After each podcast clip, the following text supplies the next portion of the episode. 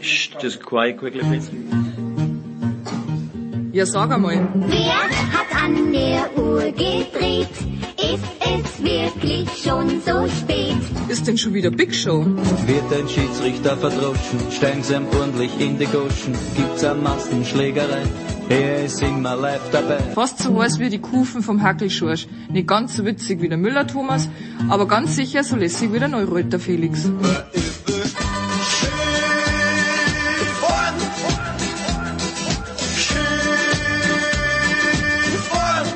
Hockt euch hin, vielleicht ein Weißbier oder zwei und auf jeden Fall ein paar Würst. Mit einem gescheiten Senf dazu. Muss kein Händelmeier sein. Kann aber. Plötzlich Müller vor dem Kasten, das Volk schreit Uwe, wie mir scheint.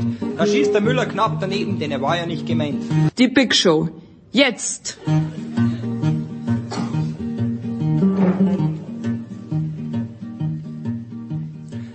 Herrschaften, die Big Show 641 von Sportradio 360. Es wird nach allem, was man weiß, außer es reißt mich wirklich in der kommenden Woche die letzte in diesem Jahr sein und es war ein gutes Jahr.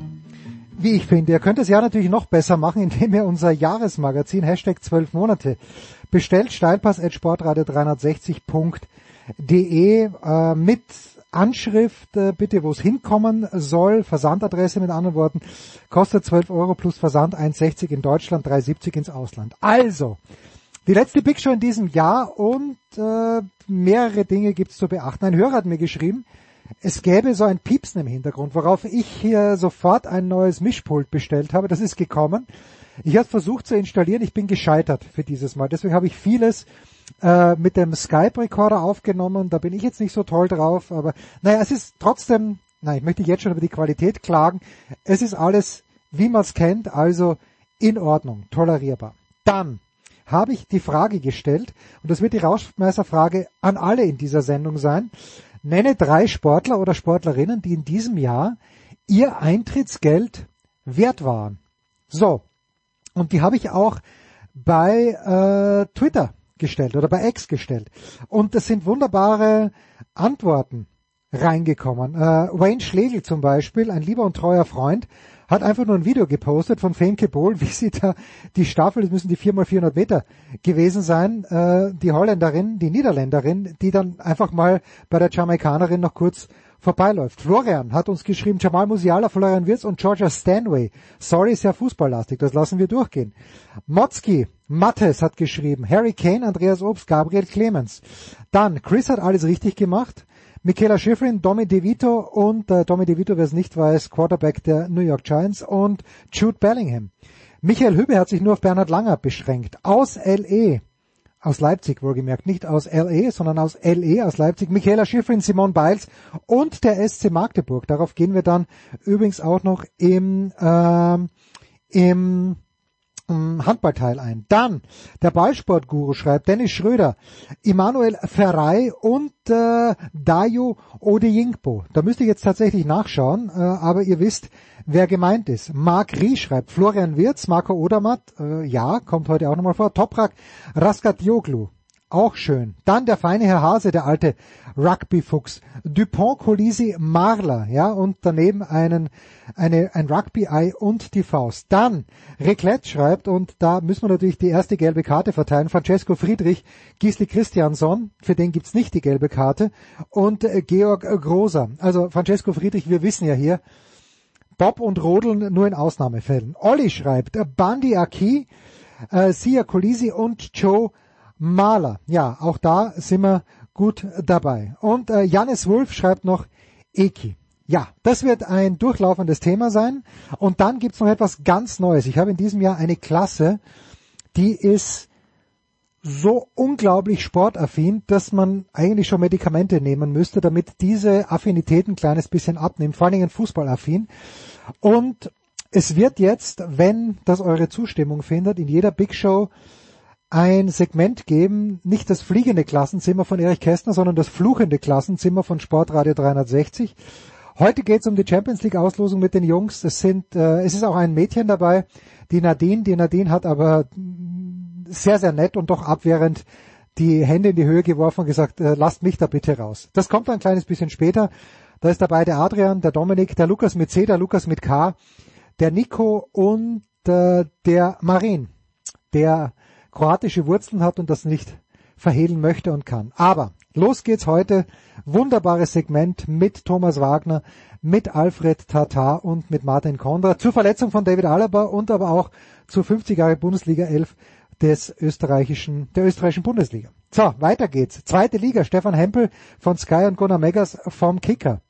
War noch nicht alles mit Fußball, denn äh, Janis Klimburg, ebenfalls vom Kicker, der Union sehr verbunden und Kaiser ist aus der Strafecke entlassen worden.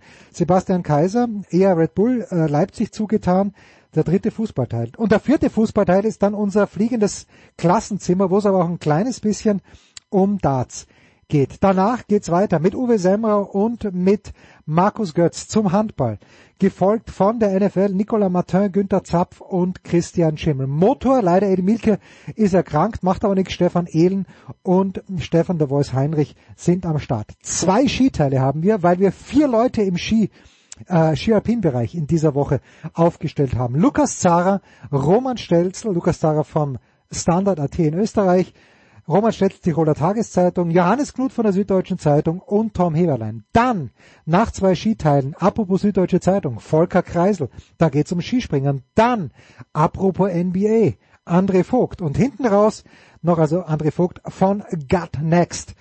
Ähm, das neue Magazin über 1992 müsste dieser Tage auch rauskommen. Und dann hinten raus noch, ja, Paul sagt es dann selbst, der Nord-Süd-Gipfel mit Paul Häuser und mit Klaus Bellstedt und über allem schwebt die Frage, für welche drei Sportler bzw. Sportlerinnen hättet ihr 2023 Geld, Eintrittsgeld bezahlt? Und die richtigen Antworten kommen ganz am Ende, die kommen natürlich von mir. Auf geht's.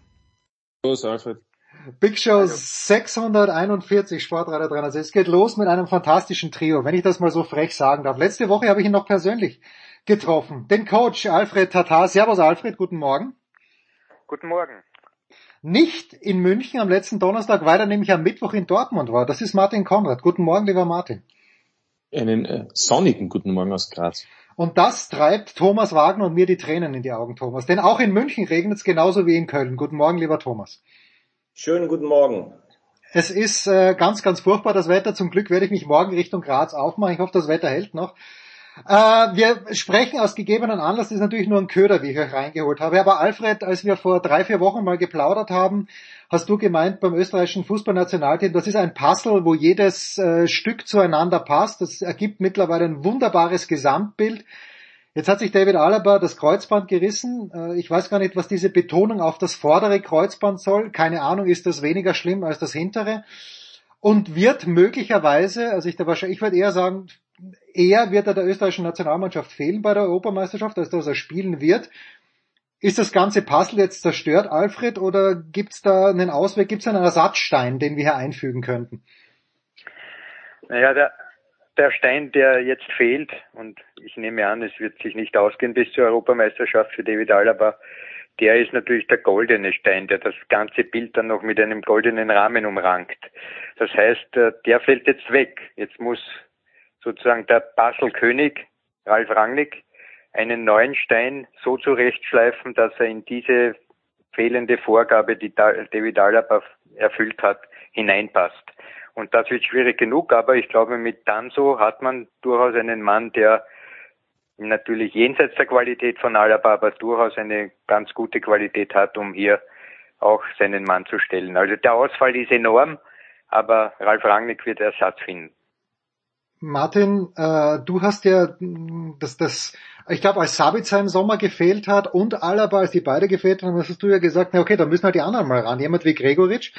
Wer, wer muss jetzt das Zugpferd gehen? Der Sabitzer hat mir gut gefallen äh, bei Dortmund, obwohl Dortmund nicht gut gespielt hat am Dienstag, aber mh, mm, der Sabitzer ist schon jemand, wer kann diese emotionale Komponente von Alaba setzen, wenn überhaupt? Ich gehe mal davon aus, dass der selbst im Rollstuhl, der Alaba trotzdem dabei sein wird bei der EM und dann einfach draußen den Cheerleader geben wird.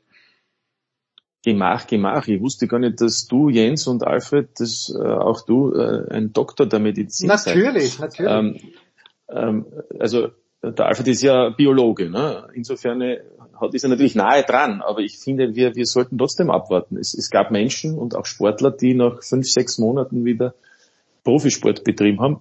Auf welchem Niveau ist natürlich dann wieder eine andere Frage. Also wir sollten das einmal abwarten. Das ist einmal das Erste. Das Zweite ist, ähm, wenn er wirklich nicht im Einsatz ist, ja, dann werden zehn andere Feldspieler sein, auch in der Viererkette, wenn es eine sein sollte.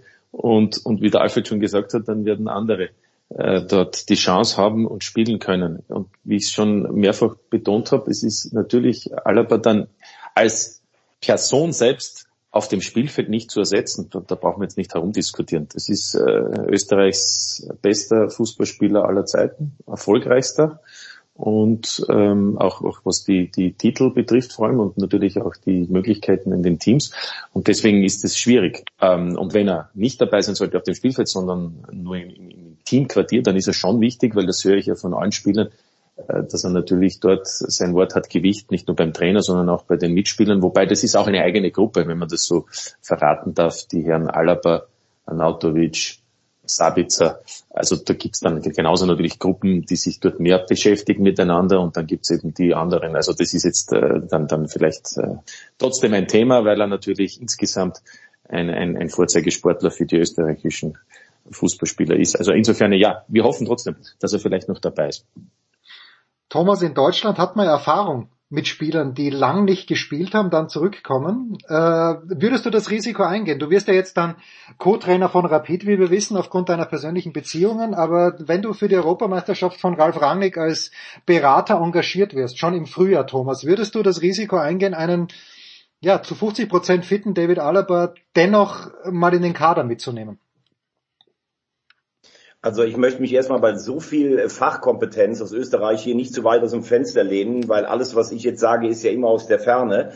Aber klar ist, ähm, ich bin bei Martin, ähm, es gibt ja noch eine Hoffnung. Also es sind, normal sagst du ja immer sechs Monate. Es sind ja genau sechs Monate. Die Frage, wie viel Sinn es macht, wenn jemand gerade fit ist, ihn dann direkt äh, wieder in den Wettkampf zu werfen. Du siehst es ja zum Beispiel bei Haller, das war natürlich eine ganz andere Erkrankung, aber der kam zurück, der hat direkt gezündet und fällt jetzt in ein Riesenloch. Also es gibt ja Spieler, die sind direkt da nach einer Verletzung und dann nach ein, zwei Monaten wird's schlechter. Es gibt welche, die brauchen erstmal genauso lange, wie sie ausgefallen sind. Das ist das Erste. In einem Kader, der ja, glaube ich, bei der EM wieder nur 23 äh, Leute umfasst, anders als bei der WM, würde ich einen Alaba denke ich, für seine ähm, Bedeutung immer mitnehmen. Ich glaube tatsächlich, dass es so ist, dass wenn er nur dabei ist, seine Anwesenheit die anderen schon besser macht. Sportlich wirst du ihn sicherlich nicht ersetzen können, aber wenn alleine die Hoffnung da ist, dass er vielleicht in einem entscheidenden Spiel irgendwie eingreifen kann, würde ich es machen. Ähm, man muss leider sagen, ich äh, verfolge ja die österreichische Nationalmannschaft mit ganz großen Sympathien, wie du weißt. Ähm, die Gruppenauslosung war schon nicht so einfach, jetzt noch Alaba. Also Ralf Rangnick, der muss sich gerade ein bisschen wie in einem falschen Film vorkommen, empfinde ich. Und ich glaube, dass dieses, was du, was du gerade sagst, dieses emotionale mit Weltklasse verbinden, bei allem Respekt vor Arnautovic und Baumgartner und, und Sabitzer, ich glaube, das hat nur Alaba. Aber ich würde noch nicht alle Hoffnungen fahren lassen, sage ich als Professor, Doktor der Gelenk, äh, der Gelenkmedizin. Ja, du bist ja auf die Sporthochschule. Aber hier muss sich der Arbeitsrechtler kurz noch einmal einmengen. Ja, bitte, bitte. Weil ihr beide äh, vergesst etwas, Thomas und Martin. Es gibt ja einen Arbeitgeber für David Alaba. Der heißt Real Madrid. Und ich glaube, die werden auch ein gehöriges Wörtchen mitreden, wenn es darum geht, ob man einen Spieler, der gerade aus der Reha zurückkommt, vielleicht gleich in ein schwieriges Turnier hineinschiebt, aber der hat dort einen Vertrag und vielleicht gibt es einen Trainerwechsel und der sagt, ja Moment einmal, ich brauche David Alaba für die neue Saison, es ist besser, wir riskieren das nicht. Also es gibt abseits aller medizinischen und anderen Überlegungen auch noch Überlegungen, die der Verein Real Madrid hat in dem Zusammenhang und die darf man nicht kleinreden. Überhaupt nicht. Nur, nur eins, Alfred. Er ist ja oder er wird ja, glaube ich, während der Europameisterschaft 32 Jahre alt. Und natürlich hast du recht, wenn der Verein sagt, wir äh, erlauben das nicht, dann wird es schon schwieriger. Aber ich glaube, dass Alaba selber natürlich auch Verdienste um Real hat. Und wenn wir mal denken, dass die nächste Europameisterschaft, da ist er schon 36. Also ich glaube, das ist ja auch für ihn ein Lebenstraum. Ich denke, der wird alles versuchen, wenn das Knie überhaupt mitmacht, mit denen zu sprechen, dass er sagt, also ganz ehrlich, das könnt ihr mir nicht, das könnt ihr mir nicht äh, nehmen, äh, wie, wie kooperativ dann real ist, ist das andere. Aber ich glaube schon, dass es für ihn eine Herzensangelegenheit ist. Ja, das mag sein, Thomas, aber es gibt, Jens, ich muss da kurz weiterführen. Es gibt ein höherwertiges Ziel, das ist dann 2026 die Weltmeisterschaft. Also wenn jetzt David Alaba, dessen Karriere womöglich mit einer noch einmaligen Verletzung bei äh, nach Reha und vielleicht bei einem Einsatz im Kreuzbandbereich dann vielleicht auf dem seidenen Faden hängt, dann kann man durchaus denken, na gut, ich war schon bei einer Europameisterschaft, aber noch nie bei einer Weltmeisterschaft und Österreich braucht mich, weil dann bin ich erst 34, 2026, da bin ich noch voll da, braucht mich für die Qualifikation und für das Turnier dann in den USA, Mexiko und Kanada. Das heißt, es gibt schon noch für David Alaba auch Ziele sportliche, die höherwertig sind als die Teilnahme an einer Europameisterschaft. Den Punkt lasse ich dir natürlich sehr gerne. Danke. so, okay, wir, ho wir hoffen aufs Beste. Ich meine, Real Madrid, Depot Courtois ist auch verletzt, auch Kreuzband, der fehlt schon viel, viel länger. Das ist nur ein Torwart. Andere Geschichte. Jetzt habe ich euch aber reingeholt, weil mich etwas massiv aufregt. Und der Thomas, ich habe ihm gestern eine eine Sprachnachricht geschickt und der Thomas hat mir zurückgeschrieben, so kennt er mich gar nicht. Ich bin doch normalerweise die Ruhe selbst. Und es geht um das 50-Jahre-Team der österreichischen Fußball-Bundesliga.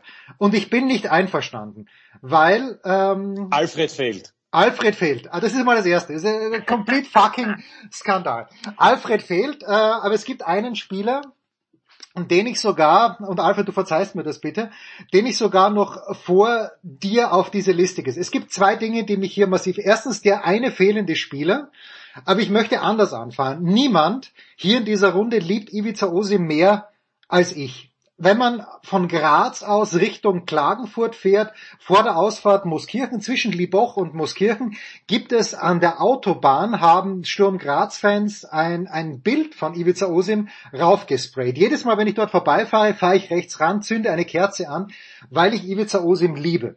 So ist es. Und dennoch sage ich, wenn ich einen Trainer nehme, müsste es eigentlich, gerne dann sofort ein Kommentar dazu, müsste es Otto Baric eigentlich sein für die Bundesliga, weil der mit Sturm fast Meister geworden ist und mit Rapid hat er es dann geschafft.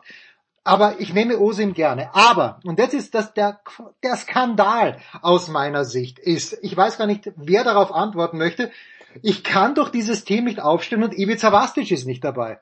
Sorry, Ivo, Ivo, Ivo, mach ein Tor. Ich wache manchmal am Mittwoch in der Nacht auf und singe Ivo, Ivo, Ivo, mach ein Tor weil Ivica Vastic der großartigste Fußball war, der für Sturm jemals gespielt hat, der aber mit der Austria, glaube ich, auch Meister geworden ist. Und es tut mir dann sehr leid, Steffen Hofmann, bei aller Liebe, okay, Rapid hat die meisten Fans in Österreich, wahrscheinlich ist er deshalb dabei. Und jetzt kommt's, absoluter Frevel. Toni Polster ist natürlich ein herausragender Fußball, eine Ikone, viel größer als Ivica Vastic, hat aber für mein Dafürhalten nicht lange genug in der Bundesliga gespielt. So, jetzt bin ich fertig und ich weiß gar nicht, wer mich jetzt hier einfangen möchte. Martin, fang ja, du mal an. Jetzt muss ich dich einfangen. Fang du mal an. Also zum Baric und Osim, ich finde, das ist Geschmackssache. Baric ist übrigens auch Meister geworden mit Salzburg und auch mit Innsbruck. Ähm, das ist Geschmackssache. Baric hat die meisten Spiele als Trainer in der österreichischen Bundesliga in, in, in 50 Jahren absolviert. Da gibt es viele Argumente für Otto Baric, aber es gibt eben auch Argumente für Ivica Osim. Ähm, möglicherweise ist das auch eine Kompensation bei, bei allen, ja. die da mitgemacht haben bei dieser Wahl, weil eben weniger Sturmspieler dabei sind und vielleicht mehr Spieler äh, aus, aus dem Wiener Raum. Das ist das eine. Wir, wir können natürlich über vieles diskutieren. Manche haben auch gesagt, wie da fehlen im Mittelfeld ist ein Andreas Herzog dabei, der ja nur vier Jahre gespielt hat in, in, in Wien, also in Wien, er war zunächst sogar bei der Vienna kurz ähm, und ist dann nach Deutschland gegangen, wo er besonders erfolgreich war und am Ende seiner Karriere war es eigentlich in, in Österreich nicht mehr erfolgreich, äh, bevor er in die USA dann ganz am Schluss war. Also das heißt, warum ist Andreas Herzog dabei? Vielleicht für seine Verdienste insgesamt könnte man genauso diskutieren. Und um deine Frage, was Ivica Vastic betrifft, bin ich bei dir. Äh, da müsste man vielleicht drei Stürmer und, und hätte auf Herzog verzichtet. Toni Polster hingegen finde ich absolut vertretbar und um nicht zu sagen nachvollziehbar. Denn Polster hat alle seine Titel, die er gewonnen hat, in Österreich gewonnen. Er wurde hier mehrfacher Torschützenkönig, Meister mit der Wiener Austria und übrigens nicht nur Torschützenkönig, sondern auch Gewinner des äh, goldenen und bronzenen Schuhs. Er hat ja 39 ähm, Tore einmal erzielt und, und einmal ein paar weniger. Also ich finde seine Karriere, die dann ihn nach Spanien und Deutschland geführt hat, hat ja in Österreich so richtig begonnen und in den 80er Jahren war er der Ausnahmestürmer. Und, und, und deswegen ist das für mich prinzipiell nachvollziehbar. Alfred, Ivo Vastic muss da rein. Wer muss raus? Naja, das ist die große Frage, worum es bei dem bei der Auswahl dieser Spieler letztlich geht. Geht es um die Meriten, die man in der österreichischen Bundesliga geholt hat? Da bin ich sofort bei Martin. Die Meriten, von Andy Herzog in dieser Richtung sind nicht so hoch. Während äh, Ivica Vastic, das hast du erwähnt, tolle Erfolge gefeiert hat, aber einer ist völlig äh, nicht dabei, der mir auch vorschwebt, Kurt Gager. Kurt Gager, ein Verteidiger, der mit Rapid Meister wurde, mit Salzburg Meister wurde, mit Tirol Meister wurde, Siebenmal. zweimal ja. im Europacup-Finale gestanden ist, ist auch nicht dabei. Also jetzt ist die große Frage, worin besteht diese Auswahlkriterien. Was sind das für Kriterien, warum, warum man da hinein äh, reklamiert wird? Kranke braucht man nicht diskutieren. Ich glaube, Polster auch nicht. Vastic kann man reingeben statt Herzog, bin ich vollkommen bei Martin. Aber ansonsten, wo ist Kurt Gager? Und, und es sicher noch einige andere. Otto Baric und, und, und Ivica Osim, glaube ich, da brauchen wir nicht gegeneinander ausspielen. Die sind beide auf einer Plattform. Und äh, der Thomas hat, hat ich habe dem Thomas das Team geschickt und der Thomas hat äh, den gleichen Gedanken gehabt wie ich. Äh, Thomas, du hast einen Spieler, wo ich auch gesagt hätte, äh, den hätte ich anstelle von Robert Zara möglicherweise rein. Also Robert Zara hat natürlich seinen Platz da auch, überhaupt keine Frage. Austria Legende war beim Cordoba-Team dabei, aber Thomas, ich hatte den gleichen Gedanken wie du. Magst du diesen Gedanken mit uns teilen? Ja, also erstes Mal höre ich euch natürlich total interessiert zu, weil ich ich habe da echt nur große Namen gesehen und es ist, glaube ich, genau wie es äh, der Coach sagt, ähm, es ist immer eine Frage des Blickwinkels. Was hat der Spieler insgesamt erreicht, seine Bedeutung? Das ist ja auch immer die Frage, wer wählt sowas, beziehungsweise wie lang ist teilweise schon etwas her. Also den Namen, den ich gestern dir genannt habe, der mir direkt eingefallen ist, ähm, war Leo Leiner, weil der ja auch unfassbare viele Meisterschaften gewonnen hat und wenn ich richtig informiert bin, auch in zwei Europapokalfinals war, genau wie Gaga. Und mir ist noch ein Name eingefallen heute Morgen beim Kaffeekochen, wo ich gesagt habe oder gedacht habe, das ist auch eine besondere Geschichte. Ähm, zum Beispiel Helmut Kögelberger damals. Der ist ja nun, das ist ja eine ganz besondere Geschichte mit dem Lask dass er Aber das war vor der Bundesliga, Thomas. War vor der Bundesliga? Okay. Die Bundesliga ist 74 gegründet worden und, und Kögelberger war eigentlich 60er, Anfang 70er. Der ist also sozusagen kein Thema mehr, weil eben der Zeitraum ein anderer ist. Okay, ich weiß, dass er 74 noch Nationalmannschaft gespielt hat, aber ich bin ganz ehrlich, ich habe jetzt gestern nicht nachgeguckt, wann die Bundesliga gegründet wurde. Dann ziehe ich diesen Einwand wieder zurück, aber Leo Leiner ist mir eingefallen. Ja, wäre mir auch eingefallen. Also alternativlos sehe ich, oder was wäre der erste, Alfred, die erste Alternative gewesen? Also ich war immer ein großer Friedel Concilia-Fan und also gerade was die Torwartposition anbelangt, wüsste ich jetzt nicht, Okay, Michael Konzel war natürlich wunderbar, Franz Wohlfahrt, äh, vielleicht sogar Otto Konrad, der ja auch mit Salzburg dann weit gekommen ist, aber hätte es für Friedel Concilia, Alfred, irgendeine Alternative gegeben? Nein, ich glaube, Friedel Concilia ist unbestritten die Nummer eins. Und wir dürfen eines nicht äh, übersehen in dem Zusammenhang. Das ist die Wahrnehmung derjenigen, die diese Elf aufgestellt hat, aufgrund ihrer eigenen Wahrnehmung dieser Spieler. Und Friedel Concilia war ein Torhüter oder ein Tormann, der weit mehr als ein Tormann war. Er hat ja eine Ausstrahlung gehabt, die war sowas von enorm. Er war ein, ein, ein überdrüber Torhüter, sagen wir mal so. Und natürlich war Konzel ein super Tormann und dann gibt's noch Lindenberger und etliche andere und in den jüngeren Zeiten auch noch, ja, die sind ja völlig nicht äh, repräsentiert in diesem Zusammenhang, was die österreichische Bundesliga betrifft, gibt's ja auch ganz gute Torleute. Aber Friedel Concilia war der gute alte Dormann, wie man ihn kennt, wenn man noch aufgewachsen ist vor dem Smartphone. So, äh, der Martin muss gleich weg und es gibt gleich die Rauschmeißerfrage. Aber ich darf äh, allen, der Thomas hat es vor ein paar Tagen gehört, der Alfred war ja äh, netterweise auch dabei und der Martin hat mit dem Goleador gesprochen, mit Hans Krankel, äh, über diese WM 78. WM-Qualifikation, Österreich hat damals, glaube ich, in Leipzig gespielt gegen die DDR. Und es gibt auf YouTube einen Zusammenschnitt, und Sepp Stering hat mir davon erzählt, es gibt auf YouTube einen Zusammenschnitt, ich glaube Roland Hattenberger hat damals das Tor für Österreich geschossen, komplett aus dem Nichts. Und die DDR hat sieben, acht, also die Expected Goals, wenn man diese Chancen anschaut, für die DDR, das muss irgendwo bei sechs gewesen sein. und Friedel Concilia hat dort Bälle gehalten und der war nicht wahnsinnig groß, Friedel Concilia. Es war einfach unfassbar. Schaut euch das bitte an.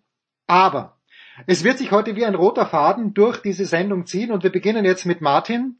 Martin, das abgelaufene Jahr 2023. Nenne mir bitte drei Sportler oder Sportlerinnen, es muss nicht Fußball sein, es darf alles Fußball sein, die ihr Eintrittsgeld wert waren. Go Martin, go. Also beginne natürlich mit dem Fußball und im Jahr 2023, ich würde sagen, stellvertretend für die gesamte Mannschaft, für die er im Einsatz war, ist es Erling Haaland, weil Manchester City einen fantastischen Fußball gespielt hat. Gerade im Frühjahr 23 durfte ich mehrere Spiele live kommentieren auf dem Weg zur Champions League und das war wirklich technisch, taktisch vom Allerfeinsten und, und mit Holland natürlich ein Spieler, der mit einer Präsenz und Wucht, den wir alle kennen, aus Österreich, Deutschland, dem Ganzen auch noch den zusätzlichen erfolgreichen Stempel aufgesetzt hat. Zweites, äh, zweites Sportart, zweites, äh, zweiter Name ist für mich, weil ich Tennis äh, hobbymäßig ja auch betreibe und aber auch sehr, sehr schätze, ist Novak Djokovic. Fantastisch trotzdem. Da ist der Jens natürlich der Experte, aber ich bin der Meinung, was der hinlegt, auch wenn jetzt äh, ihm seine Konkurrenten in, in seiner Altersgruppe immer mehr abhanden kommen, umso mehr ist es beachtlich, wie er alles eigentlich arrangiert und wie er letztlich auch erfolgreich ist, äh, auch wenn dann schon die Jungen anklopfen, er ist immer noch zur Stelle.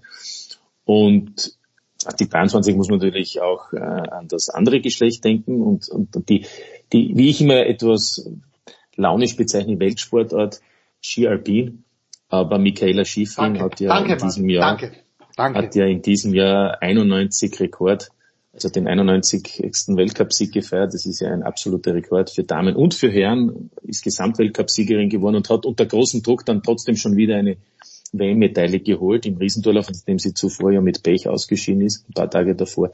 Also die ist für mich auch fantastisch, äh, gut gelaunt wirkt sie immer und, und, und fährt alle in Grund und Boden. Das waren meine drei Namen. Und jetzt fragt ihr euch, warum ich Martin Konrad so liebe. Ich meine, wenn Martin schon mit Michaela Schiffeln um, um die Ecke kommt. Martin, ich danke dir herzlich. Du darfst dich auf den Weg nach Wien machen. Ähm, Ja.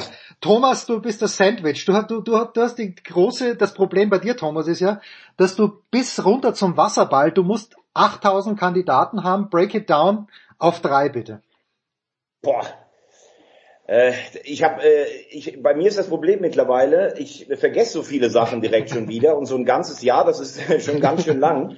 Ähm, ich würde es mal machen, äh, bin bei Martin, Manchester City hat die Champions League gewonnen und äh, für mich ist einfach Rodri der Mann, wo ich sage, der hat den Unterschied gemacht, für mich noch mehr als, als, äh, als Haaland.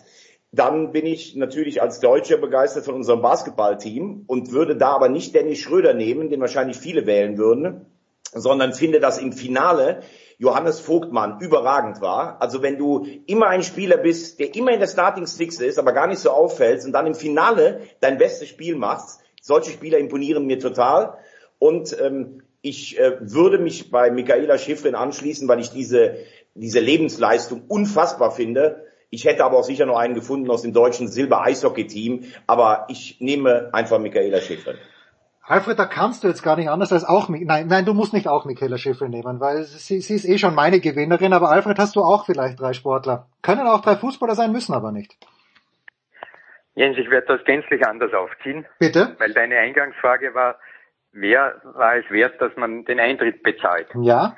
Und ich werde die drei von dir genannten eindampfen auf einen einzigen. Und zwar auf den sogenannten unbekannten Sportler.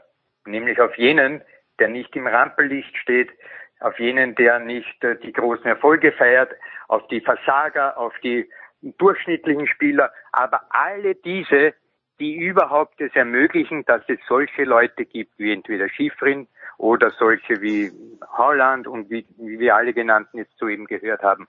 Der unbekannte Sportler, nämlich der Erfolglose, der nur für den Kick da ist, der vielleicht äh, gar nichts kann, aber trotzdem dabei ist, der ist für mich der, der den Eintritt wert ist. Großartig. Was soll ich sagen? Das ist Weihnacht. Es menschelt hier und es weihnachtet sehr. Ich bedanke mich bei euch beiden. Martin hat sich schon in sein Auto geschmissen Richtung Wien. Alfred, vielen, vielen Dank. Ich wünsche dir frohe Weihnachten. Thomas, ganz, ganz herzlichen Dank euch und euren Familien. Frohe Weihnachten. Wir sehen uns vielleicht nächstes Jahr mal in einer Viererkombi mit Martin. Jetzt, es, es wird immer schwieriger, Thomas. Wir haben es zu dritt nicht geschafft, jetzt, jetzt probieren wir es zu viert dann mit dem Alfred auch. Na gut, ich, ich habe ja den Weg, ich habe ja den Weg gefunden äh, nach Österreich. Ja, ich auch. Äh, wollte noch ganz kurz sagen, Alfred, ich gucke sehr viel österreichische Liga äh, auf Sky Ja. und muss sagen, ich liebe deine Analysen und äh, deine brillanten Wortspiele. Also da mal großen Respekt äh, von Kollege zu Kollege und Trainer. Freut mich sehr. Vielen, vielen Dank. Herrlich. Pause.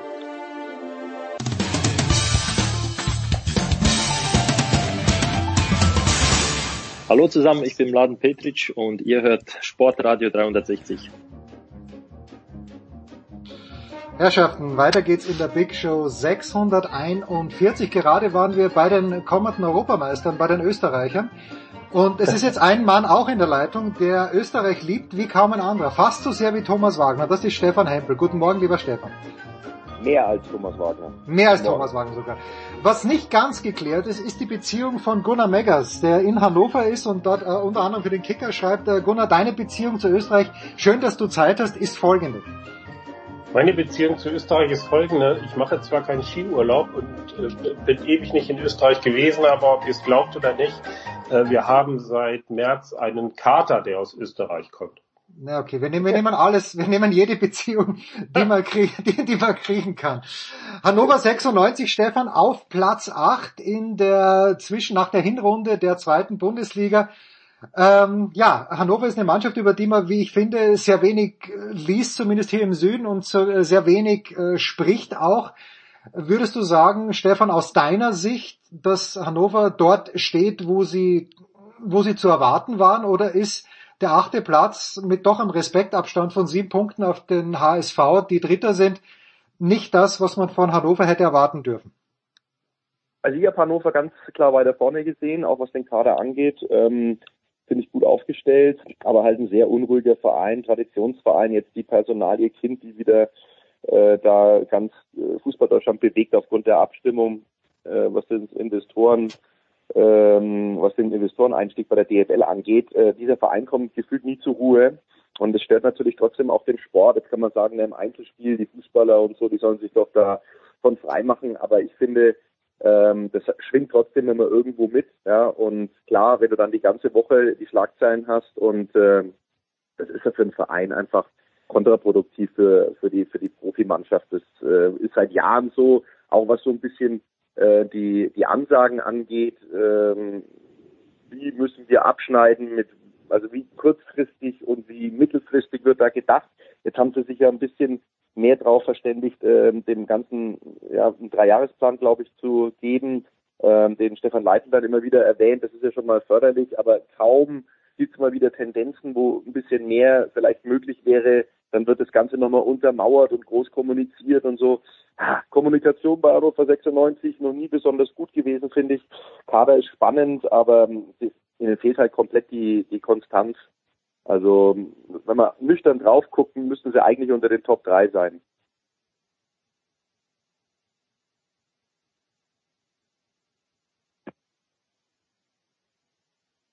Hallo? So, jetzt habe ich mich selbst gemutet, was immer hilft bei einem Podcast. äh, äh, Gunnar, wie, wie ist die Innenansicht? Oder braucht man doch einen Weihnachtspunsch? Also Stefan sagt nüchtern betrachtet oder nur Top 3. Oder müsste man doch vielleicht doch äh, am Weihnachtsmarkt vorbeischauen und einen kleinen Punsch trinken, um Hannover unter den Top 3 zu sehen? Ähm, ja, sie waren ja zwischenzeitlich auch Top 3 ähm, und sind dann jetzt zum Ende der Hinrunde nochmal schön abgerutscht. Ähm, ja, es ist äh, 96 ist halt wirklich immer eine schwierige, schwierige Kiste. Also das war ja, ich weiß nicht, ob ihr euch erinnern könnt, der Saisonstart war ja, war ja verpatzt. Da hatten wir zu Hause gegen Elversberg nur 2 zu 2 gespielt, dann sind sie aus dem Pokal rausgeflogen, haben sie in Nürnberg unglück, unglücklich verloren. Da war ja ähm, schon wieder richtig ähm, Trouble in Hannover. Dann haben sie sich gefangen, dann ging es aufwärts und ähm, nachdem sie nachdem sie Anfang November im Derby noch Eintracht Braunschweig geschlagen haben, was jetzt eigentlich nicht besonders schwer ist, Braunschweig zu schlagen, ähm, äh, hat Martin Kind dann ja den Aufstieg schon für diese Saison ausgerufen als Ziel.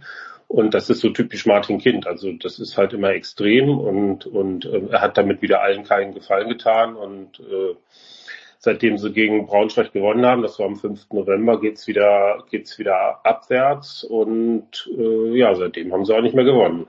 Das ist so, so typisch irgendwie 96, das ist so ein Verein der Extreme, halt auch immer befeuert dann von Martin Kind von außen, aber man wird die nicht mehr ändern. Der wird in einem halben Jahr 80 Jahre alt. Äh, da, da wird sich jetzt äh, nicht mehr viel tun, glaube ich. Der wird so bleiben. Ja. So, jetzt ist Elversberg, weil, weil wir gerade drüber sprachen. Äh, ich habe vorhin, äh, nein, nein, stimmt gar nicht. Götzi kommt erst später dran. Aber äh, darf man Elversberg, Stefan, ein kleines bisschen auch mit Heidenheim vielleicht vergleichen. Ich meine, das war ja nicht zu erwarten, dass Elversberg punktgleich mit Hannover ist, oder zumindest für mich war es nicht zu erwarten, aber da kommt ja auch, genauso wie mit Heidenheim, eine eingespielte Mannschaft in die erste Liga, kommt Elversberg als eingespielte Mannschaft in die zweite Liga. Wie groß ist deine Überraschung, Stefan, dass Elversberg so gut dasteht mit sieben Punkten Vorsprung auf den Relegationsplatz? Ja, vor allem punktgleich mit dem ersten FC Nürnberg. Also Okay, das ist natürlich ein Skandal. Da machen wir, machen wir uns da mal nichts vor. Ähm, ja, also es ist ja immer so, in der zweiten Liga gibt es ein paar Standorte, die in Ruhe, in Ruhe arbeiten können. Ähm, das war in Heidenheim immer so, da ist nicht der ganz große mediale Druck drauf. Und ich, äh, ich wage zu prognostizieren, am Ende der Saison, wenn es in der Spitzengruppe noch ein paar mehr Mannschaften gibt, die sich äh, da was ausrechnen, dann sind sie in der Regel die, die halt äh, ja, jeden Tag in der Zeitung lesen, es wäre aufzusteigen und muss, muss, muss, ja sondern kann, kann, kann, ist halt dann das Motto. Und ähnlich wird es bei Elversberg sein, wenn sie das Niveau halten. Das ist ein super Kollektiv. Die haben ja äh, zur Wahrheit gehört ja auch, ich habe, ähm, ich glaube, zwei, drei Spiele komplett gesehen von Elversberg. Die haben sie ähm, alle verloren und die müssen sie alle gewinnen. Wirklich, klingt komisch, ist aber so. Okay. Äh, bei Hertha BST ähm, hatten wir die Sendung am Sonntag, ähm, da, da verlieren sie 5-1 und müssen eigentlich nach 10 Minuten 3-0 führen bekommen ein Tor aberkannt, äh, wo möglich äh, Hand war, aber nie nachzuweisen. Ähm, dann geht es in eine völlig andere Richtung, wobei man natürlich am Ende nicht sagen kannst, ob sie es dann tatsächlich gewinnen, aber die Möglichkeit war da, ja. Und Spiel gegen den ersten FC Nürnberg, leid mir tut, das war der glücklichste Sieg, den ich äh, in den letzten Wochen von Nürnberg äh, gesehen habe. Da war Elversberg klar die bessere Mannschaft. Der Club hat ja, gekämpft und geackert und ein super Tor gemacht. Das war wieder Champions League mit Hacke und allem drum und dran. Aber ansonsten war Elversberg klar die bessere Mannschaft. Haushoch überlegen, hatten Lattenpech und und und. Muss also auch an Elversberg gehen. Und in Kaiserslautern das Derby, da waren sie eigentlich auch klar die bessere Mannschaft. Da weiß Kaiserslautern bis heute dieses Match gewonnen haben. Also nehmen wir mal nicht äh, ähm, ja, neun Punkte dazu, sondern nur sechs also so wie ich es jetzt geschildert habe, dann sind die bei 30 und sind unter den Top 4. Also ähm, ganz ähm, eloquenter, äh, interessanter, äh, unaufgeregter Coach, wie ich finde, mhm. mit dem man sich super unterhalten kann. Ähm, haben in, in, in der dritten Liga ja die, die Liga eigentlich beherrscht mit super äh, ansehnlichem Fußball und es wird jetzt fortgesetzt, dass es ein Kollektiv, das eingespielt ist. Und da wird das noch ein bisschen äh, aufgepimpt äh, auf der einen oder anderen Position. Aber ansonsten ist es was äh, eingespieltes, da wird nicht so viel verändert. Und ähnlich, wie du sagst, bei Heidenheim ist es ja auch so gewesen, die haben ja nie einen ganz großen Umbruch, auch nach dem Aufstieg jetzt in die Bundesliga. Da spielt halt ein Kleindienst nach vorne, da ist man nicht verrückt geworden. Ja, da hat man auf den Außenpositionen noch die Waffen, äh, die man braucht, haben wir ja gestern erst wieder gesehen. Also äh, durchaus vergleichbar und, und, und der große Unterschied halt zu HSV, Hannover, Nürnberg, Düsseldorf, ähm, keine keine ja, Aufgeregtheit, wenn, wenn dann plötzlich die Zielgerade vor Augen ist und sagt, okay, äh, wir müssen aufsteigen, sondern wir können. Und ähm, ich bin mir sicher, dass der ein oder andere in Anführungszeichen äh, kleinere Verein von, von der Strahlkraft jetzt mit Sicherheit vorne eine gute Rolle spielt, ob das Kiel ist, ob das Fürth ist oder womöglich auch Elversberg oder Paderborn, sehe ich äh, grundsätzlich von der psychischen Voraussetzung her äh, besser aufgestellt als, als die HSV Düsseldorfs und ja, der BSC dieser Welt. Müsste, also ich weiß, ich springe jetzt ein kleines bisschen, aber müsste nicht St. Pauli Gunnar nachhaltig angefressen sein? Also es sind natürlich selbst schuld, aber St. Pauli müsste sechs Punkte mehr haben. Die müssten das gegen HSV, wo sie dieses Tor geschenkt bekommen, dieses Spiel müssen sie gewinnen, weil, weil sie eben 2-0 führen. Dann müssen sie natürlich bei Osnabrück gewinnen, wo sie 1-0 führen und dann spielen sie am Wochenende gegen äh, Wien Wiesbaden ebenfalls 1-1, später Ausgleich wieder. Äh, Denkst du, dass man in Hamburg bei St. Pauli jetzt sagt, trotzdem eine geile Hinrunde oder muss man sich wirklich an den Kopf greifen und sagen, weil Stefan jetzt die Rechnung aufgemacht hat mit Elversberg, eigentlich müssten wir St. Pauli bei 39 Punkten stehen mit Blick auf die letzten drei Spiele. Ja, aber ich, ich glaube trotzdem, dass sie bei St. Pauli zufrieden sind, auch wenn sie ihm jetzt in letzter Minute ja noch die Herbstmeisterschaft quasi von Kiel weggenommen wurde. Aber die werden schon zufrieden sein. Die haben in diesem Jahr, glaube ich, zwei Spiele, wenn ich mich recht entsinne, verloren. Ähm, äh, die haben eine super Hinrunde gespielt. Alle haben immer gesagt, St. Pauli ist das Maß der Dinge. Jetzt zum, in der zweiten Liga, jetzt zum Schluss ist es nochmal so ein bisschen, bisschen weniger geworden, aber das ist ja auch normal. Die haben keinen, also in dieser Saison ja kein Ligaspiel verloren. Und dass sie im Derby gegen den HSV äh, noch unentschieden gespielt haben, ja, hat mich natürlich als HSV-Fan gefreut. okay, gut. nachdem, nachdem ich, äh, äh, als dieses äh, 2-0 für St. Pauli fiel, was der HSV wirklich vorbildlich äh, gemacht hat, äh, aus St. Pauli-Sicht, äh, da war ich ja schon sehr verzweifelt. Deswegen am Ende froh, dass der HSV noch einen Punkt geholt hat. Und ich glaube, der war auch verdient und äh, dem trauert man bei St. Pauli, glaube ich, auch nicht hinterher. Das war die letzte, also das war die letzte äh, einigermaßen akzeptable Halbzeit des Hamburger Sportvereins in den letzten, sagen wir mal, sieben Wochen, ne? muss man auch dazu sagen.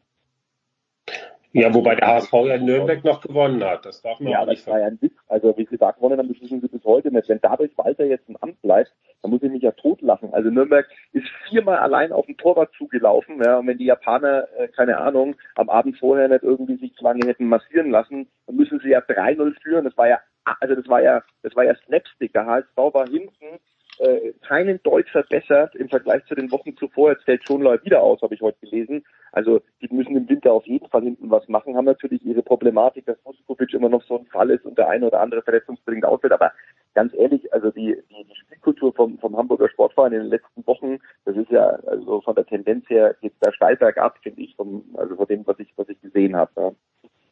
Gun also gebe ich, gebe ich dir absolut, gebe ich dir absolut recht. Also das ist hinten schon, schon mitunter äh, ziemlich schlecht und man spielt diesen riskanten Stil einfach weiter. Ja. Ähm, und, mal, mal, gucken, sagen, mal gucken, ob sich doch noch, doch noch was tut da beim HSV. Und der Trainer, der Trainer hat auf jeden Fall Aktien, weil äh, im Pokal äh, äh, so fahrlässig äh, zu coachen und dann auszuscheiden, das ist Wahnsinn, dass das nicht mehr thematisiert wird, das finde ich unglaublich. Übrigens, ich mag Tim Walter als Menschen total. Der ist neben dem Platz ist der super äh, nett und, und mit dem kannst du Spaß haben und so. Aber was er als Coach teilweise äh, anbietet, ist abenteuerlich. Wenn er jetzt nochmal durch dieses abenteuerliche 2-0 in Nürnberg die Kurve kratzt, finde ich schon, finde ich schon interessant, wenn man vier Jahre, also nicht mit ihm, aber jetzt insgesamt den HSV in der Vita sieht, mit welchem Invest man rangeht, in die Bundesliga zurückzukommen. Und auch wenn man es manchmal knapp ist über die Relegation, keine Frage, wie man dann immer wieder scheitert. Und wenn ich die Konkurrenzsituation in dieser Saison angucke, dann sehe ich den HSV auch nicht unter den Top 3. Aber da sind aber einige deutlich besser unterwegs und ähm, also in, in, bei Hertha BSC dieses Pokalspiel äh, ähm, also da wegzucoachen, äh, weil man weil man weil man anscheinend nicht sehen will, dass man Rese irgendwie einen anderen äh, einen anderen Partner zuteilen muss. Das finde ich abenteuerlich, muss ich ehrlich sagen. Also das ist einfach, ja, das ist Trainersache. Gunnar, warum sitzt Tim Walter so fest im Sattel? Einfach weil es Spaß macht, dem HSV zuzuschauen und weil es Spaß macht, teilweise auch gegen den HSV zu spielen. Das kann ja nicht der Grund sein. Nee, das kann nicht der Grund sein. Ähm, also für Spektakel ist der HSV halt immer gut. Ähm, also so richtig klar ist es mir auch nicht. Man hat ja dann im Sommer gesagt, man nimmt jetzt den nächsten Anlauf. Jetzt sind sie wieder Dritter, da wo sie eigentlich immer sind, vor allem am Ende der Saison und, und haben ja natürlich auch ganz katastrophale Niederlagen. Also ich meine, wenn man überlegt, der VfL Osnabrück hat in dieser Hinrunde ein Spiel gewonnen, das war gegen den HSV. Äh, der HSV hat, hat in, in, in Elversberg verloren. Der HSV hat in Wiesbaden gerade mal unentschieden gespielt. Also äh, du musst natürlich auch mal, ich meine nichts, Elversberg haben wir eben hoch gelobt, das ist ja auch alles richtig. Aber du musst natürlich, wenn du aussteigen willst, dann auch solche Spiele gewinnen. Und das tut der HSV nicht. Ich bin jetzt wirklich gespannt, ob der Jonas Boll doch nochmal umdenkt und, und äh, doch noch einen neuen Trainer holt. Ich bin mir da nicht so ganz sicher. Ähm, von den Sieg in Nürnberg sollte man sich natürlich nicht leiten lassen. Das ist richtig. Das waren drei Punkte, aber die waren ähm, ja eher eher glücklich. Also ich bin gespannt, wie es so weitergeht.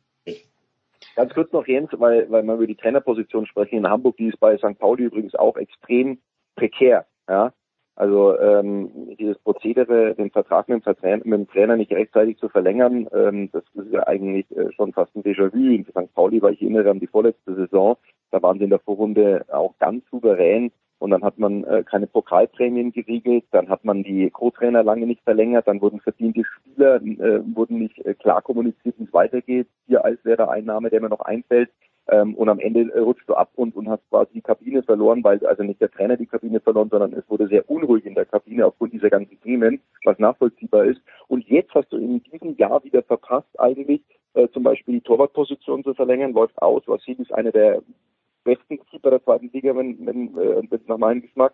Und Hützeler äh, ist 30 Jahre jung. Die Tendenz war im Frühjahr längst absehbar, dass das passt und dass das Spielsystem passt, dass er bei der Mannschaft gut ankommt, dass der kaum Spiele verliert, eigentlich äh, nur gewinnt. Ja. Und äh, selbst im Sommer hat man es nicht geschafft, den Vertrag zu verlängern. Und Stand jetzt hat er den Vertrag immer noch nicht verlängert. Und jetzt ist Winterpause.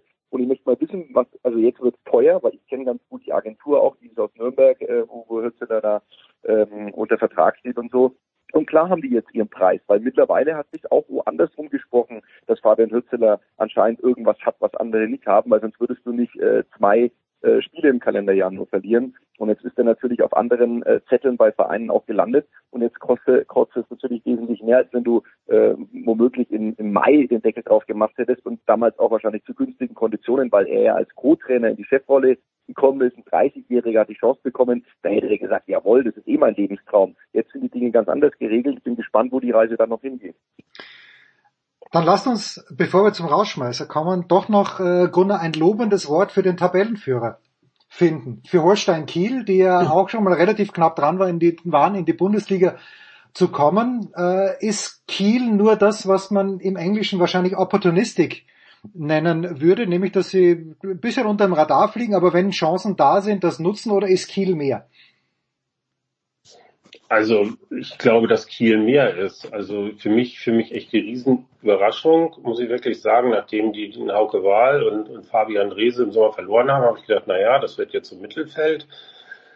Und dann haben die jetzt ja wirklich eine Hinrunde hingelegt, die, die, die super war. Bisschen, bisschen am Anfang nicht ganz so, aber die haben sich ja immer mehr gesteigert. Und ähm, jetzt schießt ein Fiete Ab wieder Tore. Also äh, das ist schon, das ist schon ganz, ganz toll. Und Luis Holtby blüht auf, an dem andere Trainer verzweifelt sind. Also ich glaube schon, dass sie das so durchziehen können. Also ich traue Holstein durchaus zu, dass sie am Ende genau da stehen, wo sie jetzt auch stehen. Es ist halt immer noch die spannendste zweite Liga der Welt, aber auch nur, weil wir weder nach Italien, Frankreich, England oder nach Österreich schauen. In Österreich übrigens der GAK, souveräner Zweitliga-Tabellenführer und ich würde mich sehr freuen, wenn es im nächsten Jahr dann vier Grazer Stadtderbys geben würde. So, ich habe den Rauschmeißer angekündigt, äh, auch schon brieflich. Stefan Hempel hat die Antwort auf seine drei Lieblingssportler des Jahres 2023 äh, mir schon schriftlich übermittelt. Ich weiß nicht, ob du bei deiner Wahl bleiben möchtest. Äh, es, äh, die Frage ist nach wie vor drei Sportler oder Sportlerinnen, für die es sich gelohnt hat oder hätte Eintrittsgeld zu bezahlen, Stefan, im Jahr 2023. Wen hast du auf deinem Zettel? Ich habe doch nochmal umgedacht. Ah, ähm, schade. Ja. Mhm. Also die klare Nummer eins für mich mit Abstand kommt aus dem Eishockeysport und heißt Patrick Reimer. Okay. Ähm, Karriereende, ähm, wahnsinnig cooler Typ, äh, total bodenständig, was ihm für eine Welle an Sympathie zuflog auf seinen letzten äh, Kurvenrunden. Äh, das war unfassbar. Ich war im Stadion immer mal wieder mit dabei. Äh, gegnerische Fans, also Fußball glaube ich eher undenkbar, ab und zu auch mal der Fall, aber äh, ähm, die, die, die, die Fans der anderen Mannschaften, die sind Spieler ähm, da so ähm, ja, würdigen. Das war für mich Gänsehaut, da hatte ich fast Tränen in den Augen und er auch. Also das war ja ein, ein Abschied, der sich über Wochen lang hingezogen hat. Zu Recht, manchmal denkt man irgendwie kurz und heftig und dann ist vorbei. Aber das wurde einfach mal so gebührend gefeiert. Und, und da ist, glaube ich, der Sportler, auch wenn es für viele ja schwer ist, die Karriere dann immer zu beenden und das zu verstehen, ähm, glaube ich, mit einem guten Gefühl auch rausgegangen. Das war einfach ähm, brutal. Also das muss ich echt sagen, das hat bei mir auch Spuren hinterlassen, also wie man, wie es auch gehen kann, ja. Das ist für mich die klare Eins. Ähm, und die zwei würde ich sagen, äh, Turin Halbfinale hätte man sich äh, leisten können bei Djokovic gegen Alcaraz. Bin äh, nicht ganz sicher, ob es nochmal besseres Tennis gibt als die Phase im zweiten Satz, die Djokovic da äh, angeboten hat. Das war ja, das war besser als das, was ich jemals zuvor gesehen habe. Ich dachte immer, Becker Sampras, äh, Hannover, ähm, ATP, WM damals, Mhm. äh, ist schon ein oberstes Level gewesen und zwar Vorrundenspiel, nicht das Finale in fünf, sondern Vorrunden 7-6, 7-6 für Becker, wo beide eigentlich äh, ähm, fehlerlos gespielt haben. Aber ähm, da ging es eher noch um, um Aufschlag und, und Volley und, und da ging es eigentlich um alles. Und also das war, ob es Djokovic nochmal so, so hinbringt, das ich zu bezweifeln, das war wirklich äh, an Brillanz nicht mehr zu überbieten an Perfektion. Ähm, und die, die drei, das ist so, das ist vielleicht eine kleine Liebhaberei, weil wir gerade über die zweite Liga gesprochen haben, ähm, und, und für mich persönlich, äh, weil es wieder ein bisschen mehr Spaß gemacht hat, ist Chan Usun, ist auch der äh, wertvollste Spieler übrigens jetzt der zweiten Liga, wenn man auf die ähm, Marktwerte schaut. Teenager, endlich hat der Club äh, mal wieder jemanden, äh, über den man spricht, ähm, der einen riesen Marktwert hat, äh, der wirklich auch ein Hingucker ist. Also wenn der aufläuft und einen Ball am Fuß hat, dann ist alles möglich. Unglaubliche Technik, unglaublich viel Frechheit im Spiel und ähm, der macht dem Club hoffentlich noch länger Spaß, wobei irgendwann, glaube ich, wird es dann eher auf dem Konto Spaß machen. Ähm, aber das sind so meine, meine Top 3. Stark. Starker Mix. Gunnar. Also, ähm, da ich dieses Jahr eigentlich nur im Fußball unterwegs war und wenig rechts und links geguckt habe, ähm, bleibe ich einfach beim Fußball und ähm, gehe da mal ohne Reihenfolge vor, sondern fange mal an mit Ladies First. Ähm, also wer mich dieses Jahr beeindruckt hat, das mag jetzt vielleicht äh, nicht jedem sofort einleuchten, weil dieses Jahr aus Frauenfußballsicht vielleicht nicht das Beste war, aber Alex Popp hat mich trotzdem sehr beeindruckt. Ähm, für die würde ich immer Eintrittsgeld ausgeben, ähm, weil die einfach eine Spielerin ist, auch wenn sie nicht in jedem Spiel ein Tor schießt, aber die ist immer ein Vorbild, ein Einsatz. Ähm, die haut sich immer rein, die stellt sich immer hin, die stellt sich auch immer vor andere und äh, für mich echt, also wirklich im Bereich Frauenfußball wirklich das Beste.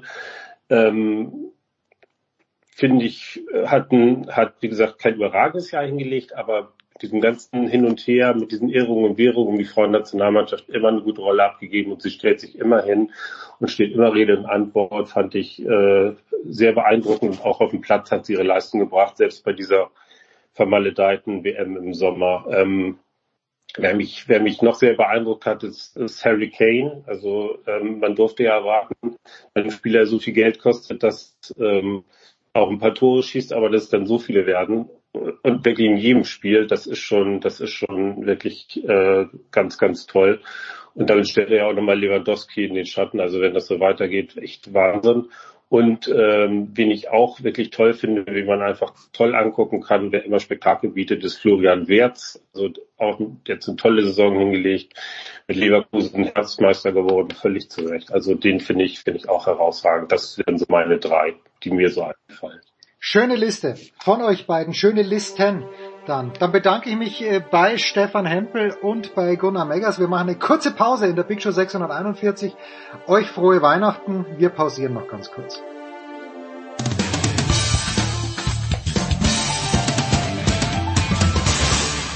Hallo, hier ist Herr Roskopf, Tischtennis-Bundestrainer und ihr hört Sportradio 360.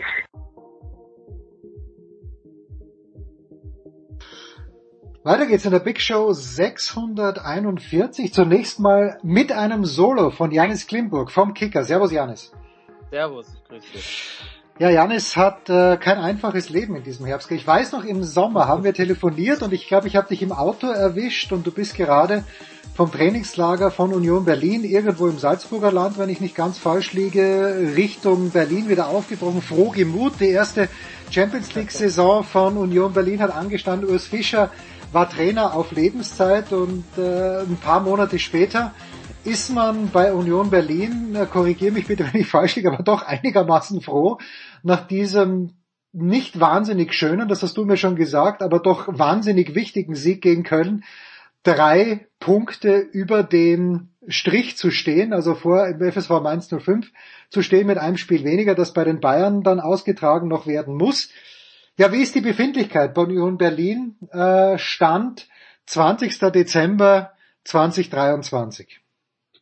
Ja, da hast du vollkommen recht. Ähm, die Erleichterung war, war groß äh, nach dem Sieg gegen Köln. Ähm, man merkt doch, dass, dass jeder Punkt zählt eben im Abstiegskampf. Ähm, gerade nach dieser eher schwierigen Hinrunde würde ich mal behaupten, ich meine, es fehlen ja noch zwei Spiele, aber ähm, in Freiburg und München wird es wohl eher schwierig, was zu holen. Deswegen viel mehr als die 13 Punkte werden es wohl auch nicht mehr werden. Ähm, ja, daher waren eben diese, diese drei Zähler im Abstiegskampf. Das hat man auch absolut gesehen, dass es ein Abstiegskampf war, das Spiel. Gerade in der ersten Halbzeit viele Zweikämpfe, viel Mittelfeldgeplänkel, ähm, kaum Chancen. Deswegen waren die drei Punkte extrem wichtig für Union, um jetzt mit einem guten Gefühl in die Winterpause zu gehen. Jetzt ist Union ja, äh, wir haben ja das jahrelang beobachtet, du natürlich noch mehr, aber wir haben ja den Franz Büchner hier auch bei Sportradio 360, der Berliner ist und Union zugetan und wir haben über Jahre immer gesprochen, naja, äh, schade, dass Union nicht aufsteigt, das haben sie sicher dann auch redlich verdient. Und jetzt geht's aber plötzlich nach dieser, nach diesem, nach dieser Highlight-Saison geht's gegen den Abstieg und da sind dann Spieler in der Mannschaft wie gestern äh, zum Beispiel Kevin Volland, wo man sich dann natürlich fragen muss, oder Leonardo Bonucci ist ja auch noch reingekommen, mhm. äh, können diese Spieler und wollen diese Spieler Abstiegskampf überhaupt? Das glaube ich schon, dass sie Abstiegskampf können. Ob sie es wollen, das ist eine andere Frage. Gestern wollten sie es zumindest. Ähm, sie haben das ganze Spiel dagegen gehalten, das kann man ihnen gar nicht vorwerfen. Ähm, es haben nur andere Aspekte gefehlt in der ersten Halbzeit. In der zweiten Halbzeit hat man wieder mehr diese Grundtugenden gesehen, die die Union auch stark machen.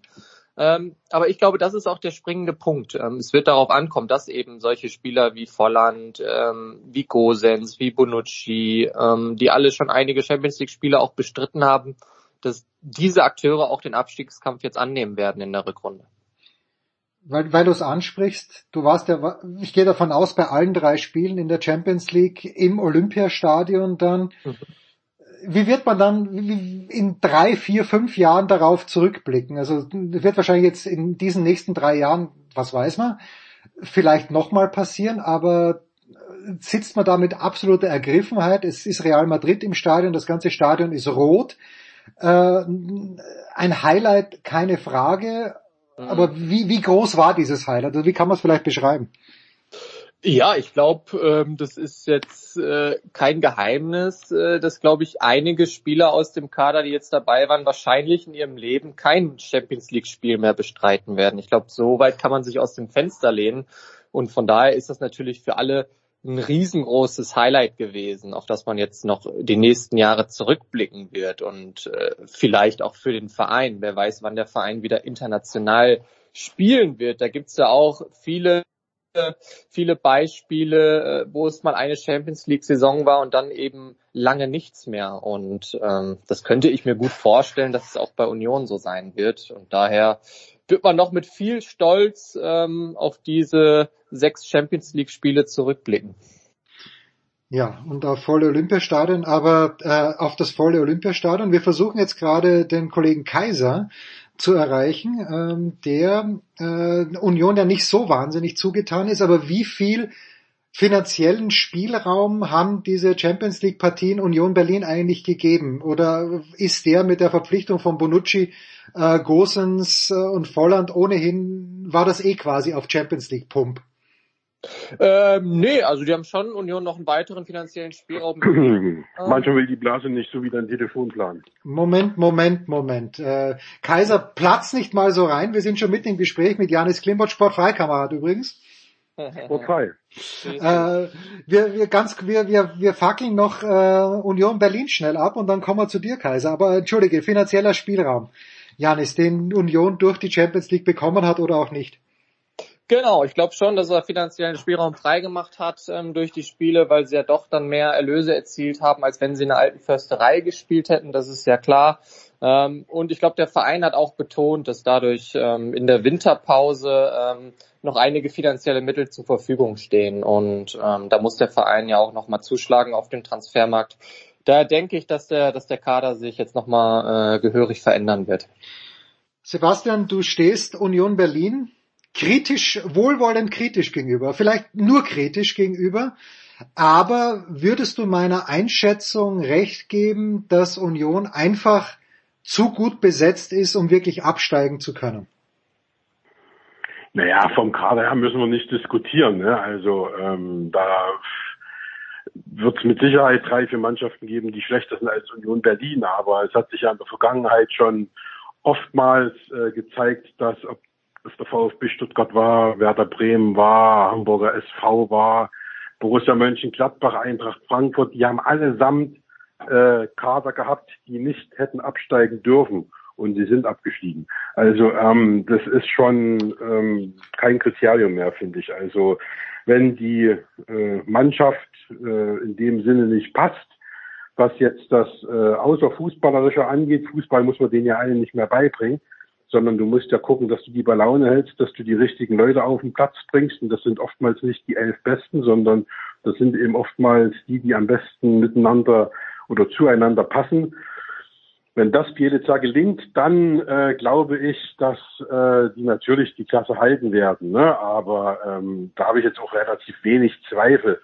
Ähm, sie haben sich halt das erste Mal in diesem Sommer verkauft, wobei auch da muss ich sagen, es gibt keinen, wo ich sage, den hätte ich vielleicht nicht geholt. Also ein paar Unbekannte vielleicht, aber die haben ja immer von Unbekannten gelebt, die dann eingeschlagen sind wie eine Bombe und äh, super performt haben über Jahre hinweg. Und dieses Jahr haben sie halt ein paar Bekannte geholt und außer Gosens hat von denen keiner eingeschlagen. Bonucci wird jetzt wahrscheinlich gehen, der will wieder weg, der hat Heimweh. Ähm, der wird wahrscheinlich im Winter gehen, da wird auch nochmal, weil ihr gerade das Thema Geld hattet, da wird auch nochmal ein bisschen Kohle frei. Ähm, ja, und Volland ist erst sehr spät jetzt unter, unter, unter, unter Bielitzer bekommen, gekommen. Vielleicht ist er einfach mit Ostfischer nicht zurechtgekommen und der hat ihn nicht richtig angepackt. Also da gibt es schon so ein paar Stellschrauben. Ähm, äh, letztendlich glaube ich nicht, dass die absteigen. Also das kann ich mir nur ganz schwer vorstellen, weil die eben, wie gesagt, selbst mit dem Kader, der jetzt da ist, wenn der nicht verstärkt wird, selbst dann reicht es für die Liga. Ja. So, das ist die eine Berliner Mannschaft. Die andere Berliner Mannschaft ist ganz, ganz schlecht in die zweite Liga gestartet. Aber Janis, die letzten Wochen, ich hatte den Eindruck, bis zu diesem Spiel gegen Osnabrück, ich hatte den Eindruck, ähm, dass Paul Dada jetzt seine Mannschaft gefunden hat, dass die keinen schönen, aber erfolgreichen Fußball spielen. Dann eben dieses Unentschieden zu Hause gegen Osnabrück nicht schön. Aber äh, ich würde Hertha BSC nicht abschreiben, was den, wieder, den sofortigen Wiederaufstieg anbelangt. Wie, wie ist da deine Einschätzung? Ähm, kann ich dir zustimmen, aufgrund der letzten Wochen aber auch nur. Ähm, ich glaube, dass es schwierig wird, da hatten wir im Sommer auch schon mal drüber gesprochen, äh, vor dem Saisonstart, da hatte ich auch gesagt, äh, dass es eher knifflig wird für, für Hertha, da direkt oben äh, mitzuspielen. Aber jetzt sieht man doch, dass die, dass die Rädchen ineinander greifen und wie du schon gesagt hast, ähm, es ist am Ende dann doch ein erfolgreicher Fußball. Nicht schön, dafür ist Dada auch nicht bekannt, dass er einen schönen Fußball äh, spielen lässt. Aber langsam findet alles zusammen. Von daher darf man sie noch nicht ganz abschreiben. Sebastian, dein Hertha-Gefühl? Bitte, okay. Sehe seh ich anders. Hertha ist nicht in der Lage aufzusteigen äh, aufgrund von Paul Dardai. Also den haben sie schon zweimal rausgehauen, weil er scheiß Fußball spielen lässt ähm, und weil es unattraktiv ist und ähm, wie gesagt, da müssten die sich vorne schon selten dämlich anstellen, dass äh, Hertha nochmal richtig ins Aufstiegsrennen eingreifen kann. Also ähm, ich sehe da eher als Überraschungsmannschaft meine alte liebe Kräuter Fürth. Ja. Ähm, ich glaube, die hat noch niemand so richtig jemand auf der Rechnung und ich habe aber von Anfang an schon ähm, gesagt, wartet mal ab.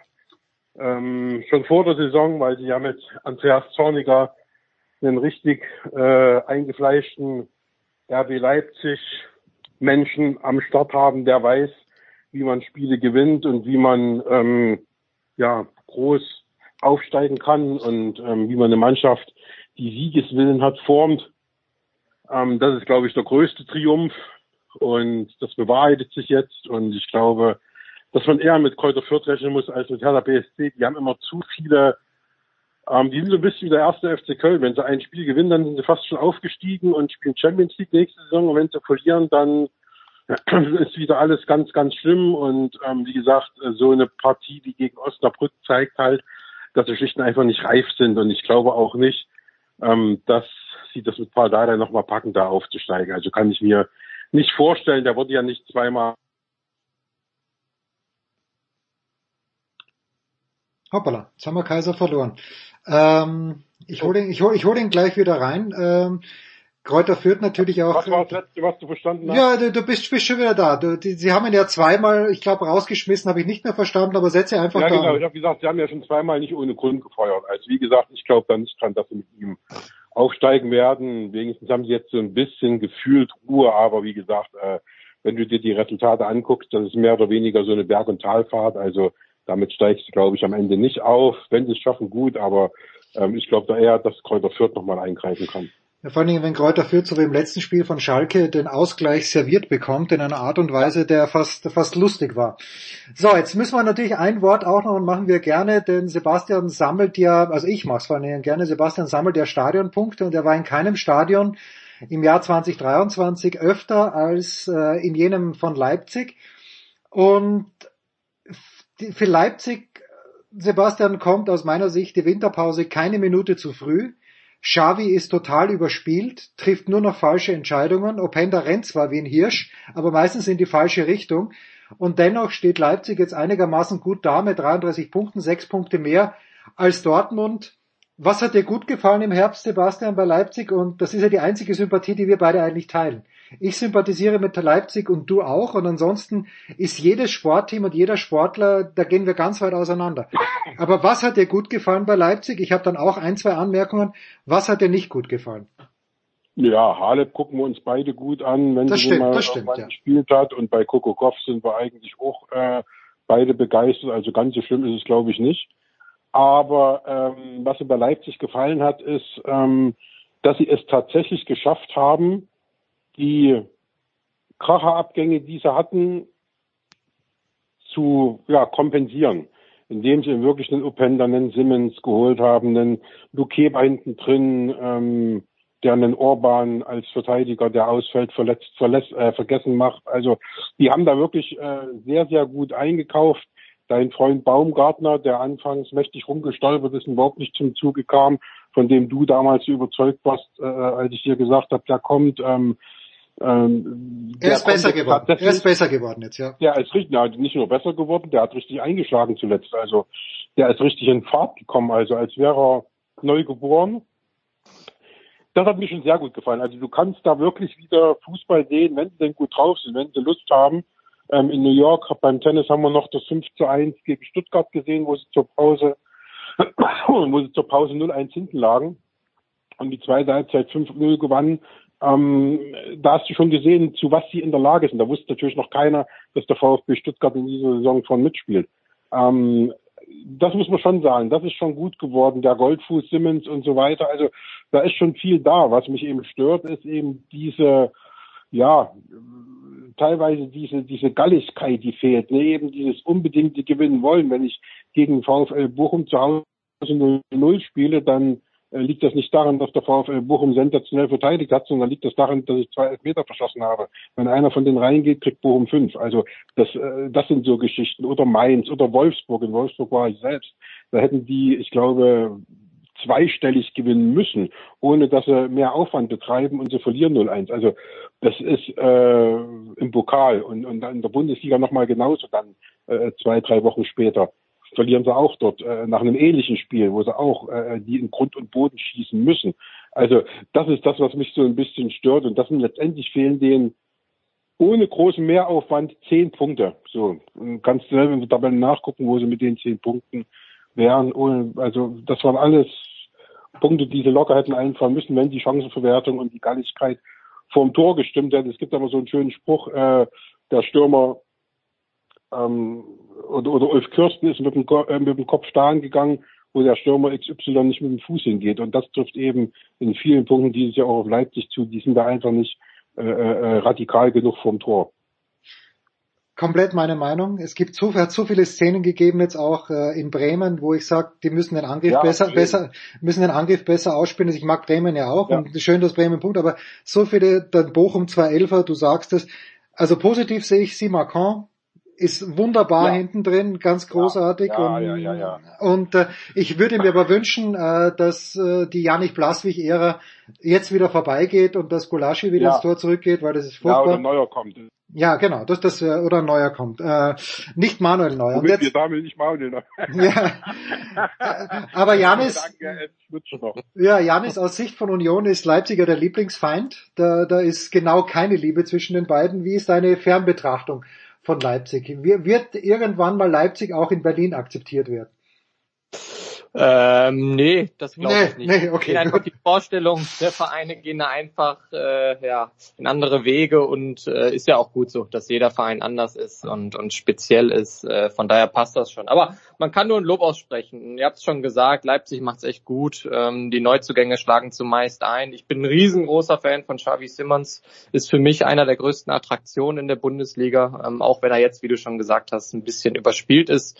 Aber ähm, der Junge ist schon, ist schon sehr gut. Ähm, und ich glaube, da stehen sie auch richtig auf dem vierten Platz. Es wird nur darum gehen, Dritter oder Vierter zu werden für Leipzig, weil äh, dafür sind Leverkusen und Bayern auch einfach zu stark. Ähm, da müssen sie einfach den dritten oder vierten Platz sichern, um wieder in der Champions League zu spielen. Aber was heißt denn, was heißt denn überspielt? Damit kann ich immer nicht anfangen. Die spielen äh, zweimal pro Woche äh, NHL, die spielen an einem Tag, äh, keine Ahnung, zu Hause gegen Columbus, am nächsten Tag spielen sie in Columbus bei der NBA genauso. Mein Lied, wo ich jetzt war, die haben äh, in äh, Charlotte gespielt, am nächsten Tag haben sie zu Hause gegen Charlotte gespielt.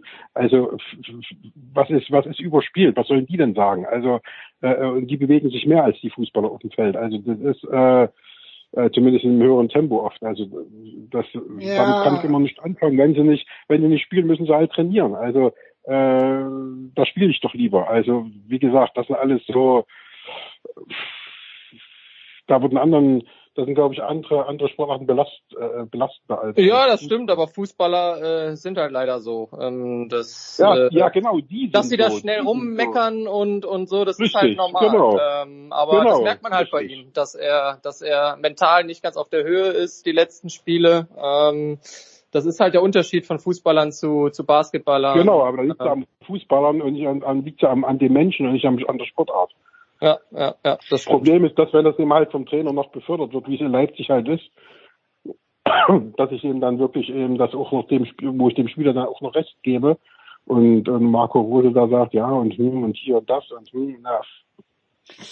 Na Irre, gut. Also Naja, gut. So, passt mal auf. Äh, und weil wir jetzt von anderen Sportarten reden, es ist wunderbar, wir gehen direkt über zu unserer Rausschweißerfrage. Ich weiß gar nicht, ob ich sie Sebastian geschickt habe, aber Sebastian kann jetzt äh, nächstes Mal ergriffen lauschen. Moment, ich schaue gerade. Äh, genau, ich habe es ihm geschickt, aber den Vortritt bekommt Janis. Und Janis weiß ich ja, weil ich das äh, bei Instagram sehe, er ist mindestens bei den Füchsen auch manchmal am Start. Ich weiß nicht, wie oft er bei Alba oder bei den Eisbären ist. Auch das würde ich ihm zutrauen.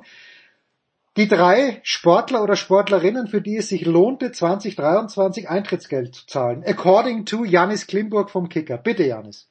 Oh ja, die Frage äh, habe ich, äh, hab Verdrängt. mir leider keine keine Gedanken mehr gemacht. Da muss ich mal ganz schnell äh, noch überlegen. Äh, fang du doch mal an am besten. Kaiser, Kaiser Presche vor, weil du hast das ja sofort auf dem Zettel. Ja, wie gesagt, Rad, Radsport müssen wir da außen vor lassen, weil da muss ich ja keinen Eintritt bezahlen auf der Straße.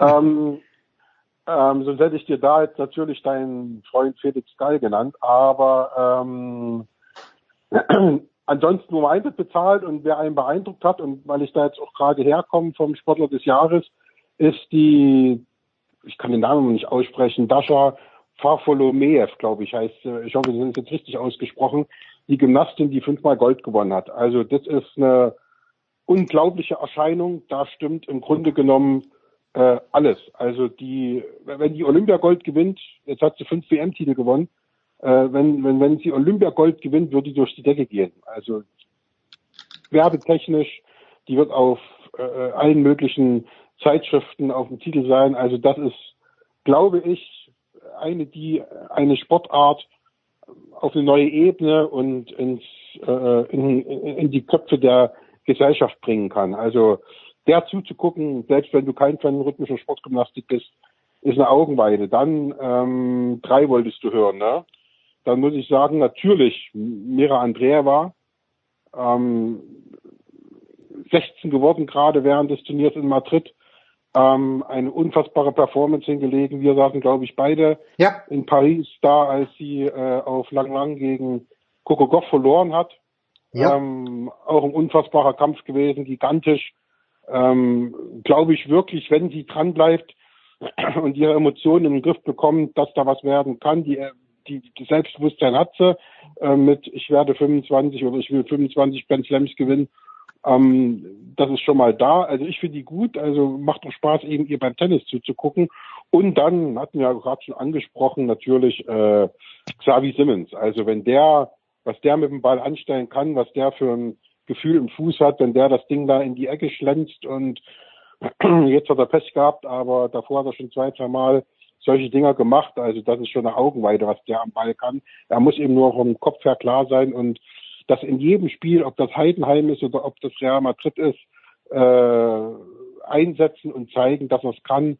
Ähm, dann wird es großer. Ansonsten, wenn er jetzt nur ein gute Laune-Spieler ist, wo er das äh, zeigt, wenn es gegen große Mannschaften geht, dann ist eher schwierig. Aber prinzipiell ihm zuzugucken, das ist echtes Eintrittsgeld wert. Janis.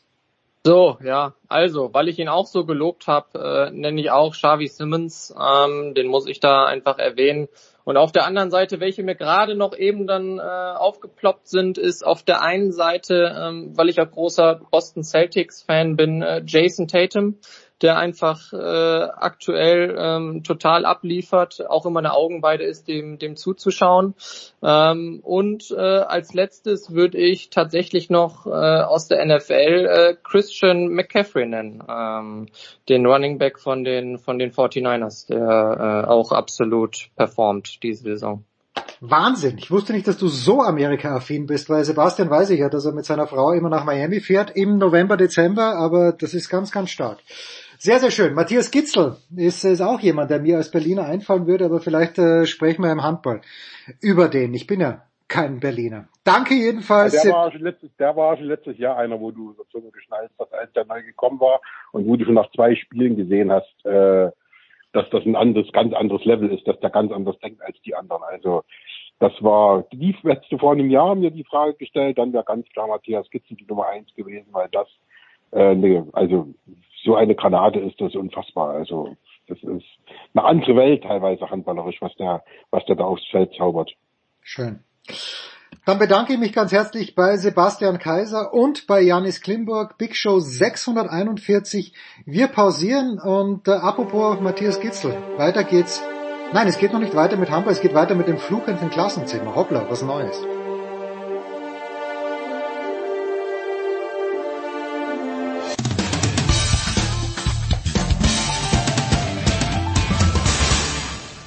Hier ist Roger Kluge vom Radsportteam Rotterdam und ihr hört das Sportradio 360. So, letzte Woche, meine sehr verehrten Damen und Herren, haben wir es probiert. Das war mein Fehler, dass es nichts geworden ist. Aber in der Big Show 641 gibt es die große Premiere des fluchenden Klassenzimmers. Wir sitzen hier in fantastischer Runde. Adrian, Lukas mit C, Marin, Dominik, Lukas mit K und Nico. Drei Themen wollen wir angehen. Edin Terzic, die Champions League Auslosung und dann Darts. Lukas, Sie haben gesagt, Lukas mit C wohlgemerkt, wir müssen über Terzic sprechen. Warum? Es ist eine ganz, ganz schwierige Ausgangssituation für ihn. Wie viel sechs Spiele jetzt ohne Sieg in Folge und der Fußball ist jetzt auch nicht so berauschend. Und jetzt da zur Winterpause wäre, glaube ich, der optimale Zeitpunkt, da mal was zu ändern. Aber ist jemand da, wo Sie sagen, komm? Ich, ich hätte jetzt grob gesagt, der Klasner ist ja frei. Und da kann man noch so oft sagen, Terzic ist ein Dortmunder Junge, der macht einfach keinen schönen Fußball mehr. Am Anfang hat es noch geklappt mit den Ergebnissen, aber die stimmen jetzt auch nicht mehr. Dominik, Sie haben auch eine gediegene Meinung. Sie meinen, der Dortmunder Kader ist gar nicht so gut und dass man Edin Terzic keinen Vorwurf machen kann. Ja, ich sehe halt da immer dasselbe Muster in Dortmund. So, die stellen da alle zwei Jahre sehr, sehr jung und zwar, zwar einen talentierten Kader hin, aber nichts, was die Meisterschaft gewinnen kann. Und am Ende vom Tag darfst du Brenner büßen, weil es die Verantwortlichen nicht auf die Kette bekommen, eine Transferstrategie zu entwickeln, die auch wirklich Meisterschaftskandidat ist. Deswegen ist der Fußball natürlich nicht wunderbar, den er jetzt erst spielt, aber ich sehe auch wenig Verbesserungspotenzial, egal mit welchem Trainer. Okay, ich sehe auch als Alternative, ich hätte auch Oliver Glasner gesagt, sonst fällt mir keiner ein. Vielleicht gibt es einen Trainer aus dem Ausland, einen holländischen Trainer, was weiß ich, von dem ich nichts weiß, aber als deutschsprachigen Trainer muss man wirklich sagen, ist fast niemand frei. Und das mit dem Kader. Hansi Flick. Danke, Marin. Das war der erste Einwurf unserer kroatischen Front. Äh, Da kommen heute noch mehr. Hansi Flick in Dortmund, da äh, stellst dem Lukas mit K das Kappel auf. Ja, das, das Lukas unvorstellbar, oder Hansi Flick? Hansi Flick ist doch, ich meine, bayerischer wird's nicht mehr als Hansi Flick. Naja, keine Ahnung, es- also für ihn bleibt halt auch nicht viel, weil er ist halt bei der Nationalmannschaft jetzt nicht mit äh, Erfolg äh, gegangen. Also es ist halt, es bleibt vielleicht nicht mehr, für ihn auch nicht mehr viel anderes als solche Vereine, die halt auch nicht gerade so gut dastehen. Die Frage ist halt, muss er noch arbeiten? Will er noch arbeiten? Hat, glaube ich, sechs Millionen Euro verdient pro Jahr beim DFB, hat bei den Bayern vorher gutes Geld verdient, also was weiß man. Aber vielleicht will. Ja, mei, es ist halt darauf, kommt halt darauf an. Ich, also als Trainer in dem Alter würde ich jetzt nicht daheim rumhocken wollen. Ja. Da haben Sie recht. Ich will aber auch nicht Dortmund trainieren wollen. Das ist sehr, sehr böse, Dominik. Das ist sehr, sehr böse. Ich würde Dominik, ich würde Dortmund sofort trainieren wollen, weil ich meine, die, die Hütte ist jedes Mal voll und du hast schon einen Kader, der, der immer Champions League reif ist und Meisterkader. Es gibt nur die Bayern haben einen Meisterkader. Leverkusen vielleicht, aber das schaue ich mir auch erst im Frühjahr an. Aber es ist doch völlig egal, was der Dortmunder Trainer liefert. Früher oder später ist er angezählt und weg. Das ist egal, ob du einen Pokal gewinnst, wie es ein Tuchel gemacht hat, oder ich glaube Tuchel was, oder? Ja. Oder ob du lieferst. Das ist völlig egal. Du zwei Saisons, du bist weg. Der letzte, der es länger ausgehalten hat, war der äh, Klopp. Da reden wir mittlerweile von zehn oder elf Jahren, wo das her ist. Also Das sehe ich auch so. Ich bin eher der Meinung, dass da mal an anderer Stelle mal ein Kopf rollen sollte. Ein Herrn Watzke zum Beispiel. Nein, nein, nein. Niemand. Niemand sitzt im deutschen Fußball sicherer in seinen Satteln das als ist genau das Problem, weil der Mann einfach verblendet ist. Der denkt jedes Jahr, er kann um die Meisterschaft mitspielen und versagt jedes Jahr wieder. Verkauft die besten Spieler wie in Bellingham, weil es nötig ist, weil sie halt einfach eine Aktiengesellschaft sind. Meint aber trotzdem, sie können alles gewinnen. Das ist halt irgendwo nicht realistisch. Da ist der springende Punkt. Ich kann nicht jedes Mal meinen Besten aus dem Kader, sei es Haaland, sei es Bellingham, sei es Sancho, Pulisic, egal wer, verkaufen für einen Haufen Geld und dann hole ich irgendwen für 15, 20 Millionen mit Potenzial, den aufzufüllen. Kann aber nicht erwarten, dass er das direkt von Anfang an abruft und ich dann weiter ein Kandidat für die Meisterschaft oder halt ganz oben bin. So, aber Quizfrage für euch jetzt, ja? Robert Lewandowski hat für Dortmund viele Tore geschossen. Aber das erste Jahr, als Robert Lewandowski nach Dortmund gekommen ist, war, glaube ich, das erste Jahr, wo Dortmund unter Jürgen Klopp Meister geworden ist. Wer hat damals Mittelstürmer gespielt? Lukas Barrios. Das war ein Flautenjahr. Überragend, überragend, Nico. Sie haben zwar beim Blokus jetzt nicht gewonnen, aber es gibt für Sie jetzt dann den Sonderpreis der Jury. Dass, dass diese Klasse weiß noch Lukas Barrios. Stimmt so. Und man hat sich gedacht, warum spielt der Lewandowski nicht? Und jetzt ist er, Weil er nicht getroffen hat die ersten zwei Jahre weil er nicht gespielt hat, die ersten zwei Er hat Jahre. aber auch nicht getroffen. Und er hat auch nicht gespielt. Wird schon wieder als Transfer. Das geht Hand in Hand, glaube ich. Das geht Hand in Hand. Nicht spielen und nicht treffen. Nicht spielen, nicht treffen. So, und jetzt hat Marin unsere kroatische Hoffnung für nicht nur die EM 2024, ich glaube, Marin ist auch unsere Hoffnung für die für die Handball-EM. Alles, auch Wimbledon könnte in Kroatien gewinnen, wenn, dann sind Sie es, Marin. Sie haben jetzt schon die Champions League-Auslosung. Und wir gehen das jetzt mal ganz kurz durch. Hier bleiben wir gleich beim BVB. Der BVB spielt gegen die PSV, wie ich gelernt habe. Eindhoven, Marin, was sagen Sie? Dortmund ist gnadenlos untergeht. Warum? Weil Eindhoven momentan einen sehr, sehr starken Fußball spielt. Ähm, ich glaube, die haben dieselbe Statistik wie Leverkusen. Die haben noch gar nicht verloren, glaube ich, dieses, äh, diese Saison. Also bis jetzt. Und Leverkusen, äh, Dortmund wird meiner Meinung nach stark untergehen gegen die. Ich schließe mich da an. Eindhoven hat jetzt 16 Spiele, 16 Siege in der Liga. Und ich darf euch sagen, Eindhoven hat der Champions League Quali gegen den glorreichen SK Bundegammer Sturm Graz gespielt. Jetzt hat sich Sturm saublöd angestellt, weil sie gedacht haben, in Eindhoven, wir müssen offensiv spielen, sind dreimal ausgekontert worden. Aber es ist eine lässige Mannschaft. Ich könnte keinen einzigen Spieler von, können Sie einen Spieler von Eindhoven sagen? Nein, Lukas schüttelt den Kopf. Ich bin gerade am überlegen. Äh, Genau, spielt, spielt ein Kroate Marin bei, bei, bei Eindhoven. Ich weiß es nicht. Okay, also da, da sagen wir BVB. Dann der FC Bayern München. Bitte? Luc de Jong. Luc de Jong, natürlich. Ja, die alte Legende. Die Legende, die, die, es ist, Luc de Jong ist eine Gladbach-Legende, oder muss man sagen? Ja. Zählt der wirklich als Gladbach-Legende für die drei Jahre, die er da gespielt hat. Und der hat gar nicht immer gespielt. Ja, das kommt noch dazu. die Gladbach-Legende ist eindeutig Raphael, der Brasilianer. das ist eine Legende. ja. So, jetzt kommt's. Wir gehen gleich eines weiter. Okay, da sagen wir also, Dortmund fliegt raus. Am Sonntagabend hat äh, Stuttgart in sehr, sehr irritierenden Auswärtstrikots bei den Bayern gespielt. Nico, Sie waren im Stadion. Die Bayern haben, mein Sohn sagt, das leichteste losgezogen mit Lazio Rom. Wie schätzen Sie das ein? Ja, muss man fast so sagen. Also bei denen was möglich war, haben sie auf jeden Fall schon mehr oder weniger das Glückslos gezogen, muss ich sagen. Aber wer wäre nicht das glückslos gewesen? Also wer, wer in der Verlosung PSG wäre, glaube ich, äh, als Gruppenzweiter. Ja, PSG hätte ich jetzt halt zur Zeit auch nicht als äh, so eine Schwäche gesehen. Nee. Neapel ist auch immer ein schwerer Gegner. Das Ich war letztes Jahr bei Neapel gegen Liverpool, Gruppenphase, und was die für einen Fußball gespielt haben, war unfassbar. Moment, Sie waren in Neapel? Hat es damals schon, war es damals schon das Diego Maradona Stadion oder ist, okay. Es ist das- aber auch ein anderer Trainer mittlerweile in Neapel, der kein geiler Fußball spielt. Ja, aber dieses, ja aber wenn man angeschaut hat, was Liverpool eigentlich für, mit Klopp immer noch für einen Fußball gespielt hat und wie die gespielt haben in Neapel, die waren, also die Stadion, diese Stimmung in diesem Stadion ist unfassbar. Die, das war, die haben zwei Fankurven, die sich gegenseitig nur anschreien, 90 Minuten lang. Und da hast du richtig gemerkt, dass die, die Liverpool-Spieler einfach eingeschüchtert waren. Und, und bei Neapel ist auf einmal der Knoten geplatzt und bei denen hat alles funktioniert. Das war ein unfassbar tolles Spiel. Tell me more, wie sind Sie da hingekommen? War das, war das geplant oder sind Sie spontan Nee, ich, ich habe letztes Jahr einfach, wir haben eine Italien-Rundreise gemacht und dann waren wir in Rom und am Tag drauf war das Spiel und dann, ich bin, ich bin Neapel-Sympathisant und auch Liverpool-Sympathisant und dann habe ich mir einfach gedacht, ja, wenn ich, wenn ich schon mal da bin und die zwei gegeneinander spielen, dann schaue ich nach Tickets und dann habe ich welche bekommen. Was hast du gezahlt? 50 Euro für Ticket. Ja, okay, es, es gibt noch, das ist nicht jeder so. Also für, für Bayern Gladbach habe ich meine Tochter letztes Jahr eingeladen und ihren Freund habe ich jeweils 80 Euro bezahlt. Sind zwar unten gesessen, aber okay. Marin. Als, als Bayern-Fan hätte ich am meisten Angst gehabt vor Inter Mailand. Danke. Wollte ich auch, wollte ich auch gerade sagen, Inter Mailand, ich war letztes, äh, nee, dieses Jahr sogar noch im San Siro unten. Zwar beim AC Mailand, aber dieses Stadion ist äh, einfach, ja. Was habt ihr für ein Leben? Das ist ein Hexenkessel da unten. Ja? Also, ja, war auch ein relativ spontanes Ding.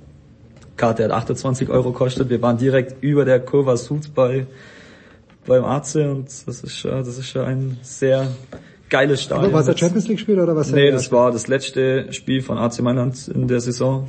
Mit dem Abschied von Zlatan Ibrahimovic war das natürlich noch äh, doppelt geil da unten. Dann, ja. Okay, also wir sagen, die Bayern gewinnen gegen Lazio. Dann haben wir natürlich, wenn Neapel angesprochen wird, und das schmerzt meinen Lieblingssohn sehr, Barcelona, Napoli scheißlos. Äh, wen sehen wir da vorne? Wer gibt Napoli. Napoli. Napoli. Oh Gott, der ganze Tisch sagt Napoli. Ich sag, ich sag, das wird eine ausgeglichene Nummer, weil beide nicht den Fußball spielen, den sie wollen oder können. Also es Aber ich dass sehe, Napoli da ich sehe, weiter ist als Barca im Moment. Ich sehe Lewandowski zurzeit sehr, sehr schwächeln. Also wer soll die Tore dort machen? Ein Rafinha, sehr, sehr schwach. Ähm, ein äh, Fernand Torres, genauso schwach. Da sehe ich da doch Napoli mit Quaraskelia und Osimhen im Sturm äh, schon als Favoriten, muss ich ehrlicherweise sagen. Der einzigste, wo bei Barcelona gerade aufblüht, ist ein Schau Felix. Mit, Ja, genau. mit einem Cancelo auf der linken Seite. Die, die zwei gefallen mir gerade schon gut da bei denen. Aber Wobei sonst, Joao Felix auch nicht so ja, aber er ist in letzter Zeit ist jetzt wieder besser worden. Joao Felix ist einer der geilsten Kicker Europas. Das Problem, das Problem, das er hat, ist, dass er zu wenig Tore, also er hat aber Tore geschossen in letzter Zeit, ja. Also er schießt noch zu wenig Tore, aber wie der kicken kann, was der für eine Dynamik hat, ich finde den großartig. Okay, also da kommt also die Mehrheitsmeinung mit Ausnahme von Dominik. Was haben wir sonst noch im Angebot? Es spielt noch, ja, äh, Leipzig gegen Real. Was muss passieren? Haben die überhaupt eine Chance oder komplett chancenlos? Ich sag chancenlos. Bin ich nicht der Meinung.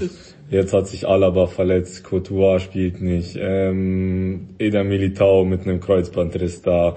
Äh, ich glaube, Real Madrid ist schon ziemlich geschwächelt jetzt in der Verteidigung und mit Xavi Simons im Sturm und kann schon, da kann schon auch mit ein bisschen Glück was gehen, meiner Meinung nach. Also, das Ding ist tot für Leipzig. Ja, ich glaube auch so.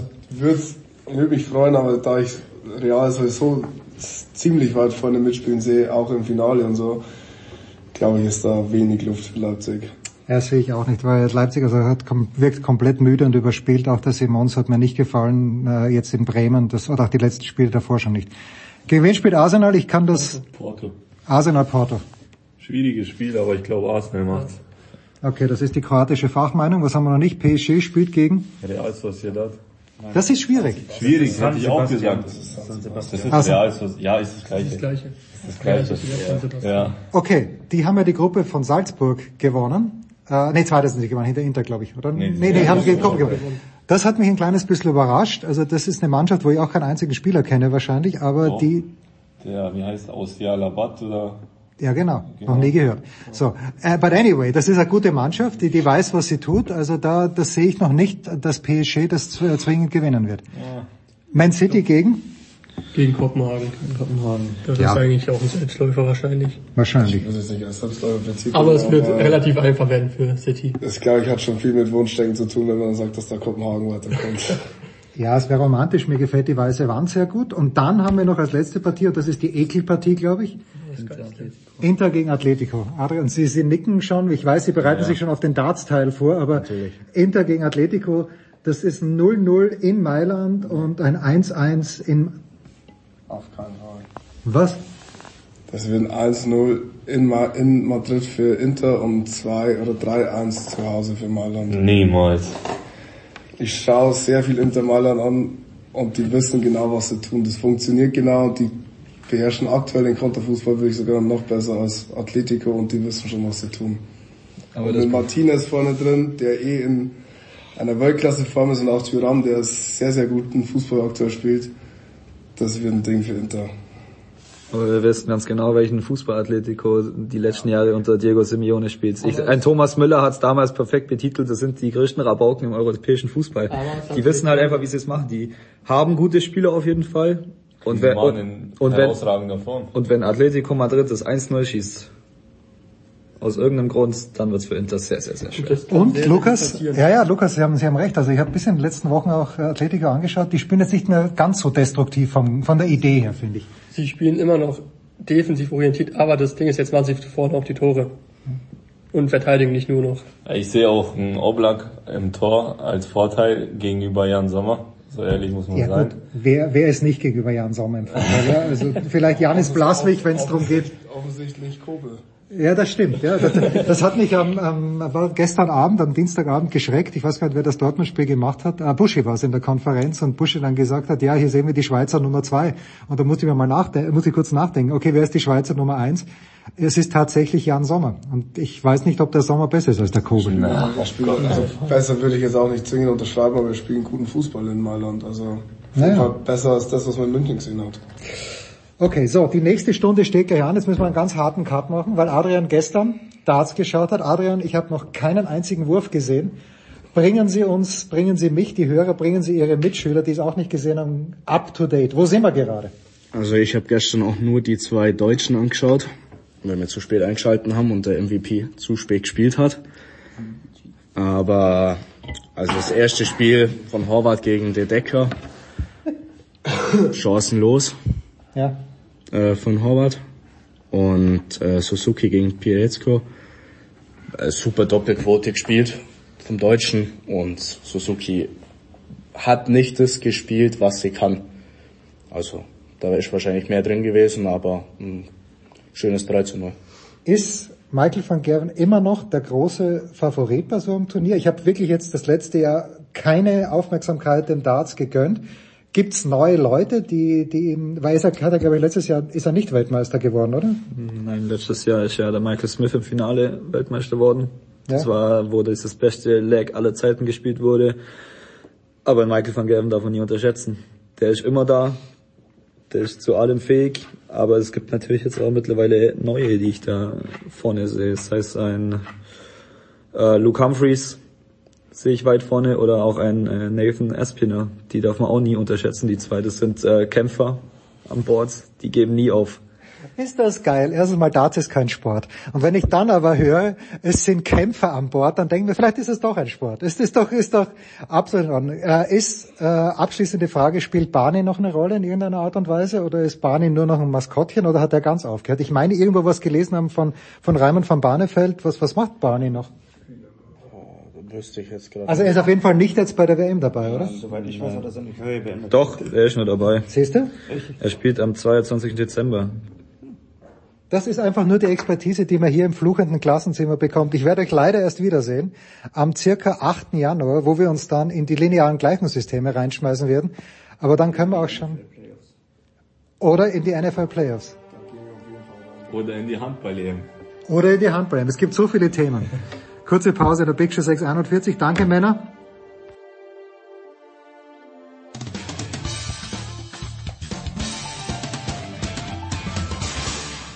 Servus, hier ist der Markus Rogan und ihr hört Sportradio 360. Herrschaften, weiter geht's in der Big Show 641 und ich freue mich sehr, das Jahr beschließen zu können. Auch unter anderem zum einen mit Uwe Semmer. Guten Morgen, lieber Uwe. Guten Morgen. Und äh, mit Markus Götz. Servus Götzi. Grüß euch. Götzi, gestern Abend noch in der Konferenz mit Buschi, mit Wolf Fuß, mit Schmiso, äh, jetzt habe ich den vierten, mit Jonas. Mit Jonas. Mit Jonas, selbstverständlich. Und du hast den, äh, die Heidenheimer zu einem Sieg gegen Freiburg kommentiert. Pass auf, jetzt kommt eine ganz, ganz amateurhafte, schlechte Frage, aber nichts anderes bist du von mir gewöhnt und hast du erwartet. Gib mir bitte das Pendant zu Heidenheim in der Handball-Bundesliga. So schlecht ist die Frage mich. Gott sei Dank. Aber jetzt bräuchten wir ja einen Verein, also Heidenheim spielt wieder die erste Bundesliga-Saison der Eisenach. Ich, ich, Vereinsgeschichte. ich, ich komme einfach mit Eisenach um die, um die Ecke, die übrigens gestern bei den Löwen gewonnen haben. Die übrigens gestern bei den Löwen gewonnen. Du, wenn du, wenn du, das können wir so in Zukunft auch machen, ist kein Problem, du stellst die Fragen und gibst die Antworten. Das, das für mich ist das okay, ich höre gern zu. Götzi, komm. Es gibt kein Pendant, es gibt es nicht. Nein, in dem Sinn nicht.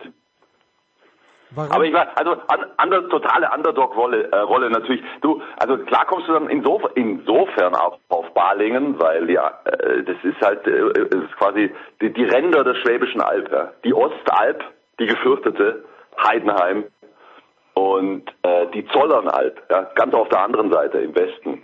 Balingen, so die Gallier von der Alp. Also, da, da, da habe ich tatsächlich gestern schon auch ein bisschen äh, ein, zwei Mal dran gedacht, an, an, an diesen äh, Slogan, den sich die, die, die Baliger Handballer ja irgendwann mal verpasst haben. Wir sind die Gallier von der Alp. Aber so wehrhaft, wie sich Heidenheim da gestern präsentiert hat, das war schon beeindruckend und deswegen äh, kam mir das dann auch in den Sinn, zweimal zurückgelegen und mit so einer Unnachgiebigkeit und Wucht dann in der zweiten Hälfte des Freiburger Tor bespielt und dann irgendwo auch verdient gewonnen, auch wenn äh, dieses äh, krumme Ding da, dieses Eigentor von Ginter in der Nachspielzeit natürlich aus Freiburger Sicht äh, brutal unglücklich war. Der Weltmeister, Matze Ginter. So, äh, wollen wir ein Wort, der Uwe, kannst du mir etwas zu Eisenach äh, kurz erzählen, warum die plötzlich bei den Löwen gewinnen? Das können immer zwei dazu. Die Löwen müssen nicht ihren besten Tag haben und Eisenach wahrscheinlich, äh, ich würde mal sagen, ohne, ohne jetzt äh, Statistiker zu sein, aber viel größere Siege als bei den Löwen hat es für die Eisenacher wahrscheinlich noch gar nicht gegeben in ihrer Bundesliga-Geschichte. Ja, und sie haben diesen Manuel Zehnder, ne? Der Ja. ist ja, der ist ja für jede Überraschung gut und hat, glaube ich, auch dieses direkte Duell gegen Juri Knorr äh, gestern ziemlich deutlich für sich entschieden. Ja, die Löwen pfeifen auch irgendwie auf dem letzten Loch, ne? Haben wieder Verletzte, ähm, das zieht sich brutal durch diese Bundesliga-Saison und äh, das Positive war, dass äh, Krötzky gestern wieder gespielt hat, äh, was ja eine gewisse Bewandtnis für die Nominierung des EM-Kaders äh, aufweist. Ähm, aber ansonsten kann das äh, den Löwen tatsächlich passieren äh, in dieser Saison. Meine Güte, sie haben jetzt 18 zu 18 Punkte.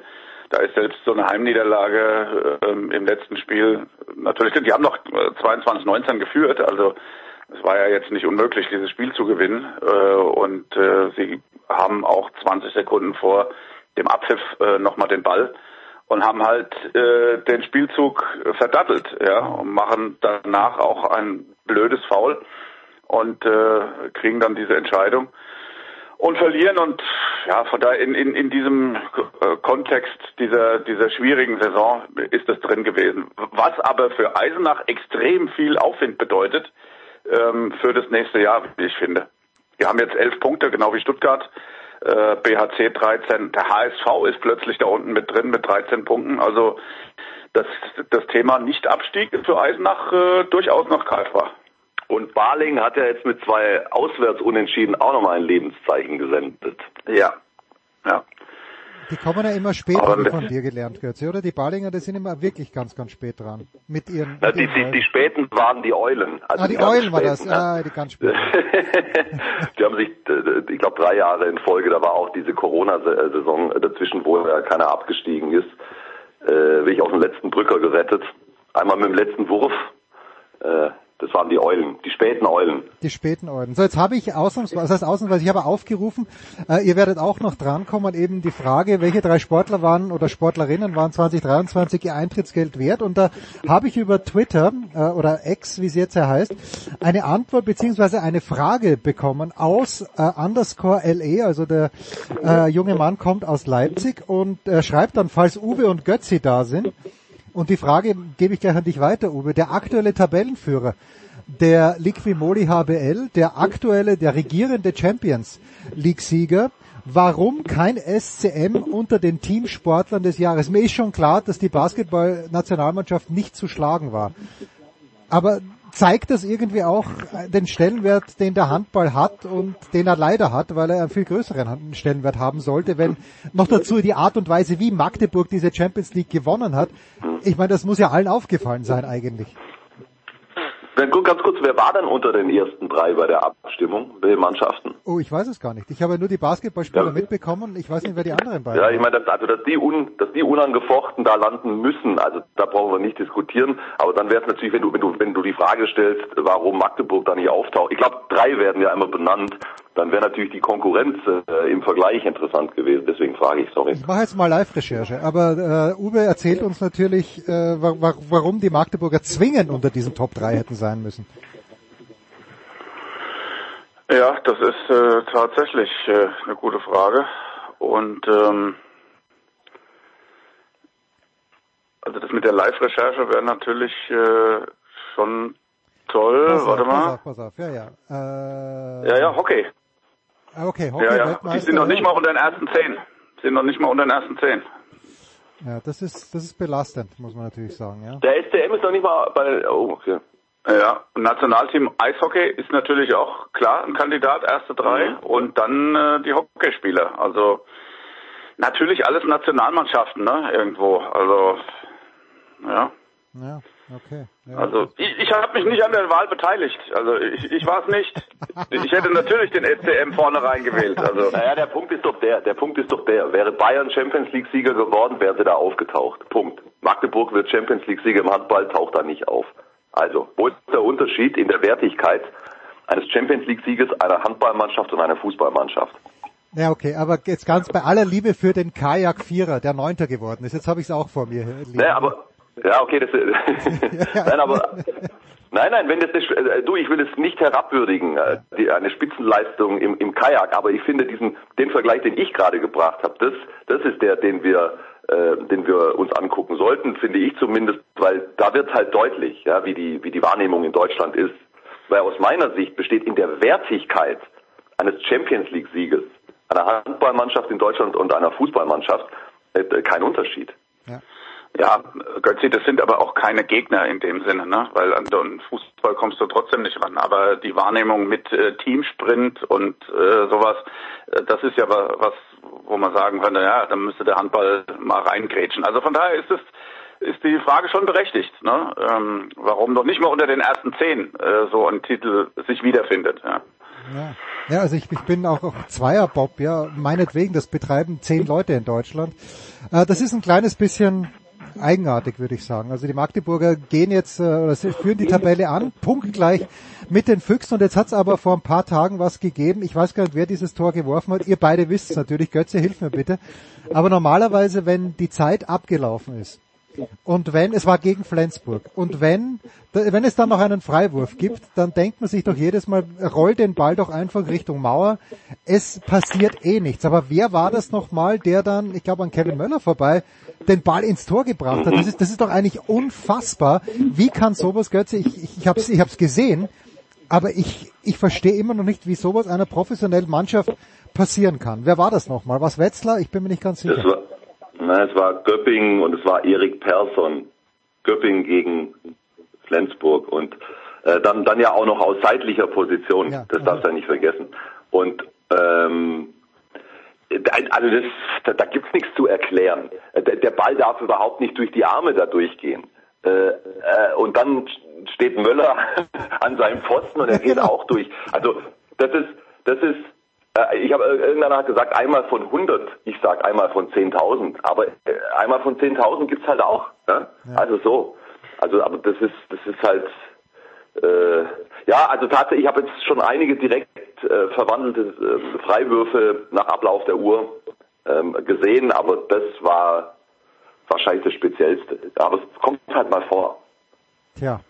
So, jetzt gehen wir also äh, in das Sportjahr 2024 bald. Ich weiß, Götze, dass du bei der Europameisterschaft kommentieren wirst. Uwe, du auch? Nein, nein. Uwe diesmal nicht. Ich höre Götzi lieber zu. Ja, natürlich. Wir, ler wir, lernen alle vom großen Meister. Uh, Uwe, wie groß ist die Chance, dass, äh, oder sagen wir mal so, du sagst, Patrick Rötzke hast du angesprochen, Uwe. Wie ist denn generell im Moment die Situation, äh, was die Verletzungen anbelangt bei der deutschen Handballnationalmannschaft? Wie groß ist die Chance, mit anderen Worten, dass im kommenden Jahr für die Silbermedaille bei der Heimeuropameisterschaft wenigstens der siebte Platz rausschaut für die deutschen Handballer bei der Wahl zur Mannschaft des Jahres? Ja, also ich denke, die Deutschen gewinnen Gold in dem Segment Plätze 5 bis 8. Also ähm, ist, ist, ist auch was, ist auch was, ja. Uwe, bist du, haben wir dich, haben wir dich eingeladen äh, zu einem Think Tank des Deutschen Handballbundes, um in jedem Fall sicher, also um Möglichkeiten auszuloten, in jedem Fall sicherzustellen, dass die Europameisterschaft ein voller Erfolg wird, oder? Ja, es kommt immer auf die Seite des Betrachters an. Und ja, ja. ich finde, dass sie, dass es völlig ausgeschlossen ist, dass sie unter die ersten vier kommen. Aber im Feld der Verfolger kann man sich auch profilieren. Und ich finde dann, äh, ja, ist ja wieder die Perspektive intakt für die nächsten Jahre. Aber selbst vor heimischem Publikum bin ich wenig optimistisch, dass da was geht. Moment, also, Moment. Dänemark, so Dänemark, Frankreich, oder? Dänemark, Frankreich, nein. Äh, wer sind die anderen? Ist es Schweden? Ist es Norwegen, an denen man auch nicht vorbeikommt? Äh, ich komme nur ja. auf zwei. Götzi, bitte. Ja, bist du ja, schon mal also, gut dabei. Also, ähm, zwei Sachen. Zum einen, ich würde nicht so weit gehen und es kategorisch ausschließen, dass die deutsche Mannschaft in dieses Halbfinale kommt, von dem Uwe spricht. Denn wenn man sich, ähm, wenn man sich den, den, den Spielplan anguckt, also es passieren halt schon auch immer wieder äh, kuriose Sachen bei solchen Turnieren. Und da, da könnte natürlich auch die deutsche Mannschaft äh, äh, von profitieren. Und gleichzeitig, ich bin auch nicht optimistisch. Also ich wollte gerade sagen, verhalten optimistisch, aber die Wahrheit ist, ich bin nicht optimistisch. Und zwar ähm, sehe ich wirklich nicht, also äh, über Dänemark und Frankreich brauchen wir überhaupt nicht diskutieren, aber äh, Schweden auch eindeutig vor uns, Norwegen ist vor uns, äh, Island ist vor uns, die Spanier, ey, mit Spanien geht's mir im Grunde seit zehn Jahren so, dass ich mir die Mannschaft angucke oder die Aufstellung oder den Kader und sage, also das kann doch nicht sein, also äh, dieses Mal reißen die nichts, dann werden sie wieder, kommen sie wieder ins Halbfinale, ja, oder werden Europameister. Ich glaube, die waren dreimal in Folge Europameister. Also das ist, das ist deswegen, äh, die müssen wir auf jeden Fall da auch reinnehmen. Ähm, und dann gucken wir einfach mal, und das ist ja das Allerwichtigste, also der wichtigste Blick, wir schauen auf, äh, auf die deutsche Mannschaft, auf uns selbst in dem Fall. Und ähm, wenn ich sehe, in welcher Verfassung Juri ist, an dem extrem viel hängt, hm, wenn ich sehe, äh, wer, sozusagen nach Golla und Köster im Innenblock decken soll, hm, wenn ich sehe, in welcher Verfassung Sebast zum Beispiel, also halb links Sebastian Heimann, äh, Luka Witzke war jetzt die ganze Zeit verletzt. Also echt, ich, ich, mir fehlt jede Fantasie, wie, äh, wie wir daraus äh, ein explosives Konstrukt machen sollen jetzt für die für die Euro. Ähm, aber ich lasse mich wirklich, wie so oft, wahnsinnig gerne eines Besseren belehren, wenn es anders kommt. Ich freue mich ja darauf auf die Euro. Ich werde auch in München die Spiele besuchen. Es ist, ich finde es natürlich, wir haben eh schon drüber geredet, ich finde dass die Deutschen nicht in München spielen, ist mir klar.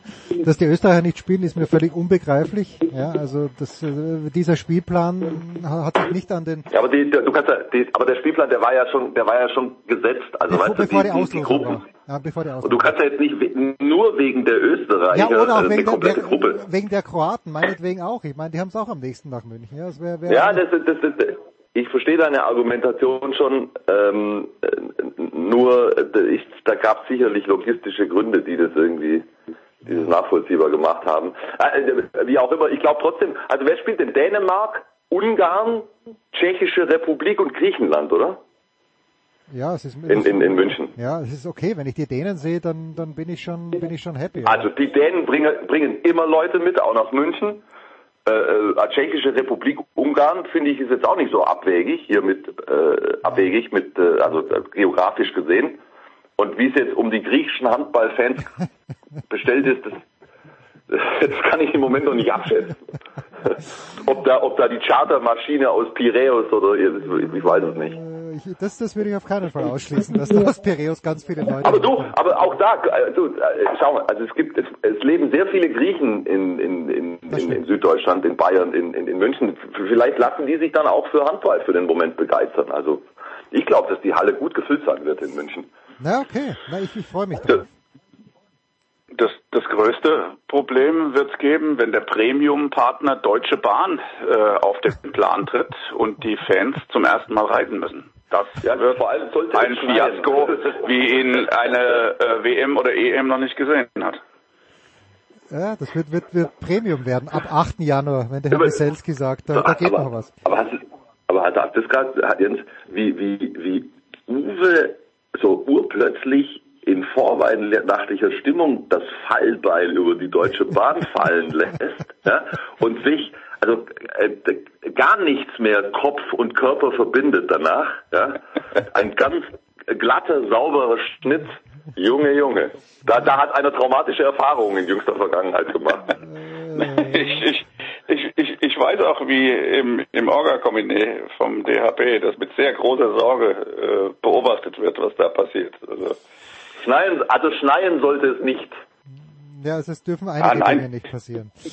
Na gut. ja, also wenn da die ersten Streiks reinhauen, dann wird's wirklich dramatisch. Also, naja. Weil Naja, ja auch komm. die, die, die, die Teams sollen ja auch mit der Bahn fahren, ne? Darum geht's ja. Okay. Ja, Und das wäre wenn natürlich die dann besonders belastend. plötzlich nicht, nicht in Hamburg stehen, sondern in Bautzen, dann wird's interessant, ne?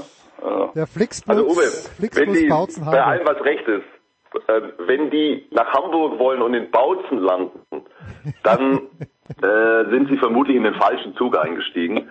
Und das äh, sollte lösbar sein. Ah, komm, lasst, lasst uns uns rausschmeißen für dieses Jahr. Es war, es war so großartig mit euch beiden, eine ganz große Freude. Und Uwe hat schon ein kleines bisschen vorgearbeitet, aber Uwe, dann, dann gerne auch noch kurz verbal. Du hast dir drei Athleten, beziehungsweise zwei Athleten, eine Athletin rausgesucht, die, für die du in diesem Jahr Eintrittsgeld bezahlt hättest, beziehungsweise vielleicht sogar bezahlt hast. Wer sind die drei? Ja, zum einen ist es natürlich Yannick Sinner, der äh, für meine Begriffe einen großen Schritt nach vorne gemacht hat. Wir haben ja äh, als Sidekick immer mal wieder über Tennis gesprochen und ich glaube, dass, äh, dass der derzeit einzige ist, der Djokovic wirklich langfristig am Zeug flicken kann. Zum Zweiten ist es der Leistungssprung und deswegen, ich bin ja immer bei denjenigen, die äh, plötzlich echt äh, sich verbessern und ähm, das äh, sich auch in Erfolgen niederschlägt. Ähm, das ist äh, Philipp Navrat. Ich bin jetzt nicht einer, der stundenlang äh, vorm Fernseher sitzt, wenn die das Gewehr schultern, aber da finde ich, ist eine super Entwicklung, ähm, die man sich auch prima anschauen kann. Und das Dritte, da hatte ich ja mit zu tun, ist Viola Leuchter, die 19-Jährige von Bayer Leverkusen, die äh, wirklich äh, in den nächsten Jahren dafür sorgen kann, dass dann eine deutsche Mannschaft äh, mal wieder unter die letzten vier kommen kann. Denn mit dem Bestand, so wie er vorher war, äh, ist es offenbar nicht möglich. Aber das ist eine junge Dame, die großes Potenzial hat, in jeder Hinsicht, groß in Anführung. Äh, denn da, sie- kann über jede Abwehr dieser Welt äh, kommen mit ihren langen Gräten und ähm, das kann das Spiel einer deutschen Handball-Frauennationalmannschaft nachhaltig verbessern. Und sie ist ja zur Newcomerin äh, des Turniers bei der WM gewählt worden, das nicht äh, zu Unrecht. Äh, in einer Konkurrenzsituation, wo viele andere Nationen auch 19- und 20-Jährige schon an den Start gebracht haben, die äh, wirklich sich ihren Platz verdient haben. Und das ist der erste Respekt, den man ihr gezollt hat, auch auf der internationalen Bühne. Lässig. Ich habe ein bisschen äh, in Österreich mir angeschaut von der WM. Äh, Österreich gegen Angola war es, glaube ich. Äh, Da haben mich die Afrikanerinnen äh, mitgerissen, möchte ich fast sagen. Also das war so dynamisch und gut. Äh, Französen, Frankreich ist dann Weltmeister geworden bei den Frauen. Götzi, deine drei, für die du Eintritt bezahlt hättest oder oder gesagt hättest, okay, das wäre es wert gewesen. Bitte. Also zunächst mal gäbe es da natürlich viel, viel, viel mehr als nur drei.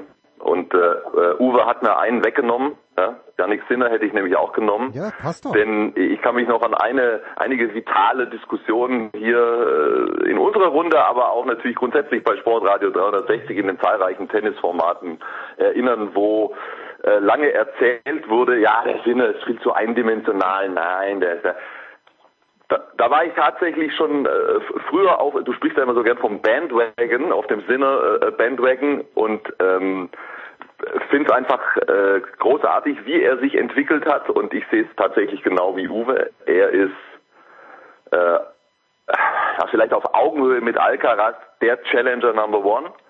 Aber ich lasse, ich, ich, ich nehme ihn nicht, weil Uwe ihn schon genommen hat. Gut, dann nehme ich, ich bin, ich bin stinklangweilig, ich nehme Matthias Kitzel. Ähm, wer äh, Bock auf Handball hat und in diesem Jahr äh, Matthias Kitzel gesehen hat, ist, glaube ich, noch nie enttäuscht worden. Zweimal die Woche, jede Woche absolute Weltklasse. Dann nehme ich, ähm, äh, dann nehme ich Andi Obst. Dann nehme ich Andi Obst, Ja. weil ich auf jeden Fall einen von den äh, Basketball-Weltmeistern drin haben will. Natürlich wäre Dennis Schröder die, die naheliegende äh, Wahl gewesen, äh, weil er natürlich sich überragend diese, diese Mannschaft geführt hat. Aber ich bin, ich bin äh, sehr großer Andy Obst-Fan. Ich habe immer schon ein großes Herz für die Shooter gehabt im Basketball. Äh, zu Jordan-Zeiten war neben Michael Jordan immer Reggie Miller mein Lieblingsspieler, Killer Miller. Ähm, und diese und diese Fähigkeit, wirklich ohne den Ball eigentlich richtig in den Händen zu halten, aus irgendeiner unmöglichen Position und Bewegung den Ball äh, aus neun Metern in diesem Korb ohne Ringberührung zu verwandeln, das hat, hat mich immer schon begeistert und ähm, das äh, hat Andy Obst insbesondere bei der Weltmeisterschaft für die deutschen Basketballer ja äh, in überragender Manier gemacht. So, jetzt habe ich, wen habe ich jetzt? Andy Obst habe ich, äh, Matthias Gitzel habe ich. Ja. ja, ist ein bisschen stockend, muss ich sagen. Ja, es geht, geht es nicht so leicht von der Hand. Ja gut, also ich habe natürlich auch kein Referat vorbereitet wie Uwe, ja. Und dann, äh, dann habe ich natürlich auch äh, jetzt hier eine Grätsche bekommen. Ja, also, heißt gut, wunderbar, dann nehme ich noch Zero Gerassi, denn äh, der VfB hat mir natürlich in den letzten Monaten so viel Freude gemacht wie ganz viele Jahre zuvor nicht mehr und ähm, der Mann, der Mann ist, und man hat ja auch gestern wieder gesehen, er ist wirklich sein Geld wert ähm, also das Eintrittsgeld, das man, das man bezahlt, um ihn zu sehen, denn die Regel im Moment ist relativ einfach, Ball zu Gerassi, Ball im Tor. Danke. Tja, schön. Und gestern auch übrigens, Uwe hat ja spät wahrscheinlich auch Gefallen plötzlich gefunden an der Konferenz. Buschi hat das Match so schlecht geredet und dann in den letzten drei Minuten Ich sag euch was. schlägt's zweimal ein. Ich sag, ich sage was. Bei äh, Buschis Laune, die war in der Halbzeit schon unter dem Gefrierpunkt. Da hat, glaube ich, der, äh, der Fußballgott und der Gott der Familien beschlossen, ah, den können wir nicht mit dieser Laune nach Hause schicken. Das, das ist für keinen gut, da müssen wir noch irgendwas machen in dieser Schlussphase. Ne? Ja, und es ist was gekommen. Uwe Semrau, Markus Götz, es ist äh, das ganze Jahr über fantastisch gewesen mit euch. Äh, ich freue mich schon auf das nächste. Danke ihr beiden. Kurze Pause in der Big Show 641.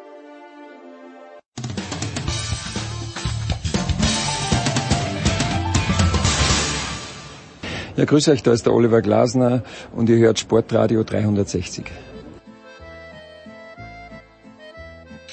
So, Big Show 641, weiter geht es. Und es geht weiter mit der National Football League mit einer erlesenen Runde. Letzte Woche war er alleine am Start. Christian Schimmel, ich freue mich, dass du auch diese Woche wieder Zeit hast. Servus Christian.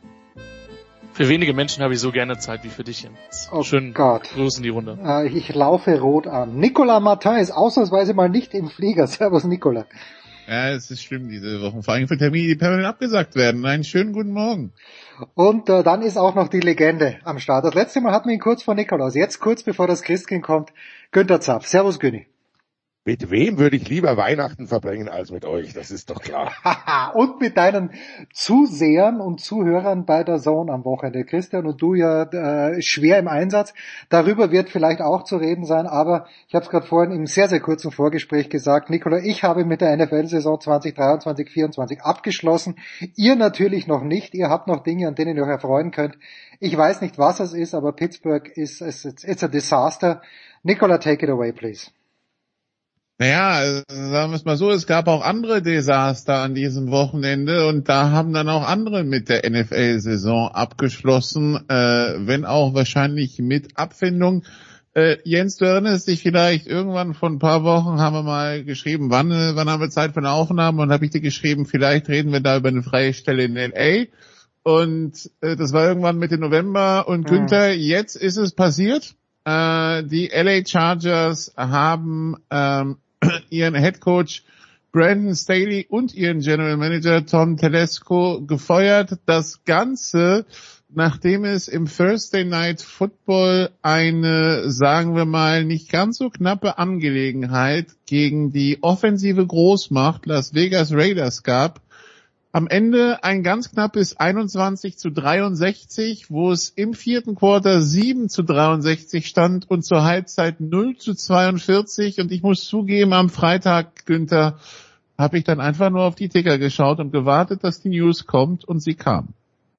Äh, ja, also das war, wie er richtig schon festgestellt hat, es lag ja eh schon in der Luft. Äh, am Saisonende waren sich fast alle einig, muss der Schnitt erfolgen, denn mit dieser doch auf dem Papier extrem guten äh, Truppe erreichen. Dann kam dieses Desaster gegen ein Team, das muss man sich ja auch nochmal vor Augen führen, das die Woche davor 0 zu 3 äh, verloren hat, also 0 Punkte gegen, gegen die äh, Vikings in diesem Wahnsinnsspiel und dann machen die 63 Punkte.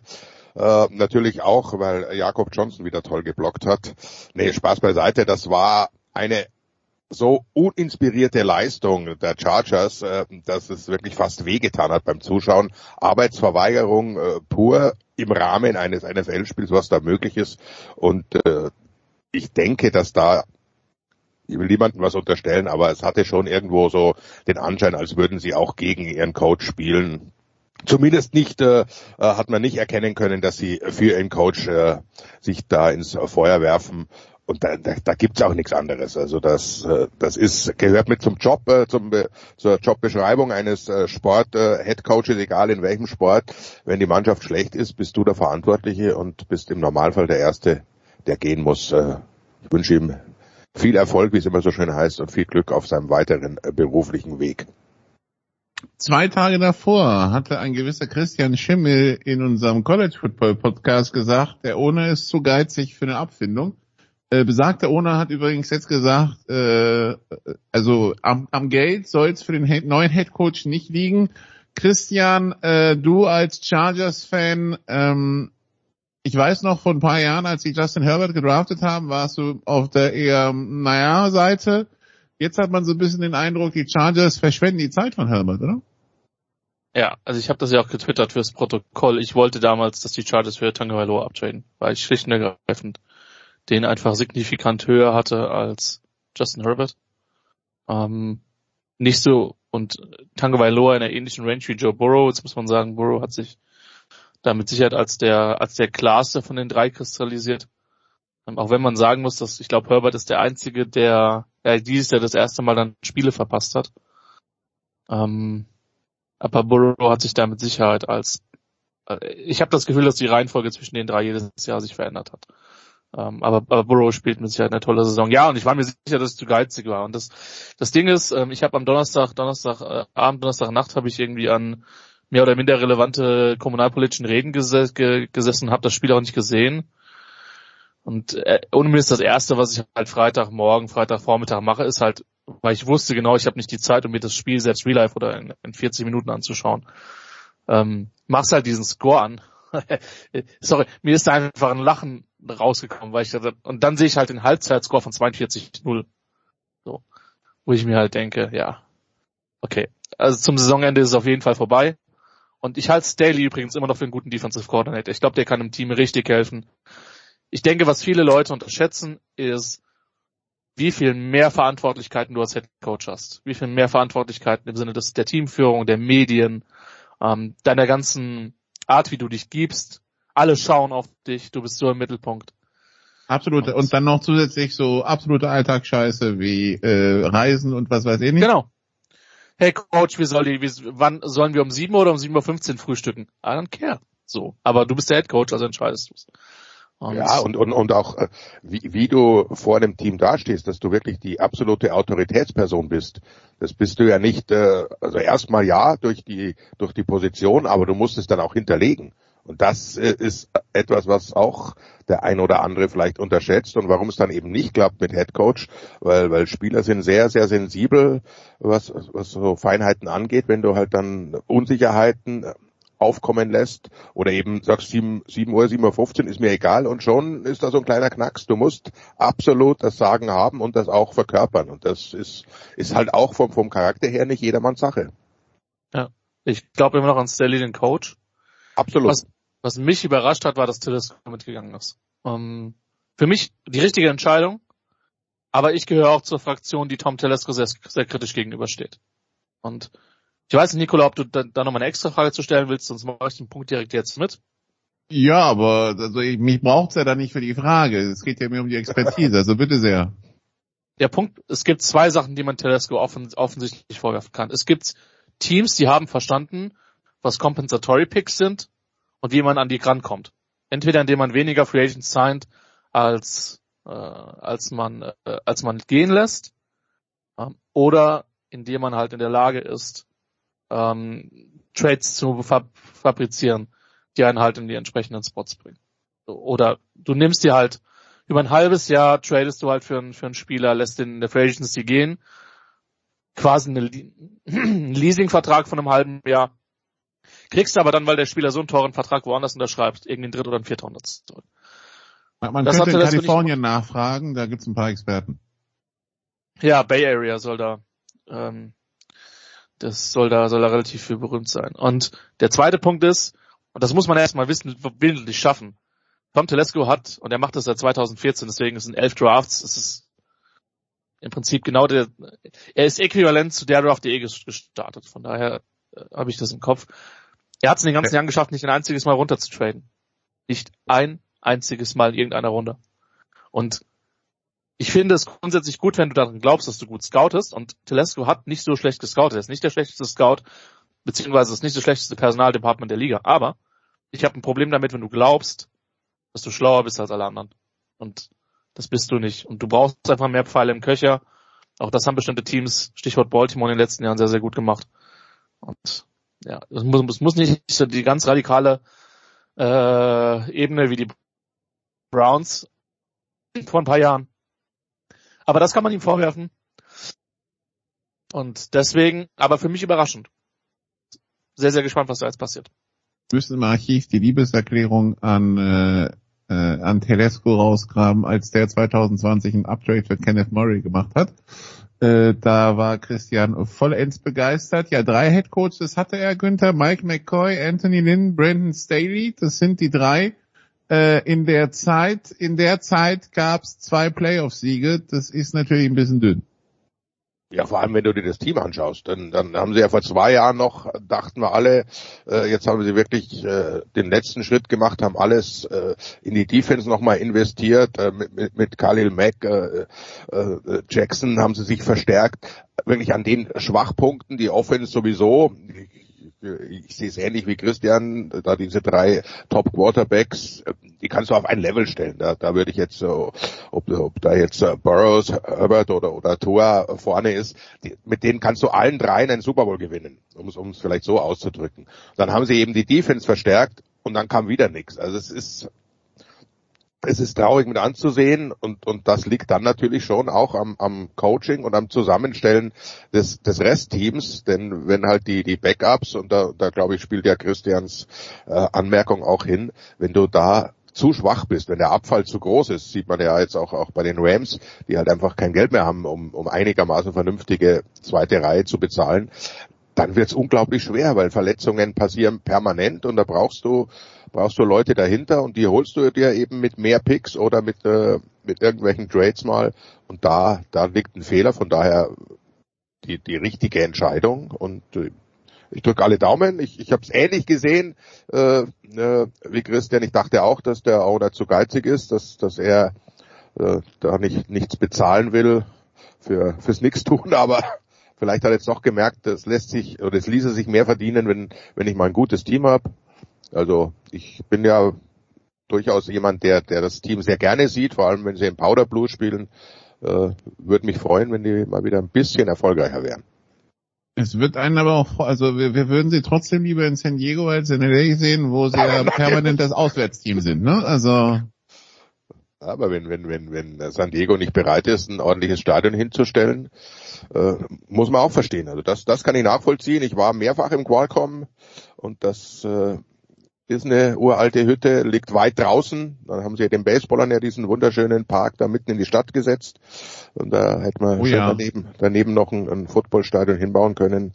Da müssen sich die, die Leute von America's Finest, so wie San Diego ja zu Recht genannt wird, an die eigene Nase fassen. Es, es tut weh. Also ich, mir rutscht immer noch ab und zu. Äh, ich versuche es im Kommentar dann zu vermeiden, aber ansonsten natürlich immer noch ein San Diego Chargers raus. Weil da Du darfst es jedes Mal sagen. Du darfst es jedes Mal sagen. Es ist die einzig richtige Bezeichnung. Es ist, ich muss zugeben, dass ich damals, als sie die Stadt verlassen haben, ich will nicht, ich wusste nicht, ob ich damit klarkomme, dass sie Los Angeles spielen. Weil, also, ob das mir mein, mein Sympathie sein, mein Unterstützung sein in irgendeiner Form beeinflusst, hat's nicht wirklich schlimm. Also, sie gehören für mich immer noch nach San Diego. Bin ich total bei euch. Aber, glaube, wer schon mal in beiden? Städten, wer schon mal in beiden Städten war, äh, wird, also LA ist im Vergleich halt ein bisschen seelenlos, muss man ja zugeben. Ja, also Moloch, also das kannst du ja wirklich nicht vergleichen. Das ist ja Wer, wer in San Diego so eine Art Identität, hat und dieses und das Baseballstadion ja mitten in äh, im äh, ich- ist es Gas Gas Gaslight ne? District, ja. Gas, Gaslamp, Gaslight. Ich war ich bei Vancouver und San Diego wirklich immer durcheinander, aber ja, es ist äh, es ist wirklich also das das Baseballstadion ist wirklich toll gelegen, kann man nichts sagen. Ja, so viel also zu den Chargers. Äh, wenn wir Günther schon in der Leitung haben, ähm, was uh, what happened in Buffalo? Uh, what happened in Buffalo stays in Buffalo. Um es auf einen kurzen, um auf einen kurzen Nenner zu bringen, nein, das ist natürlich so ein Spiel, das kann passieren. Äh, da würde jetzt sogar ich mal nicht äh, sofort verzweifeln. Denn A ist das eine, eine, eine sehr, sehr gute Truppe, die gerade richtig in Schwung kommt. Und dann wissen wir alle, dass Dallas nicht das Team ist, das mit einem Rückstand umgehen kann und nicht die großen Kämpfer sind. Comeback. Also nur ganz einzeln dieses dieses Spiel betrachtet, äh, sage ich, wie gesagt, das kann passieren. Schwamm drüber abwinken. Was natürlich äh, nachwirken wird, ist die große Chance, die man vergeben hat. Dann durch Philadelphias Niederlage noch hätte man also wirklich einen Riesenschritt dahin machen können, vielleicht doch noch die, die NFC East zu gewinnen. Es bleibt wieder das große Fragezeichen, wie sieht man gegen gute Teams aus, äh, vor allem auswärts. Zu Hause sind, sind die Cowboys ja immer noch eine Macht, aber sie werden halt zu Hause nicht spielen in den Playoffs und damit kann es auch wieder ein ganz schnelles Aus sein. Und äh, die, die, die großen Fragen in der so, so hochgelobten Defense äh, konnten das ganze Spiel über nicht beantwortet werden. Ohne Linebacker gegen ein, ein Laufteam anzutreten in kaltem Wetter, das ist schwierig und, und Dan Quinn muss da Lösungen finden, weil die anderen Teams schauen sich das an. Äh, Deck auch nicht so wie gewohnt. Es sind halt doch irgendwie, scheint, scheint das ein Team zu sein, das halt in klimatisch perfekten Verhältnissen wunderbar funktioniert. Da machen sie ihre 40 Punkte. Dann hat sich das Zach Martin noch verletzt. Also kommt, kommt wieder einiges zusammen. Wie gesagt, das Spiel als Einzelnes, das, das äh, hakt mal ab, das passiert. Aber die, die Tendenz generell, auswärts jetzt äh, 3-4 als Bilanz und eben wieder eine ganz, ganz schwache äh, Vorstellung. Da, da muss man sich Sorgen machen, denn es wird nicht einfacher. Jetzt, jetzt geht's nach Miami und dann kommt Detroit. Also das ist ja nicht so, dass nur noch Laufkundenschaft in Dallas vorbeischaut. Ich kann sagen, der Spielplan ein bisschen ungünstig in Sachen für Dallas. Also erst Miami, dann Detroit, dann Washington, während äh, die ähm, Eagles sich zweimal die Giants und einmal die Cardinals gönnen können. Ähm, das äh, unter Umständen vielleicht einfacher. Wobei, Christian, bei den Eagles so ein bisschen ist da der Wurm drin. Also, okay, die wurden von den 49ers planiert, dann alle gesagt, ja, aber die 49ers. Dann kamen die Cowboys, da wurden sie auch planiert, dann hat der eine oder andere schon geschaut, jetzt hat man auch nochmal gegen Seattle verloren. Äh, was ist los bei den, äh, bei den Eagles? Oder ist das so eine Art Normalität, weil sie vielleicht im ersten, in der ersten Saisonhälfte das ein oder andere Spiel vielleicht glücklich zu viel gewonnen haben? Ich gehe nochmal in meine Vorbereitung von Philadelphia gegen Buffalo aus Woche 12. Weil ich schon damals gedacht habe, okay, warum sind die Eagles 9 und 1 und Buffalo 6 und 5? Und das waren eigentlich statistisch gar nicht so weit unterschiedliche Teams. Die Eagles waren zu dem Zeitpunkt 6 und 1 und One-Score-Games. Und Buffalo 2 und 5. Und wir erinnern uns alle, wie das Spiel ausgegangen ist. Die Eagles gewinnen das in der Verlängerung. Ein Spiel, wo sie auch lange, lange draußen waren. Aber die Eagles hatten schon damals, abgesehen von, von den sehr, sehr starken Lines, ähm, speziell in der, in der Defense ihre Probleme, vor allen Dingen gegen den Pass. Und bei Third Down in der Red Zone waren es keine guten Mann. Es ist immer noch eine gute Footballmannschaft. Make no mistake about it. So. Ähm, aber der, die Bilanz war besser als das, als das, äh, als das Spiel auf dem Platz. Äh, das hat sich in den letzten Wochen, wo sie den einen oder anderen sehr, sehr harten Gegner gespielt haben, weitergeführt. Wir sind jetzt 10 und 4 zusammen mit Dallas äh, gleich in der, in der, in der Division. Das muss man sagen, und da hat Günther natürlich recht, die Schedule spricht eindeutig für die Eagles. Zweimal Giants, einmal Cardinals. Aber auch die letzten drei verloren und das nicht knapp. 1942 49ers, 1333 Dallas. Zugegebenermaßen Seattle war knapp, aber gegen Seattle auch mit dem Backup Quarterback, auch wenn es auswärts war. Ich glaube, die sind immer noch ein sehr, sehr gutes Team. Ich glaube, die sind immer noch eine Gefahr in der NFC. Aber die sind, dieser 9 und 1, diese 9 und 1 Bilanz hat ihnen nicht, äh, nicht richtig getan. 10 und 4 fühlt sich richtig an. Kann mir gut vorstellen, dass sie ungeschlagen jetzt durchgehen. Cardinals sind ein anderes Team seit Murray da ist. Die Giants sind nicht gut, aber die Giants, man hat zumindest den Eindruck, dass sie ein bisschen Leben mit, mit DeVito haben. Und wir wissen ja alle ganz genau, dass diese Spiele in der Division zwischen den beiden Teams immer was ganz Spezielles sind. Ja. Nicht umsonst war der, der Sofa Quarterback Opener immer noch dieser Dijon Jackson Punch Return Touchdown. Der letzten Sekunde. Und wie gesagt, ich glaube, die sind eine Gefahr. Aber die haben auch gezeigt, wo sie angreifbar sind.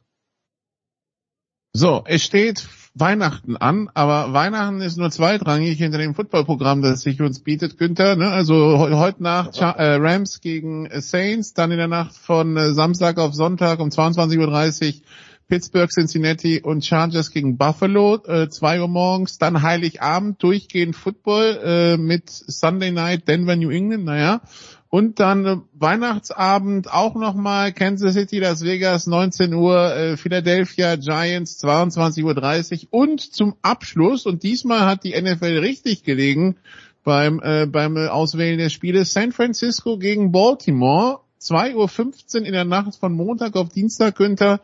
Das war vor zehn Jahren Super Bowl und im Augenblick wäre das die AFC 1 gegen die NFC 1. Also es wäre gar nicht so unwahrscheinlich, dass es nochmal einer wird. Äh, was für ein Spitzenspiel. So spät in der Saison. Ja, gab's, wenn man äh, den den Statistiken glauben darf, gab es das ja noch nie. Also so spät in der Saison, dass die beiden Top-Teams der Konferenz da wirklich aufeinandertreffen. Äh, logisch schaut da jeder hin und sagt, das ist äh, jetzt nicht 100 Prozent, aber sehr wahrscheinlich der vorweggenommene Super Bowl und wer sich da durchsetzt, hat schon mal einen kleinen äh, mentalen Vorteil.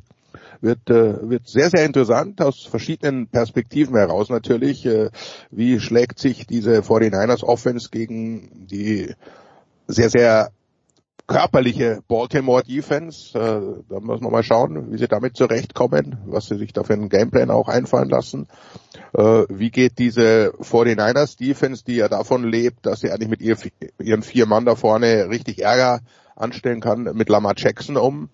Können die den äh, kontrollieren oder gibt es einen Spy, was macht dann wiederum Lama Jackson. Also da sind sehr, sehr viele, viele kleine Matchups drin, kleine interessante Geschichten. Das, wird, das ist so ein Spiel, dass man sich äh, aller Voraussicht nach, äh, wenn es so knapp ausgeht, wie wir alle hoffen, äh, mehrfach anschaut, eben dann auch Coaches Film und, und so weiter, um, um die ganzen Feinheiten dann rauszukriegen. Äh, ist schön, dass, dass es so spät äh, noch so ein Spiel gibt. Ich kann mich erinnern, vor vielen, vielen hundert Jahren gab es mal ein, ein San Francisco gegen äh, die New York Giants, Woche 11 oder 12 und da waren die beide die Woche vorher noch ungeschlagen, 10-0, aber haben beide witzigerweise verloren, das Spiel vorher, war aber trotzdem 11-1 gegen 11-1 und äh, Endergebnis war dann 7 zu 3, war eine große Enttäuschung, wir haben uns alle die Nacht um die Ohren geschlagen. Ich hoffe, dass es sich diesmal an Weihnachten lohnt, wach zu bleiben, bin mir aber relativ sicher. Ich kann mich an ein Weihnachtsspiel Rams gegen Broncos erinnern. Ich will das aber nicht. Das ist keine zwölf oh ja. Jahre her. Das ist noch nicht so lange her, ich wollte gerade sagen. ja. Gut, Jens, äh, wir haben wir haben Pittsburgh gegen Cincinnati deshalb extra ausgeklammert. Nur für dich. Mit Recht, wobei mein Sohn ja glaubt, dass Cincinnati vielleicht doch noch eine Chance hat, das Unmögliche möglich zu machen. Ich kann mich auch an Weihnachtsspiele erinnern, da war aber irgendwas mit Esel und mit äh, Maria und mit Josef. Das sind andere Weihnachtsspiele. So, der Rausschmeißer in dieser Sendung 640, 641, Big Show 641 war und ist nach wie vor meine Frage, nennet mir bitte drei Sportler oder Sportlerinnen mit kurzer Begründung, die, für die ihr in diesem Jahr gerne Eintrittsgeld bezahlt habt oder hättet. Christian, you may start, please. Ja, ich habe es mir einfach gemacht. Ich bin beim Football geblieben und ich bin bei einem Rookie, der aktuell in der NFL ist und bei zwei, die wir vermutlich nächstes Jahr sind. Das eine ist ähm, der Rookie Philadelphia Eagles ist ein ganz gutes passendes Beispiel. Jalen Carter. Ähm, für mich einer der Top 5 dominantesten Footballspieler mit seinen besten Snaps im Draftprozess in den letzten zehn Jahren. Ähm, ich habe keinen Interior Defensive Line Spieler in den letzten Jahren ansatzweise so hoch gerankt gehabt wie ihn. Der ist dann an neun zu den Eagles gegangen, spielt eine tolle Saison. Zwei Spieler, Heisman Winner, relativ einfach, Jane Daniels. Ich weiß nicht, wie hoch der im Draft gehen wird, ähm, mhm. weil er nicht der klassische Quarterback ist. Aber hat brutal viel Spaß gemacht bei LSU, hat die Heisman zurecht gewonnen, auch wenn LSU kein Spitzenteam war. Und der letzte ist, und jetzt spannen wir wieder den Bogen zur NFL, das ist Marvin Harrison, aber Marvin Harrison Jr., bei dem noch nicht klar ist, ob er sich für den Draft anmeldet. Alle gehen davon aus. Ähm, unfassbar guter Footballspieler, der für Ohio State dieses Jahr wieder geglänzt hat. Letztes Jahr in der Bowl Season sein Breakout geschafft hat. Und sollte er im Draft sein, wird ein Wide Receiver Needy Team ganz, ganz heiß drauf sein, Marvin Harrison zu draften. Ja, ja er ist, ist von äh, verwandt und verschwägert mit. Genau, der Name täuscht nicht. Bitte, Nicola. Ich, äh, ja, äh, äh, Geld bezahlt, gerne bezahlt, äh, und das wird Christian bestätigen, für Antoine Dupont, für den französischen äh, Gedrängehype, obwohl wir auf den verzichten müssen nächstes Jahr, weil äh, der soll für Frankreich äh, Olympiagold im Siebener Rugby holen und dementsprechend werden wir ihn zum Beispiel in Six Nations nicht sehen. Der geht dann mit, einer Siebener mit der Siebener Mannschaft auf Tour. Dann äh, war ich dieses Jahr bei Michigan State. Michigan State selber war das Geld nicht wert, aber Michael Penix Jr., der Quarterback der Washington Huskies, war definitiv das Geld wert. Zugegebenermaßen eine Oma mit Rollator, die 93 Jahre alt ist, hätte gegen diese Defense wahrscheinlich auch noch 200 Yards gemacht. Äh, das ist das erste Mal, dass ich tatsächlich nach der Halbzeitshow der äh, Marching Band, wie viele andere, dann ein Stadion verlassen habe, auch weil ich einen, am nächsten Tag früh zu amerikanischer Zeit ein Spiel in Günthers Lieblings-Europa-Liga kommentieren sollte. Und der dritte, für den habe ich zwar keinen Eintritt bezahlt, weil ich kam so rein, aber Jalen Henderson, der Quarterback der Potsdam Royals, ex-Boise State, den Spielen zu sehen hat auch Spaß gemacht in der GFL. Äh, von daher, das sind meine drei. Wahnsinn, dieser Bogen. Aber bei Günther gehe ich davon aus, dass wir irgendeine Golfnote dabei haben. Günther, liege ich da richtig oder falsch? Äh, hast du meinen Spickzettel schon gelesen? Ja, ja. Selbst, selbstverständlich, weil er mir persönlich so nahe äh, steht äh, durch äh, äh, viele Treffen und weil wir uns auch altersmäßig eben sehr ähnlich sind. Er ist ja gerade mal zwei Wochen älter als ich. Immer wieder Geld ausgeben für Bernhard Langer, was der in seinem in seinem hohen Alter noch leistet, kann nur als Vorbild dienen für alle. Hat jetzt gerade wieder mit seinem Sohn zusammen das Vater-Sohn-Turnier gewonnen in, in äh, Orlando und ein, ein paar Turniere in diesem Jahr auch noch, hat. Also jetzt Rekord die meisten Siege in der in der äh, Altherrenliga, um es mal verständlich auszudrücken, Champions League, wie das Ganze heißt, also die über äh, 50-Jährigen, die sich da tummeln. Und da sind ein paar richtig äh, junge äh, hochgekommen, äh, nur mal John Daly zu nennen und so weiter. Also Bernhard Lange auf jeden Fall äh, nächstes Jahr die Chance, kommt nach München äh, zum 30-jährigen Jubiläum der BMW International Open, hat er gesagt, er kommt nochmal, spielt noch einmal sein Lieblingsturnier. Also wer Geld ausgeben will, in 2024, dem sei es ans Herz gelegt. Ich habe das große Glück gehabt, Geld ausgeben zu dürfen, tatsächlich, weil ich zufällig äh, zur Eröffnung in Toronto war, um Dennis Schröder spielen mm. zu sehen. Schön. Wer das große Glück hatte, bei der WM dabei zu sein, hat sich garantiert gelohnt, egal wie teuer das war, Flug und alles zusammengerechnet, muss man glaube ich nicht drüber reden, völlig äh, zu Recht auch Mannschaft des Jahres. Und dann war ich eben in Toronto zum, zum NFL-Trip, äh, weil es in Buffalo losging. Da fliegt sich leicht dahin. Und dann spielt doch tatsächlich am Abend äh, äh, Toronto mit, also Eröffnungsspiel natürlich mit ihrem neuen Kapitän und das war wirklich also ein ein Erlebnis, den zu sehen. Jeder weiß, was kommt, man, man, man kennt seine seine Spielchen und trotzdem ist er nicht aufzuhalten. Also ein ganz ganz äh, großartiges Erlebnis. Der, der Unterschied, wenn er am Feld war und nicht, war eklatant und äh, hat halt dann immer, wenn es wieder eng wurde, kam Dennis wieder, hat das Ganze gerade gebogen. Sie haben am Ende auch gewonnen. Also da auf jeden Fall Geld ausgeben. Und dann, ich habe tatsächlich Geld bezahlt, darum darf ich das auch durchaus sagen, aber es hat sich gelohnt und es wird sich auch 2024 äh, lohnen, ein NFL-Spiel in Deutschland anzuschauen. Hm. Äh, das Miami gegen, gegen äh, Kansas City. Das ist schon was anderes, wenn du, wenn du die, die, die Jungs wirklich live siehst, ein, ein Tyreek Hill da entlang sprinten und so weiter und so fort. Also kann ich jedem wir wissen alles, es ist ein bisschen schwierig, äh, aber es ist nicht unmöglich. Auch das haben wir gelernt, dass da viel getrickst wird mit den Karten, mit den angeblichen Millionen, die welche haben wollen. Also man, man kommt schon an Karten ran, auch zu normalen Preisen. Das lohnt sich auf jeden Fall. 208.913 in, in der Liste meldet sich gerade zu Wort. Okay. Ausgezeichnet. Na, wunderbar. Ich bedanke mich ganz, ganz herzlich äh, bei euch, bei dir, Nicola, bei dir, Christian, bei dir, Günther, für das äh, wunderbare Jahr 2023. Ich möchte nicht ausschließen, dass ich kommende Woche nochmal lästig werde, aber nein, ich schließe es fast zu 92 Prozent aus. Danke euch dreien. Das war der Football in der Big Show 641. Wir machen eine kurze Pause. Dann geht's weiter.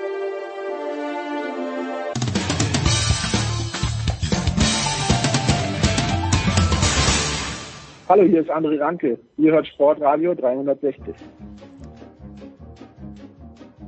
Sportradio 360, die Big Show 641. Es geht weiter mit dem Motorsport. Zum einen mit in Landshut Stefan Ehlen. Servus Stefan. Servus. Und mit jenem Mann, der uns alle hier mit Hohoho begrüßt hat, der aber neuerdings bei vielen Haushalten, vor allen Dingen auch bei seinem eigenen, ein Problem hat, durch den Schornstein einzufallen. Stefan der Voice Heinrich. Grüß dich, der Voice. Ja, du hast völlig recht. Äh, Fortschritt per se ist ja eigentlich gut. Das haben wir zumindest alle in der westlichen Hemisphäre gelernt, aber nicht automatisch auch immer dann noch traditionshaltend. Also jetzt als Weihnachtsmann durch den Schornstein für meine Kinder durchzusteigen, ist schwierig, denn der ist seit Montage der Wärmepumpe und der Photovoltaikanlage dicht. Und jetzt durch mich durch die Wärmepumpe zu pressen, da habe ich dann doch zu viel auf den Rippen. Das geht nicht. Ja, wir arbeiten dran. Auch das ist so unser erster Vorsatz fürs kommende Jahr. So, jetzt ist eben apropos kommendes Jahr, Stefan Ehlen. Äh, für mich schon sehr überraschend ist vor ein paar Tagen die Ankündigung gekommen, äh, Free TV, Formel 1, Deutschland, RTL, ja bitte. Hast du das schon länger gewusst? War das, äh, ist das eine komplette Überraschung und worauf dürfen sich jene Leute, denen ein Sky-Abo zu teuer ist, im kommenden Jahr tatsächlich freuen? Ich habe es auch nicht gewusst, tatsächlich habe ich es auch erst mit der Pressemitteilung erfahren. Ähm, es hat sich jetzt auch nicht so offenkundig angedeutet. Klar war nur, dieses Jahr hatte Sky keinen Partner, musste alle Rennen, die verpflichtend im Free TV auszustrahlen sind, auf YouTube geben. Was jetzt auch nicht unbedingt dramatisch ist, ne, aus Sky-Sicht, weil dann bleibt das äh, Publikum nur bei Sky weiterhin, dass er den Exklusivvertrag hat. Aber für die Formel 1 insgesamt in Deutschland ist es natürlich eher fatal, wenn es nur Pay-TV gibt und eigentlich nichts im Free-TV. Und insofern ist es, glaube ich, für Formel 1 Deutschland und das breite Publikum ein guter Schritt, dass, glaube ich, insgesamt sieben Rennen im Free-TV zu sehen sein werden bei RTL. Das ist knapp ein Drittel der Saison. Und das ist schon mal ein deutlicher Fortschritt gegenüber dem, was RTL zuletzt hatte. Und das waren ja nur vier Live-Rennen. Also Wer jetzt äh, Formel 1 schauen will und nicht dafür bezahlen will, der kriegt nächstes Jahr tatsächlich ein bisschen mehr geboten als zuletzt. Und dazu zeigt äh, RTL auch noch ausgewählte Sprintrennen und Qualifyings und dergleichen. Also da ist schon ein bisschen mehr im Programm, als es zuletzt war. Da waren es ja nur die Rennen. Und ich glaube, es ist für beide nicht so schlecht. Die tauschen da äh, Senderechte aus. Also RTL gibt ein bisschen was ab, Sky gibt ein bisschen was ab. Also es ist so ein Geben und Nehmen. Und ich glaube, hauptsächlich für die Zuschauer, die sagen, hey, ich würde halt gerne mal mit der Formel 1 schauen, ist es eine gute Nachricht. Und die Frage, die man sich natürlich stellen kann, ist, ist es für Sky besonders gut? Weil an den Rennwochenenden, wenn RTL drauf ist, da werden die Sky-Quoten jetzt nicht in den Himmel schießen. Und wenn man ganz ehrlich ist, so hoch waren die Sky-Quoten auch beim Exklusivanbieten von Formel-1-Bildern jetzt nicht unbedingt. Also für Sky das war ist wahrscheinlich schon, eines der Gründe, oder? Dass ja. tatsächlich die Quoten bei Sky echt auch schlechter geworden sind. Also wahrscheinlich musste man ein bisschen reagieren tatsächlich und ja, das Interesse in Deutschland an der Formel 1 kann nur größer werden, wenn es tatsächlich auch frei verfügbar ist, dass dann vielleicht mehr Leute mal sagen, Mensch, eigentlich ist das gar nicht so schlecht, ich würde gern alles sehen. Also es ist sozusagen auch Werbung für Sky, aber natürlich vor allem erstmal wieder barrierefrei zugänglich für alle. Aber The Voice, logischerweise müsste doch jetzt eigentlich RTL an jenen Wochenenden, wo sie eben nicht übertragen, wo es aber ein Formel 1 Rennen gibt, müssten die doch logischerweise, okay, Rennen ist um 14 Uhr, ist um 16 Uhr zu Ende, um 17 Uhr zumindest eine zehnminütige Zusammenfassung bringen dürfen und müssen. Du musst ja das Publikum bei der Stange halten. Es bringt ja nichts, wenn ich jetzt das erste Rennen habe, dann das fünfte, sechste Rennen, dann habe ich einen Monat Pause, vielleicht sogar länger. Also man, es müsste ja wirklich für die Formel 1 Fans, damit mehr, damit es mehr werden oder damit diejenigen, die schon sind, bei der Stange bleiben, muss es doch eigentlich an jenen Wochenenden, wo eben Sky exklusiv die Rechte hat und ich schaue gerne Sky. Ich höre gerne Ralf Schumacher zu ähm, und Sascha, Sascha Ross, es ist, ist wunderbar. Aber es müsste doch an jenen Wochenenden auch ein Angebot geben für die Leute, die kein Sky haben. Siehst du das auch so? Ja, zumindest zeitnah, ob gleich um 17 Uhr. Das hängt natürlich auch mit der jeweiligen Programmgestaltung von RTL zusammen. Ähm, aber klar ist, das ist ja im Grunde beim Fußball bei der Bundesliga ähnlich, dass man sagt, okay, wenn, wenn schon nicht live, dann machen wir zum Beispiel, und das ist eines der Grundprinzipien im Grunde des Erfolgs der Sportschau am Samstagabend, dass du dann zeitnah die Höhepunkte nachgereicht kriegst und nicht erst am Tag danach oder zwei oder drei Tage danach. Da ist es in der schnelllebigen Zeit schon wieder weg und das Interesse ist verschwunden. Ähm, ich glaube, dass sie dran arbeiten. Wie Stefan schon gesagt hat, wir sind alle überrascht worden, denn das ist ein Deal, der, da wurde zwar eine Weile schon drüber geredet, aber der ist tatsächlich jetzt erst konkret geworden äh, in den letzten Tagen.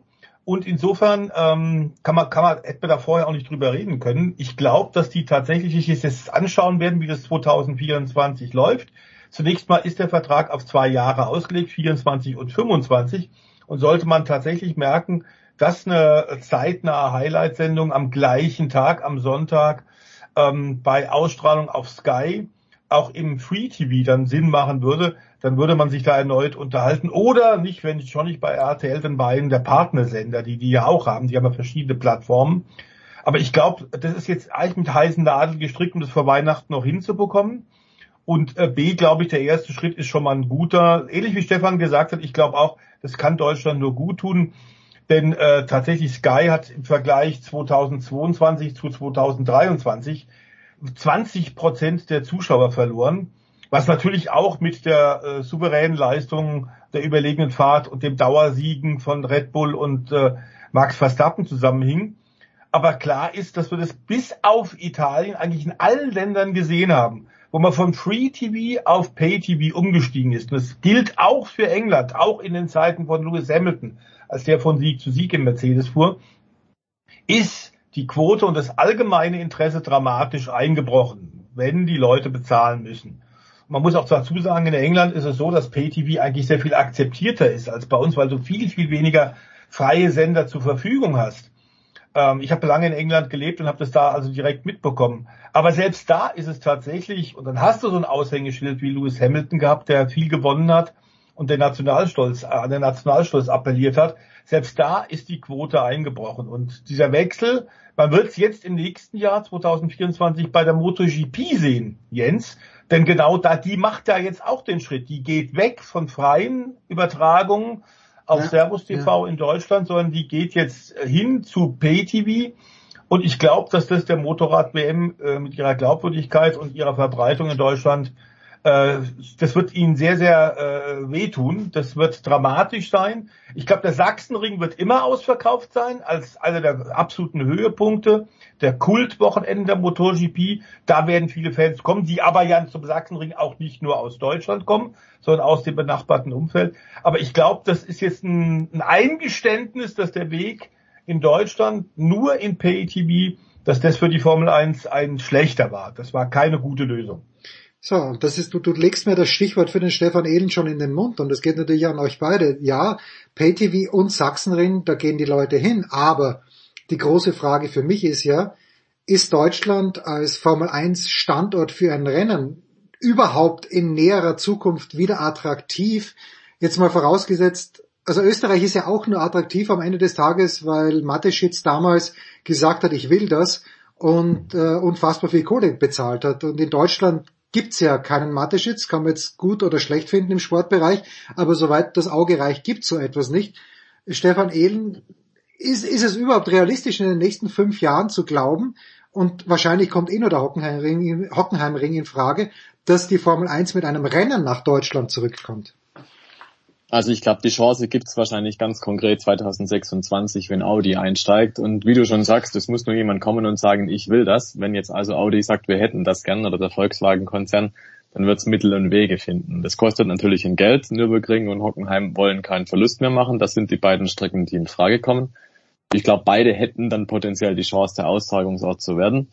Ähm, aber es hängt damit halt davon ab, wer, wer da anschieben würde finanziell. Und man kann jetzt natürlich das so ein bisschen interpretieren, jetzt mal schauen, wenn jetzt Formel 1 wieder auf RTL läuft, 2024 und 2025, uns da ein bisschen eine signifikante Ansteigerung von, von Zuschauern, wenn man merkt, das Interesse kommt wieder, dann könnte man sich vorstellen, dass für 2026 vielleicht die Chance besteht für ein Rennen in Deutschland. Aber ganz ehrlich, es sind ja immer auch zwei Paar Schuhe zwischen, wer schaut sich das am Sonntag an und wer verbringt drei, vier Tage an der Rennstrecke und zahlt dafür wahrscheinlich knapp 1000 Euro. Ja, und ja. das, das ist halt der Punkt. Ähm, da bin ich nicht davon überzeugt, dass das Klima in Deutschland immer noch so ist, als dass man das hinkriegt. Also nicht das Wetterklima, sondern das wirtschaftliche eher. Und das hat schon nachgelassen. Da ist Michael Schumacher noch gefahren und es hat nachgelassen noch mehr. Da ist Sebastian Vettel reihenweise Weltmeister geworden und es war noch mehr weniger als der Nico Rosberg Weltmeister geworden ist. Also ich glaube, es fehlt halt insgesamt noch die Zutat, es braucht nicht nur ein Nationalteam, weil das haben wir mit Mercedes seit langem, sondern es braucht halt auch einfach einen deutschen Hero und den gibt's aktuell nicht. Also so sehr Audi dann ein Heimrennen sich wünscht und vielleicht auch umsetzt, ähm, ich glaube nicht, dass das denn der große Publikumsmagnet wird. Weil wenn man will als deutscher Formel 1-Fan, dann fährt man halt nach Spa, dann fährt man halt nach Zandvoort, dann fährt man halt nach, nach Spielberg und hat da auch Formel 1 Party. Also das ist nicht alles unerreichbar, sondern das ist auch nah, da kann man hinfahren. Und da sind die Zuschauerränge immer picke, packe voll. Also wenn man dann sagt, hey, ich möchte aber gerne ein Rennen besuchen und ich mag Stimmung, dann fährt man ins benachbarte, ins benachbarte Ausland, da braucht man gar nicht in Deutschland ein Rennen haben. Also wahrscheinlich muss man sich einfach darauf einstellen, wir haben die Formel 1 mehrfach durchgespielt und zwar gut, aber die Zeit, die kommt vermutlich nicht wieder. Eine Frage noch zu Formel 1, weil Peter Bayer, ich glaube bei Sky war er öfter im Interview in letzter Zeit, oder war ich in Österreich, habe ich es bei Servus oder ORF gesehen. Äh, jedenfalls Peter Bayer, äh, der neue Chef von, äh, ja, man, man, weiß ja nicht genau, wie dieses Team heißen wird, Alpha Tauri in diesem Jahr. Äh, ich hatte den Eindruck, The Voice, dass er Franz Toast dankbar war, aber dass auch noch, fast noch dankbarer war, dass der alte Toast jetzt endlich abtritt. Denn ich hatte wirklich so den Eindruck, es wird schon langsam Zeit, dass hier die neue Generation übernimmt. Was weiß man denn? Äh, wo kommt, A, wo kommt Peter Bayer überhaupt her? Warum mischt da der nächste Österreicher mit? Äh, wir scheinen da überall unsere Finger drin zu haben. Mhm, und B, und, und B, was, was weiß man über den neuen Namen des Teams, wenn überhaupt schon was? Nee, das ist noch nicht so ganz klar. Das wird aber sicherlich nicht mehr so lange dauern, bis es veröffentlicht wird. Ich glaube, Stefan, du hast da auch nichts Aktuelleres. Das war mein Stand heute. Äh, es sollte allerdings bald kommen, haben sie auch offiziell so angekündigt. Klar ist, dass Peter Bayer tatsächlich schon sehr viel Formel 1 Erfahrung hat, hat auch lange für den Weltverband gearbeitet und ist sicherlich äh, kein schlechter, überhaupt keine Frage. Er hat Managementfähigkeiten, er hat eine sehr gute Vernetzung im Formel 1 Fahrerlager und bei den jeweiligen Kommissionen und den Verbänden. Also das ist sicherlich eine gute Wahl, zumal man sich das ja in einer Doppelspitze teilen wird. Für den technischen Teil wird ja von Ferrari ein entsprechender Chef noch kommen. Ähm, insofern ist es, glaube ich, ein richtiger Weg. Und du hast insofern völlig recht, Franz Toast war jetzt sehr, sehr lange im Amt, sehr lange äh, am Ruder und hat in der Tat ja äh, auch, man hat mal so ein bisschen Anfang des Jahres 2023 schon gemerkt, der ist jetzt auch etwas amtsmüde. Hm. Denn wir waren, glaube ich, alle überrascht. Der Christian, für den können wir, glaube ich, mitsprechen und der Stefan auch. Wir haben drüber gesprochen bei dir hier, als er tatsächlich bei, bei den ersten Rennen der Saison unglaublich, und zwar offen, äh, über seine Ingenieure geschimpft hat und gesagt hat, er hat Vertrauen verloren, jetzt lang, reicht langsam, sie hätten ihm da im Winter Fabelzahlen aus dem Windkanal äh, präsentiert und hätten gesagt, das neue Auto ist ein Riesenschritt nach vorne. War es dann, wie wir festgestellt haben, überhaupt nicht. Aber wenn du da das nicht intern regelst, sondern da nach draußen gehst mit, dann ist schon klar, ähm, da stimmt was überhaupt nicht. Und insofern war für mich zumindest äh, der Rücktritt am Ende von ihm konsequent und auch ein bisschen vorhersehbar, oder Stefan? Ja, man darf ja nicht vergessen, der Franz Toast, der ist schon über Jahrzehnte im Motorsport aktiv, der war schon in den 80ern in internationalen Rennserien tätig und dann ist irgendwann auch mal wahrscheinlich die Zeit gekommen, um zu sagen, so jetzt äh, mache ich ein bisschen ruhiger, wobei ich meine Zweifel habe, ob Franz Toast es wirklich ruhiger angehen lassen will und kann, weil der war für mich einer, der quasi Arbeitskraft pur ausgestrahlt hat. Der mhm. war einer, der ist super sortiert, der ist super strebsam und er selbst hat ja auch gesagt, naja, er sitzt im Prinzip bis Weihnachten im Büro und dann geht's noch weiter bis Silvester, dann endet der Vertrag und dann hört's auch auf. Also es ist nicht so, dass die Saison zu Ende ging, die Rennsaison Ende November und er gesagt hat, tschüss, danke, auf Wiedersehen, sondern der macht das wirklich konsequent bis zum Schluss und das zeigt auch nochmal einfach so, wie er halt tickt. Ne? Er macht seine Sache konsequent und ich glaube, er hat's auch mit viel Liebe gemacht, ja. aber eben, es sind jetzt einfach viele Jahrzehnte und dann darf man auch irgendwann mal sagen, so, und jetzt ist Feierabend. Sagen wir noch nicht. Denn äh, es stehen ja auch, äh, steht die Rallye Dakar an, da werden wir zu gegebener Zeit bald drüber sprechen, aber natürlich kommt auch die Motorsportrunde um den Rausschmeißer in dieser Woche, in der letzten Big Show von Sportradar 360 im laufenden Jahr nicht aus. Äh, ihr müsst keine Motorsportler nennen, ihr dürft aber gerne. The Voice, ich weiß, du bist auch dem Skisport äh, sehr verbunden gewesen, sicherlich mhm. auch anderen Sportarten. Aber für wen meinst du, hat sich äh, 2023 oder hätte sich 2023 es rentiert, es sich rentiert, Eintrittsgeld zu bezahlen? Stefan de Voice Heinrich, bitte. Also ich glaube, bei den Mannschaften kommt man tatsächlich bei den Teams nicht drum äh, die deutsche Basketballnationalmannschaft zu nennen, die für einen unglaublichen Rausch gesorgt hat. Äh, das war tatsächlich ein Herbstmärchen ähm, und es war fantastisch, was die geleistet haben. Völlig unerwartet und zwar nicht indem sie eine glückliche Gruppenauslosung hat, sondern sind wirklich durchmarschiert gegen die ganz großen äh, am Ende Halbfinale Amerika zu schlagen, die USA als NBA-Star äh, gespickte Mannschaft an so ein Team tatsächlich zu biegen, ist fantastisch.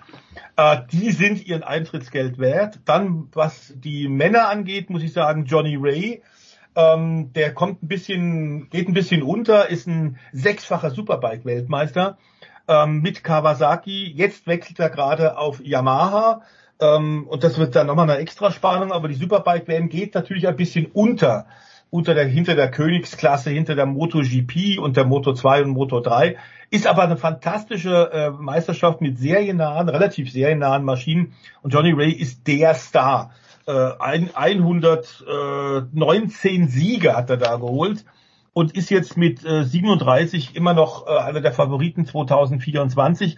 Und vor allem die letzten zwei Jahre hat er mit seiner Kawasaki mit stumpfen Waffen gekämpft. Diese Maschine war deutlich schlechter. Die sind da ein bisschen stehen geblieben. Es gilt so ein bisschen, was wir ja in der MotoGP mit äh, Honda und Yamaha auch haben. Die Japaner sind stark getroffen worden von der Corona-Pandemie und dem rigorosen Abriegeln in Asien.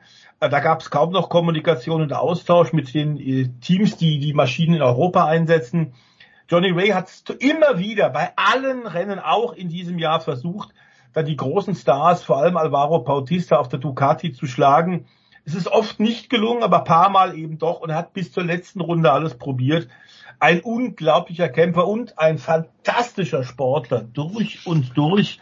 Ähm, also der ist in jeder Form auf dem Motorrad und daneben ein, ein Sportler als Vorbild. Ähm, und der ist noch überhaupt nicht satt, der wird es auch im nächsten Jahr nochmal richtig Freude machen. Und bei den Frauen, da ist es vielleicht ein bisschen überraschend, aber auch die rhythmische Sportgymnastik kann einen faszinieren, zumindest mich. Und was da ja äh, war wohl mehr, da wirklich tatsächlich gezeigt hat, diese 19-jährige äh, Turnerin, ähm, das ist fantastisch. Also fünf Goldmedaillen in einem äh, in einer Veranstaltung ist großartig. Wir in der rhythmischen Sportgymnastik und auch beim Turnen insgesamt sind ja nun nicht unbedingt äh, mit, mit, mit sehr viel Top-Medaillen immer wieder verwöhnt. Ähm, unglaublich. Und wenn du weißt, wie schwierig und wie viel Training, eisenhartes, diszipliniertes Training dahinter steckt, dass dann am Ende tatsächlich solche Medaillen, ein solcher Medaillenregen stattfindet und dass du so völlig fehlerfrei deine kompliziertesten äh, Tonküren äh, in verschiedensten Bereichen hinbekommst, ist sagenhaft. Also da bleibt einem der Mund einfach offen und du sagst einfach grandiose Leistung. Fantastisch. Und äh, nächstes Jahr Olympische Spiele. Stefan, bitte. Ja, ich verfolge nicht alles so intensiv wie der Stefan und äh, ich bin tatsächlich im Motorsport zu Hause und würde mich auch auf den Motorsport beschränken. Bitte, bitte. Aber ich nominiere den Herrn mit der Startnummer 14, Fernando Alonso, weil ich glaube, der ist tatsächlich ein Erlebnis zum Zuschauen. Und es ist alleine schon ein Wunder, muss man ja fast sagen, dass der in seinem eher für Rennfahrer schon hohen Alter, für Formel 1 Verhältnisse hohe Alter mit über 40 noch so mittun kann, so eine Motivation hat, so ein Ehrgeiz und auch so Leidenschaft dann fürs Rennfahren, dass er einfach auf diesem Niveau so gut mitfährt. Und mit Aston Martin, das war glaube ich dieses Jahr wirklich eine große Freude. Alle haben gewusst, okay, Red Bull gewinnt. Aber dahinter war es oft spannend und Fernando Alonso hat oft die Musik gespielt. Und das finde ich schon sehr beeindruckend. Man darf das auch ein bisschen in historischen Kontext setzen, glaube ich. Es gab noch keinen Fahrer, der so lang Formel 1 gefahren ist wie Fernando Alonso. Und um das mal bildlich zu ver äh, vervollständigen, Niki Lauda hätte bis 1993 aktiv weiterfahren müssen, wäre also noch gegen Michael Schumacher gefahren unter anderem, um so lange zu fahren, wie Fernando Alonso es jetzt tut. Also das ist schon echt irre und das mitzuerleben, das zu sehen, wie dieser junge Mann, dieser Young Driver, äh, immer noch dabei ist, immer noch vorne mitmischt, immer noch den anderen wirklich zeigt, wo der Battle den Most holt. Ich sag nur Sergio Perez in Brasilien zum Beispiel. Also das ist schon echt erste Sahne. Und wenn du das vor Ort erleben kannst, auch mit welcher mit welcher Freundlichkeit Alonso da, da umgeht und so, das ist schon extrem cool. Und da muss ich sagen. Inzwischen muss man sagen, gell? Inzwischen, er war ja, gewachsen, eben auch ja. als, als Person gewachsen. Er war zwischendurch einmal ein bisschen ein Stinkstiefel, das hat er abgelegt, erfolgreich, ist durchaus sympathisch geworden und ähm, ist auch sowas wie ein Publikumsliebling. Und ich glaube tatsächlich, es gehen viele Leute an die Rennstrecke und sagen, hey, den Alonso, den möchte ich mir gern mal anschauen. Und es ist auch immer so natürlich, die erfolgreichen Fahrer, denen fliegen die Emotionen jetzt nicht so sehr zu. Max Verstappen in Holland und in den Niederlanden hauptsächlich und in Belgien sicherlich, am Red Bull Ring auch, ja. Aber ein Fernando Alonso, der genießt, glaube ich, rund um die Welt einfach. Auch als Underdog selbstverständlich ein bisschen mehr Empathie und ein bisschen mehr Unterstützung. Und also wenn ich Eintritt bezahlen würde, dann würde ich sagen, ja, das kann ich guten Gewissens tun, damit ich Fernando Alonso fahren sehe, weil das ist wirklich was Außergewöhnliches. Okay. Macht auch Mut für uns Oldies. Tja, Absolut. Wo, wo Stefan Edel ja nicht dazu zählt, muss man auch sagen. Er ist ja, ist ja das Küken hier in dieser Runde. Der Jungspund, genau. Ja, ja, der Jungspund. Fand das Nesthäkchen. So, das war's mit dem Motorsport äh, für heute. Wie gesagt, wir hätten noch ein paar Themen, die werden wir mit Stefan der Bois Heinrich zu gebotener Zeit aufmachen. Äh, auf jeden Fall. Vor allen Dingen eben auch die Dakar. Für heute bedanke ich mich, für das ganze Jahr bedanke ich mich bei Stefan Edel und bei Stefan Heinrich. Eddie Milke hat sich heute krankheitsbedingt ausgeklinkt. Überhaupt kein Problem. Gute Besserung, Eddie. Auch dir herzlichen Dank. Pause in der Big Show 641 und dann geht's weiter mit dem alpinen Skisport.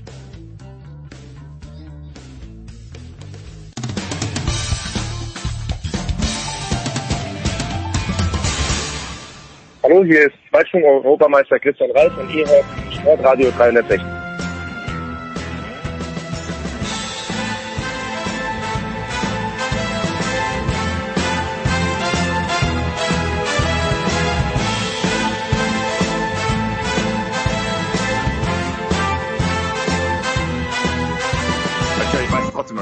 mir sogar einfallen. Ja, natürlich. Big Show 641, die letzte vor Weihnachten, wahrscheinlich die letzte im Jahr 2023 und haben wir hier eine fantastische, es ist die erste Gruppe im Slalom, wenn die erste Gruppe nur vier Leute umfassen würde in einem Weltcup-Slalom. Zum einen von der Süddeutschen Zeitung Johannes Knut. Servus Johannes. Servus. Dann von der Tiroler Tageszeitung Roman Stelzl. Servus Roman. Servus.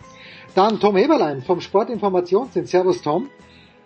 Servus. Und äh, die österreichische Übermacht begründet niemand anderer als Lukas Zara vom Der Standard AD. Serv servus äh, Lukas. Hallo, servus. Also wir müssen natürlich und wir werden natürlich Marco Odermatt loben, wir werden möglicherweise auch Marco Schwarz loben, wir müssen ihn loben, glaube ich. Ja, Marcel Hirscher hat es ja auch getan während der letzten Tage, aber zuerst muss es in die Boulevard-Abteilung geben. Und äh, Roman muss ja, weiß ja, bei mir muss man wirklich aufpassen, was gesagt wird. Der Name Franziska Gritsch ist gefallen. Sie wurde aus dem österreichischen Team dann doch nicht ganz verstoßen, weil sie, wie Maria Riesch in dem Buch, das hoffentlich niemand gelesen hat, ja geschrieben hat, das Ganze ist ein Pornozirkus. Wieso bin ich da nicht dabei gewesen früher mal? Egal. Äh, jedenfalls Franziska Kritsch ist jetzt äh, offenbar offiziell mit einem ihrer Trainer ein Pärchen. Das sieht der ÖFB, äh, der ÖFB, der auch nicht, aber ÖSV nicht gerne. Roman, gibt's irgendwelche, wie ist das rausgekommen? Ist das wirklich so tragisch? Sie, ich glaube, das Hotel wird dann nach wie vor vom ÖSV bezahlt, wenn ich es richtig verstanden habe. Aber es ist genau die, die Meldung. Wird nicht gezahlt. Ja. Wird nicht gezahlt. Also gebucht, gebuchtes, also kurz und gut gebuchtes wird schon äh, quasi gezahlt. Also was, was irgendwie schon, schon unter Dach und Fach gebracht worden ist, was gezahlt worden ist, da machen sie jetzt nicht mehr so, dass sie das Geld zurückholen. Aber kurz und gut, also äh, wenn man wenn man wenn man es einfach erklärt, ist es so, ja. Ja, aber, aber was, was ist, warum die Aufregung? Den, äh, warum die Aufregung? Ja, weil es äh, im ÖSV den Ehrenkodex gibt, dass es äh, das nicht geben darf, dass die eine Trainerin, äh, dass eine Athletin bzw. Athlet, äh, im umgekehrten Fall gibt es ja so gut wie gar nicht, ähm, dadurch dadurch geschuldet, dass es einfach keine weibliche Trainer, Trainerin, also keine Trainerinnen gibt, ähm, darf eine Athletin nicht mit einem Trainer liiert sein und in derselben Gruppe trainieren wie dieser, wie der Florian Stenk. Äh, in diesem Fall ebenfalls der Tiroler, äh, ehemaliger Skicrosser, auch im Weltcup gefahren. Ähm, nicht wirklich erfolgreich. Ähm, aber auf jeden Fall ist so, dass das, äh, ja, die sind, die sind schon länger zusammen. Äh, er ist, ja, äh, und, und sie haben sich jetzt entscheiden müssen. Und wer die Franziska Gritsch kennt, die Geschichten, einige geistern ja auch außerhalb von Österreich herum. Bitte. Wie zum Beispiel die, Impfverwe die, Impf die Impfverweigerung im oh, jetzt muss ich aufpassen, Ende 2021, wo es dann nicht nach Killington fliegen hat dürfen, ähm, äh, war sie einer der wenigen, die es dann einfach gesagt hat, sie zieht ihr Ding durch. Sie ist für immer jemand gewesen, Athletin, die ihr Ding durchzieht, auch wenn es darum geht, alle Disziplinen zu fahren und keine auszulassen. Äh, zieht sie ihr, ihr Ding durch und jetzt, äh, ja, jetzt macht es auf genau die Art und, und äh, sagt sich vom ÖSV los. Sie ist nicht dem, wie du sagst, richtig, sie ist nicht aus dem ÖSV ausgeschieden, ist auch nach wie vor für Österreich äh, startberechtigt, so wie ähm, morgen für äh, in Courchevel bei der, äh, beim Damenslalom. Fahrt sie auch mit. Ähm, ja, es ist halt natürlich äh, sehr viel Aufregung und wie du sagst, sehr boulevardesk, weil natürlich, äh, wir merken es ja auch bei uns, das ist ja auch eine Tirolerin äh, die Geschichte natürlich äh, sehr gut läuft, Liebes äh, vom Verband verstoßen, wegen Liebe zu Trainer, also das ist natürlich gute Zeiten, schlechte Zeiten. Gell? Ich kenne ja die Trainer, er ist ihn selber, jetzt habe ich gestern also auch telefoniert länger und auch mit ihm mit ihm gesprochen dazu. Ähm, ich, ich kenne ein bisschen die, die Hintergründe seinerseits, also würde das wahrscheinlich gute Zeiten, schlechte Zeiten noch mehr anheizen, was ich nicht tue hier. Gell? Trotz, trotz äh, deutscher Beteiligung. und na, es ist äh, ja, was soll, was soll man da, was soll man dazu sagen? Es, wahrscheinlich ist es nicht mehr zeitgemäß, so zu handeln, weil äh, ich meine jetzt ohne Maria Riesch, äh, Maria Höfler-Riesch zum Zitieren, das ja wird nicht so sein, aber es wird des Öfteren vorkommen und und in dem Sinn ist es jetzt einfach ein öffentlich gemacht worden äh, oder beziehungsweise als, als Beziehung gehalten und ja, man will halt einfach äh, durch diese MeToo-Kampagne, die es da damals gegeben hat, die Nicola Werdenig da befeuert hat, die Geschichten und alles. Also äh, dem einfach äh, äh, will man einfach korrekt handeln. Also man hat äh, okay. Frauenbeauftragte mit der Gesamtweltcup-Siegerin äh, Petra Kronberger und man will sich da einfach nichts mehr zu Schulden kommen lassen. Ich meine, der Standard, der Lukas ist eh da, die, die, man kennt die Geschichte näher am besten, was da, was da, was da alles äh, so passiert ist. Und man will einfach, äh, einfach, einfach ja diesen Ehrenkodex, der jetzt gibt. Ich kann, ich kann, weiß nicht, wann, seit wann es den gibt oder, oder wann es den früher mal gegeben hat. Ich kenne, also den gibt es auf jeden Fall nur. Äh, also ich nehme das jetzt äh, so zur Kenntnis. Uh, und ja, man will halt einfach korrekt handeln und einfach auch uh, eine Vorbildfunktion erfüllen. Gerade im Skisport, was unabhängig vom Klima, auch durch, uh, durch viele Geschichten in jüngster Vergangenheit, ein bisschen weiterhin zurückgeblickte Vergangenheit immer wieder schlecht dargestanden ist, vor allem durch äh, Geschichten, äh, sei es jetzt äh, sexueller Natur oder sei es irgendwie, dass jemand diskriminiert worden ist, will man jetzt einfach richtig handeln und das machen. Ob es jetzt wirklich äh, zeitgemäß ist, ja. Also, aber es ist einfach, äh, wahrscheinlich ist es sogar richtig zeitgemäß und modern, dass man so handelt, dass man einfach äh, korrekt handelt äh, und ähm, ja und niemanden benachteiligt. Jeder kann seinen eigenen Weg gehen. Sie kann ihren eigenen Weg gehen. Wahrscheinlich muss ich mich selber korrigieren. Wahrscheinlich ist es sogar sogar richtig zeitgemäß. Lukas, magst du noch was anfügen oder wollen wir gleich Federica Brignone hochleben lassen? ich, äh, ich, ich, ich weiß nicht, ich habe da immer den, den vermutlich ganz schlimmsten Fall von der Pam Shriver im Kopf, äh, die äh, jahrelang mit ihrem Trainer zusammen war, der ähm, mehrere Generationen äh, älter war als sie, muss man sagen. Du kennst die Geschichte auch, Jens.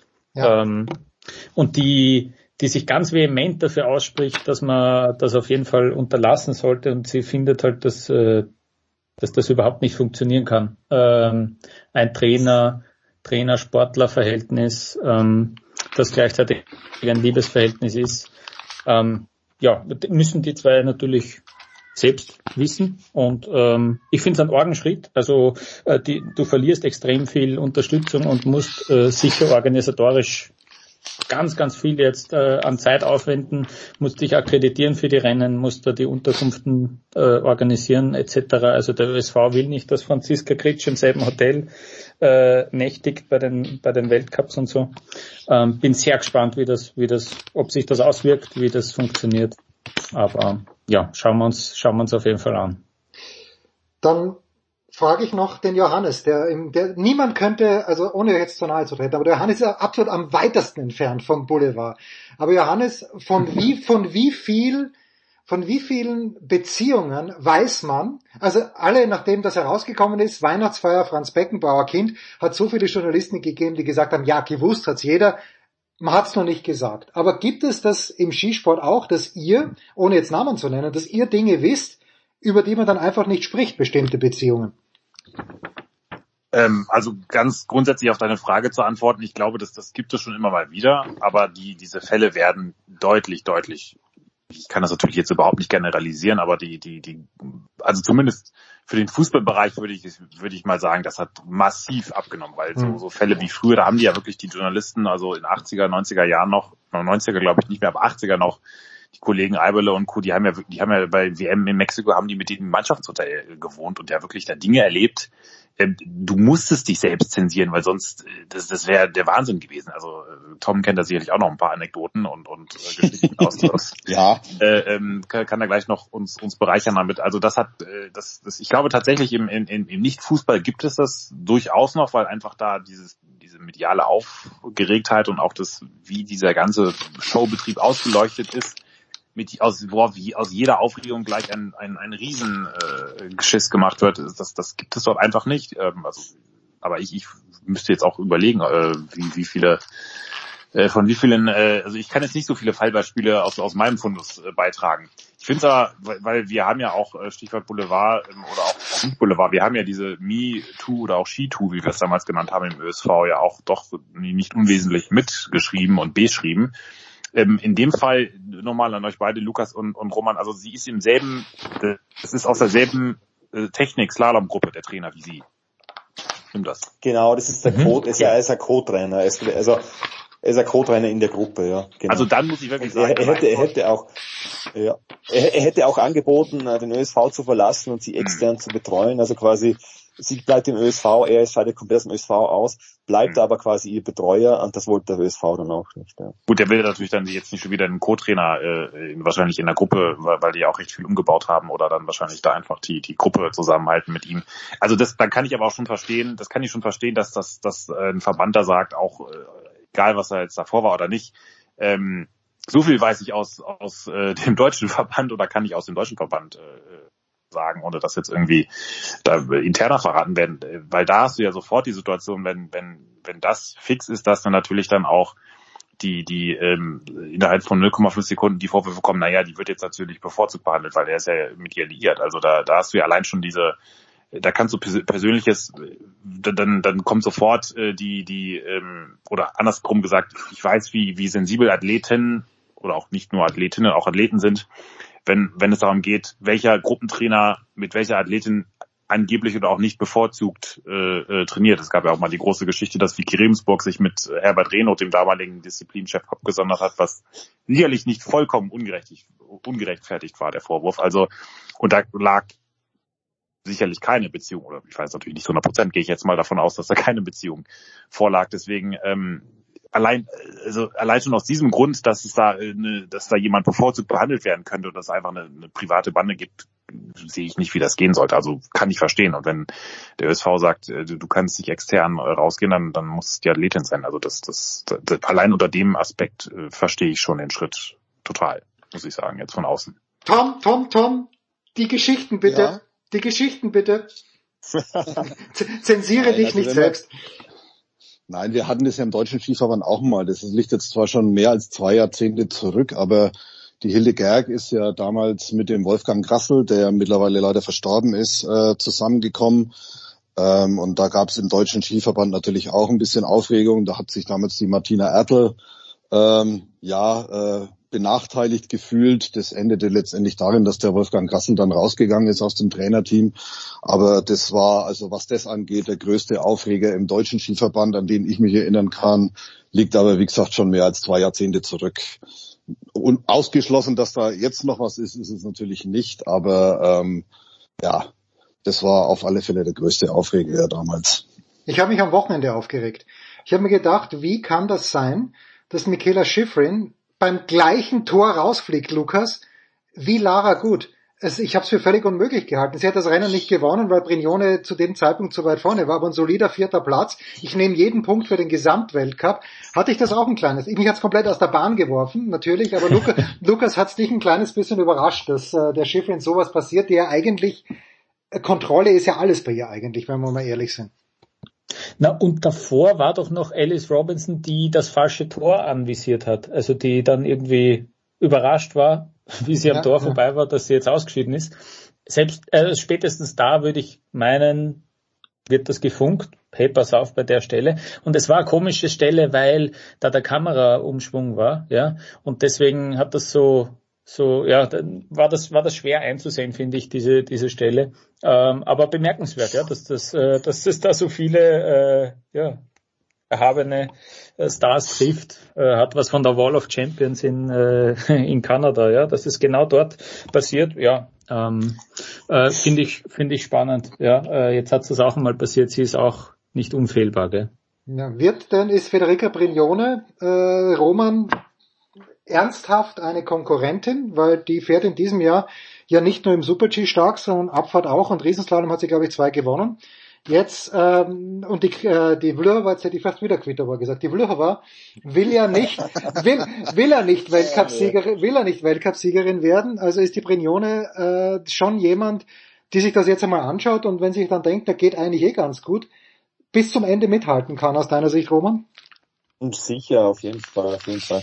Eben wie du sagst, die Blöhova ist ja eigentlich draußen. Äh, eventuell die Gotcha, äh, jetzt, vielleicht mag, mag, mag so manch einer äh, Lügen strafen, aber ich finde es richtig lässig, wie der Riesendorfer fährt. Ja, ja. Äh, und dass er Abfahrt und Super-G fahren kann, ist so un unbestritten. Aber der taugt es auch richtig, Riesendorf zu fahren.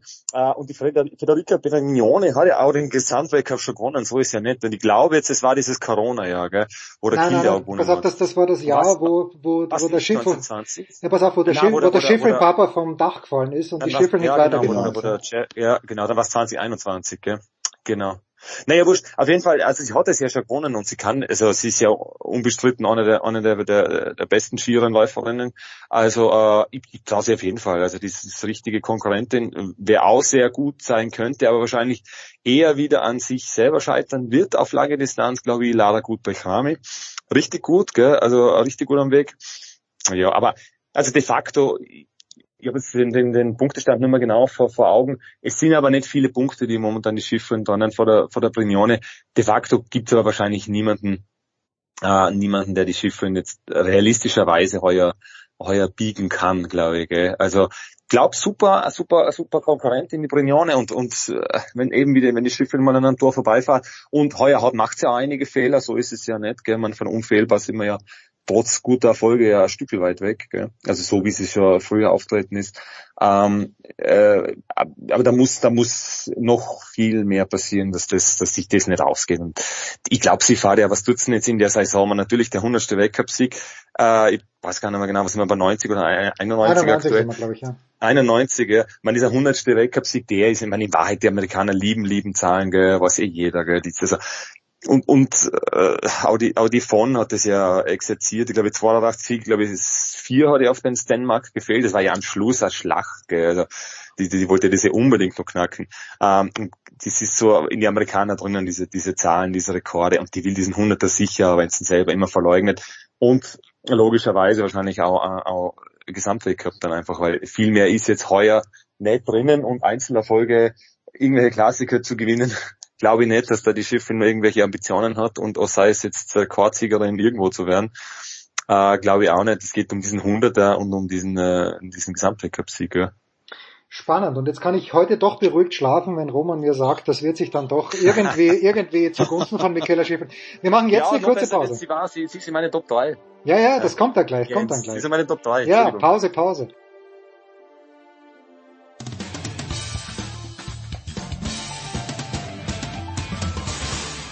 Bonjour, c'est Pierre Gerber, vous êtes sur Sport Radio 360.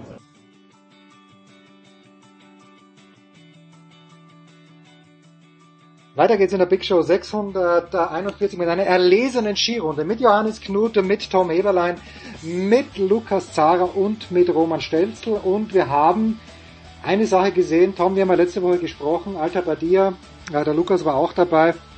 Es ist einfach, es ist auf der einen Seite schön anzuschauen, aber ich, ich fühle mich schon zurückversetzt in die Jahre, wo Ted Ligety im Riesenslalom nichts falsch machen hat können. Der war vielleicht von der, von der Technik her, hat er sich noch mehr von den anderen abgehoben. Aber ich bin schon extrem beeindruckt, jetzt aber nicht nur von Odermatt, der natürlich beide Rennen gewonnen hat in Alta Badia, sondern schon auch ein bisschen oder sehr von Marco Schwarz, der diese Abfahrtstrainings auch drin gehabt hat in sich. Aber wo, warum, warum der Odermatt? Also beim Odermatt sehe sogar ich, Tom, dass der wirklich diesen Zug am Ski hat, von dem Thomas Sickrow im ORF oder Hans Knaus, jeder redet immer vom Zug am Ski, ich sehe es nie, aber beim Odermatt sehe ich's. Ist es der, der vom ersten bis zum letzten Tor den Zug am Ski hat und die anderen eben bei drei Toren nicht? Das Bemerkenswerte ist, er hat ihn ja nicht immer drauf. Ich meine, er macht ja auch Fehler. Also wir hatten ja letzte Woche schon mal drüber gesprochen, in Val d'Isère hat er einen Bock drinnen gehabt, in Alta Badia ist er auch nicht fehlerfrei runtergekommen. Aber erstens mal schafft das halt extrem gut, sich zu retten. Und zweitens mal, der, der hat ja, wie, wie schon gesagt, der hat dann halt ein, weiter, im weiteren Verlauf einen dermaßen Zug drauf. Der geht halt auch, hast du immer das Gefühl, der geht volles Risiko und kann das Risiko aber trotzdem noch so gut beherrschen, dass es ihn einfach nicht raushaut. Also, ja, very impressive, muss ich sagen. Ähm, ja, Alexander Schmid ist jetzt vielleicht nicht unbedingt die Referenz, aber der hat halt gesagt, der fährt in einer eigenen Liga und da können wir alle nur den Hut davor ziehen, was der veranstaltet. Ja, ja und jetzt hat er halt auf den zwei, auf den zwei schwersten Hängen, oder mit auf den zwei schwersten Hängen, ich will jetzt Adelboden nicht zu nahe treten, aber ähm, das war, also da musst du erstmal so runterfahren, wie er da runtergefahren ist. Trotz Fehler dann äh, teilweise noch deutlich zu gewinnen, das war schon, das war schon echt bemerkenswert. Und wenn dem, und wenn dem Subzic da im ersten äh, Riesenslalom von Alta Badia nicht so ein unfassbarer zweiter Lauf gelingt, dann ist das, dann ist auch dieses Rennen sowas von eindeutig für den Odermatt. Ja, dass du da wirklich nur dastehen kannst und denk, dir denkst, okay, wo hat jetzt der die Abkürzung genommen, die wir nicht gesehen haben? Ja, aber das war wirklich so. Der Subzig fährt da runter, der brennt einen rein in diese Piste, wo du denkst, okay, diesmal packt er ihn. Und Odermatt ja. zuckt nicht mal und fährt dann halt, äh, es ist glaube ich gleich schnell gefahren, aber wenig, wenig langsamer. Es ist, es ist Wahnsinn. Aber das Wochenende Alex Schmidt, Johannes, der Name ist gefallen. Das Wochenende aus deutscher Sicht, es waren ja gerade beim Super-G und vor allem bei der ersten Abfahrt auch unfassbar enge Zeitabstände. Dein Kollege Corbinian Eisenberger war dort. Aber du hast natürlich auch alles beobachtet, Johannes. Äh, wo stehen denn die deutschen Speedfahrer? Äh, die Österreicher waren ja auch nicht durchgehend toll. Aber wie hat dir Thomas Dresden zum Beispiel gefallen? Äh, und, und viel was anderes war ja nicht, weil Alex Schmidt, naja, muss man natürlich Zeit geben. Ja, sie stehen gar nicht mal so toll da, würde ich jetzt mal behaupten. Ähm, das, das, das, dafür musste man allerdings auch wirklich nicht viel mehr tun als beobachten, weil das ist einfach äh, trotz aller engen Zeitabstände ähm, das, das Problem ist ja, wenn, wenn du es wirklich das Gefühl hast, okay, die da, da probieren die Leute es wirklich und, und, und versuchen das wirklich auch auf der jetzt nicht allerletzten, aber doch bestletzten möglichen Rille runterzufahren mit vollem vertretbaren Risiko, dann, dann ist es okay. Dann kann man auch mal 27. werden. Das hat Lena Dürr jetzt ähm, in der Vergangenheit auch mal ab und zu gehabt, aber das, dann waren halt auch in den anderen 17 Rennen eben die Ergebnisse echt top, was man vor, da vorher lange von ihr nicht kannte. Da ist es halt wirklich äh, runtergeschlichen und dann war es halt alles ähm, ja doch sehr dröge und ähm, von daher kann ich schon verstehen, dass, dass Wolfi Meier da in, in Gröden mal so ein kleines bisschen ausnahmsweise etwas deutlicher vor den äh, vor endlich, den, äh, Mikrofonen äh, sich ein, ein, ein, den, den ein oder anderen einfühlsamen äh, Tadel angebracht hat, äh, Motivationstipps für, wer das genannt, Schönfahrer, nicht Schnellfahrer. Ähm, ja, das ist, äh, also ich weiß noch in Sölden, so viel kann ich aus eigener Erfahrung berichten, stand Christian Schweiger da auf dem, bei der wie immer sehr stimmungsvollen ähm, äh, Auftakt äh, Pressekonferenzrunde da auf diesem herrlichen Parkplatz Energiejochtenne und äh, hat äh, davon geschwärmt, wie toll die Vorbereitung war, dass sie viel besser äh, sich in Norwegen am Gletscher da oder den Skigebieten vorbereitet haben. Riesenslalom, Riesenslalom, Riesenslalom, das ist ja sein großes Thema. Riesenslalom, Technik, Sitz, dann daraus erwächst dann alles weitere, Selbstvertrauen, dann kannst du auch dich ans berühmte Limit tasten. Ähm, aber das muss sitzen. Und dann hatten sie natürlich wie alle Nationen nicht die tollsten. Es ist auch äh, Übersee, äh, waren sie glaube ich schon, aber da, da, hatten sie auch mal eine schlechte Woche und dann in Zermatt saßen sie auch mal ein paar Tage im Nebel oben. Aber alles in allem waren die eigentlich extrem entspannt, weil sie gesagt haben, wir hatten so eine tolle Vorbereitung. Ähm, ist, er hat natürlich auch noch gleich gesagt, das garantiert natürlich für nichts. Er kennt natürlich auch seine Jungs. Aber ich glaube, dass sie jetzt so weit hinten dran waren, dass das kann das, das kann nur gescheppert haben intern, weil das, das, das ist nicht ihr Anspruch und dafür investieren die in den vergangenen Jahren, nachdem es ja, wir erinnern uns, 2014, 2013, 14, Tom weiß es besser als ich, äh, ja. die zumindest überlegt haben, diesem, wie viel und ob sie diesem Team überhaupt noch groß Ressourcen zukommen lassen, weil eben nichts rumkam an Ergebnissen, haben die nun ja wirklich echt einen ordentlichen Aufwand betrieben. Sie haben zwar auch immer wieder gute Leute verloren, äh, Cheftechniker Chris Krause ist weg, äh, glaube ich, auch zu von dir, oder ich weiß gar nicht, wo der ist auf jeden Fall, der, der auch viel probiert hat, haben auch viel, ähm, äh, ja, einfach diese, diese Mannschaft ist ja wirklich miteinander gewachsen und hat auch jedes Jahr Schritte zusammen gemacht und hat, hat ja auch immer sehr betont, dass sie sich gegenseitig so viel helfen und, und dass das jeder von dem anderen profitiert. Und jetzt hat man so ein bisschen das Gefühl, es läuft andersrum. Ne? Also jeder steckt irgendwie so ein bisschen im, im Zwiespalt mit sich selbst, mit seinen Problemen, mit seinen, äh, der eine versucht wie Dresden überhaupt noch äh, äh, seine Karriere wieder anzuschieben nach, nach diesen irren Unfällen und Verletzungen. Also Thomas Dresden finde ich, ich finde es bei dem schon beachtlich, dass er überhaupt wieder überhaupt noch Rennen fährt, muss ich sagen. Deswegen äh, tue ich mich damit mit harschen Bewertungen ein bisschen schwer, auch bei allem Talent. Und bei den anderen, gut, wir wissen, dass ein Andi Sander, der ist einfach, der ist doch wirklich schwer gestürzt. Der, der war nie der Kandidat, der sofort im ersten Rennen alles eingerissen hat. Die anderen Kollegen, Ferstel, Baumann und Co. sicherlich auch nicht. Die mussten sich immer so ein bisschen diese, diese guten Ergebnisse verarbeiten, aber wenn es schon so losgeht, dann ist doch sehr viel Luft nach oben. Und ähm, ja, in den anderen Sparten wissen wir ja, ne, es, sind, es sind wenige Leute, die müssen es hochhalten. Äh, ich, ich hätte mich sehr, weil ich jetzt wirklich lange nicht über Skifahren geredet habe bei euch, ähm, ich hätte mich sehr auf Stefan Luiz, ich sehr gespannt gewesen, wie der in diesem verbandsfernen Setting, also wie der aufgetreten wäre, auf, der hat auf mich wirklich einen sehr aufgeräumten Eindruck gemacht in den wenigen Runden, die ich mitbekommen habe von ihm. Und bei den anderen, ja, das ist ja, das ist vermutlich nicht nur die Gegenwart, sondern auch die Zukunft im deutschen Skisport, dass es die wenigen richten müssen. Und äh, siehe Lena Dürr, siehe Alex Schmid. Ähm, und auch bei Alex Schmid, äh, wenn man jetzt schon wieder hört, dass ich glaube, Tom, das Knie tut schon wieder ein bisschen weh. Also der ist, ja. der, Kollege ist leider auch sehr anfällig. Ist, ist auch einfach ein brutaler Sport. Aber wenn du wenige Leute hast und die sind dann eh schon ausgezehrt, das ist ähm, es wird ein äh, Muss ja da eins dazu sagen, die ja es wird, ein, ein, ein, es wird ein zäher Winter, wollte ich noch sagen. Ähm, oder ein, ein, ein Winter mit einigen Höhen und Tiefen. Ich glaube, bei den Abfahrern muss man halt auch noch eins dazu sagen, die sind ja, was die Breite angeht, eigentlich am besten aufgestellt im Deutschen Skiverband. Aber ähm, wie der Johannes auch schon gesagt hat, da trägt halt jeder sein eigenes Paket durch die Gegend. Ich fand eine Bemerkung an dem Wochenende durchaus äh, interessant. Und zwar war die von Marco Büchel, das hat er im ZDF gesagt. Da ging es natürlich auch drum, warum sind die deutschen Abfahrer so schlecht oder warum fahren die so weit hinterher? Da hat er gesagt, ähm, die sollten endlich mal aufhören, alles zu Tode zu analysieren, weil es ist ja, ne, ich muss das jetzt erstmal analysieren und dann gucken wir mal und so weiter und so fort. Und er hat gesagt, die sollten einfach mal aufhören äh, mit dieser ganzen Analyse, sondern die sollten einfach mal wieder einfach nur Skifahren und einfach mal sich da oben hinstellen und es einfach mal krachen lassen. Also sinngemäß hat er das so gesagt. So nach diesem, so nach dem Motto, jetzt fahrt endlich mal Ski und hört auf, euch ständig darüber Gedanken zu machen, wo ihr diese Kurve vielleicht noch besser hätte fahren können und wo ihr da vielleicht noch was hättet rausholen können. Das Rennen ist vorbei, ihr müsst euch aufs nächste konzentrieren. Und was noch bemerkenswert war, fand ich, also wie gesagt, der Christian Schweiger hat ja dann auf die Aussagen von Wolfi, also das heißt ja Rennfahrer und nicht Schönfahrer, hat der Wolfi gesagt, ähm, hat er ja darauf reagiert und hat dem Wolfi einfach recht gegeben. Also er hat gesagt, ja, also wenn der Sportdirektor das sagt, dann äh, wird das schon stimmen. Und ähm, ja, also er hat da, er hat da nichts zurückgenommen von dem, was Wolfi gesagt hat. Und Wolfi ist halt jemand, bei dem schaut man immer, bei dem denkt man immer, er schaut ein bisschen von außen drauf. Ähm, der kennt natürlich auch die Strömungen innerhalb einer Mannschaft ziemlich gut.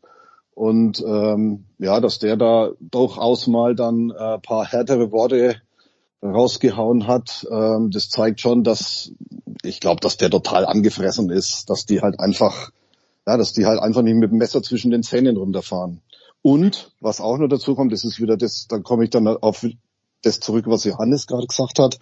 Ähm, Wolfi hat noch einen Nebensatz gesagt, auch skitechnisch ist das nicht gut. Und ähm, das ist eigentlich, und das ist eigentlich, das ist halt eigentlich auch noch bemerkenswert. Ne? Also sie, sie haben, wenn du schon so viel Riesenslalom trainierst oder angeblich trainiert hast und dann bist du skitechnisch nicht gut, dann hast du entweder Fehler gemacht oder die anderen sind halt einfach so weit voraus, dass du das in dem Winter nicht mehr aufholen kannst. Und Christian Schweiger hat ja auch gesagt, also jetzt da, sie werden jetzt vor Bormio trainieren und sie werden Riesenslalom trainieren. Also das ist irgendwie, irgendwie ist das alles relativ ungut, diese Gemengelage, die da im Augenblick, äh, die da im Augenblick herrscht. Ja. Wir schauen dennoch. Jetzt noch. kommt Bormio. Ja, ja, ja jetzt kommt Bormio, jetzt kommt Bormio und das ist natürlich auch noch eine Piste, wo du, sagen wir mal, schön zum reinfinden, äh, nicht reinfinden kannst. Ja. ja, soll auch knusprig werden. Ja. Es wird knusprig. Entschuldigung, Jens. Nein, nein, passt, ist ja alles gut. Wir wollen natürlich ja. auch noch die Österreicher loben. Ich weiß nicht, wer es machen möchte. Ähm, Vince Kriechmeier hat gewonnen. Daniel Hemmetsberger war ganz knapp dahinter, noch knapper dahinter Marco Odermatt. Äh, aber Marco Schwarz noch, äh, vielleicht, vielleicht ein kurzes Wort von euch beiden, bevor wir dann zu unserer Rausschmeißerfrage kommen. Aber Lukas, fang du gerne an. Ähm, der Blackie hat nach wie vor wahrscheinlich vor, wirklich alle Rennen zu fahren. Ich bin schon schwer beeindruckt von ihm. Du auch, Lukas.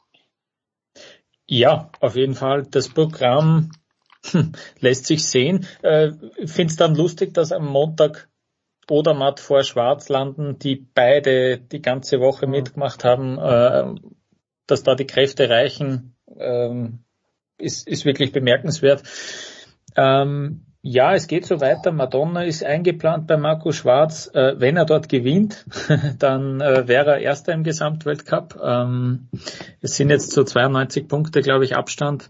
Ähm, Bormio wird er auch mitnehmen ähm, das zieht er durch und der hat schon vor der Saison gesagt, das hat mir immer schon getaugt. Dieses Vielfahren, das auch in den vergangenen Saisonen, Wintern, ich habe auch zum Ende der Saison immer gut Kraft gehabt. Er hat im Palisades Tahoe einen Riesenslalom gewonnen, das könnte man auch schon sagen, war auch schon zum Ende hin der vergangenen Saison, äh, dem taugt das. Ähm, vielleicht hat er sich das erarbeitet, vielleicht hat er sich das mental auch so lang eingeredet, dass er das jetzt äh, gut mitmachen kann.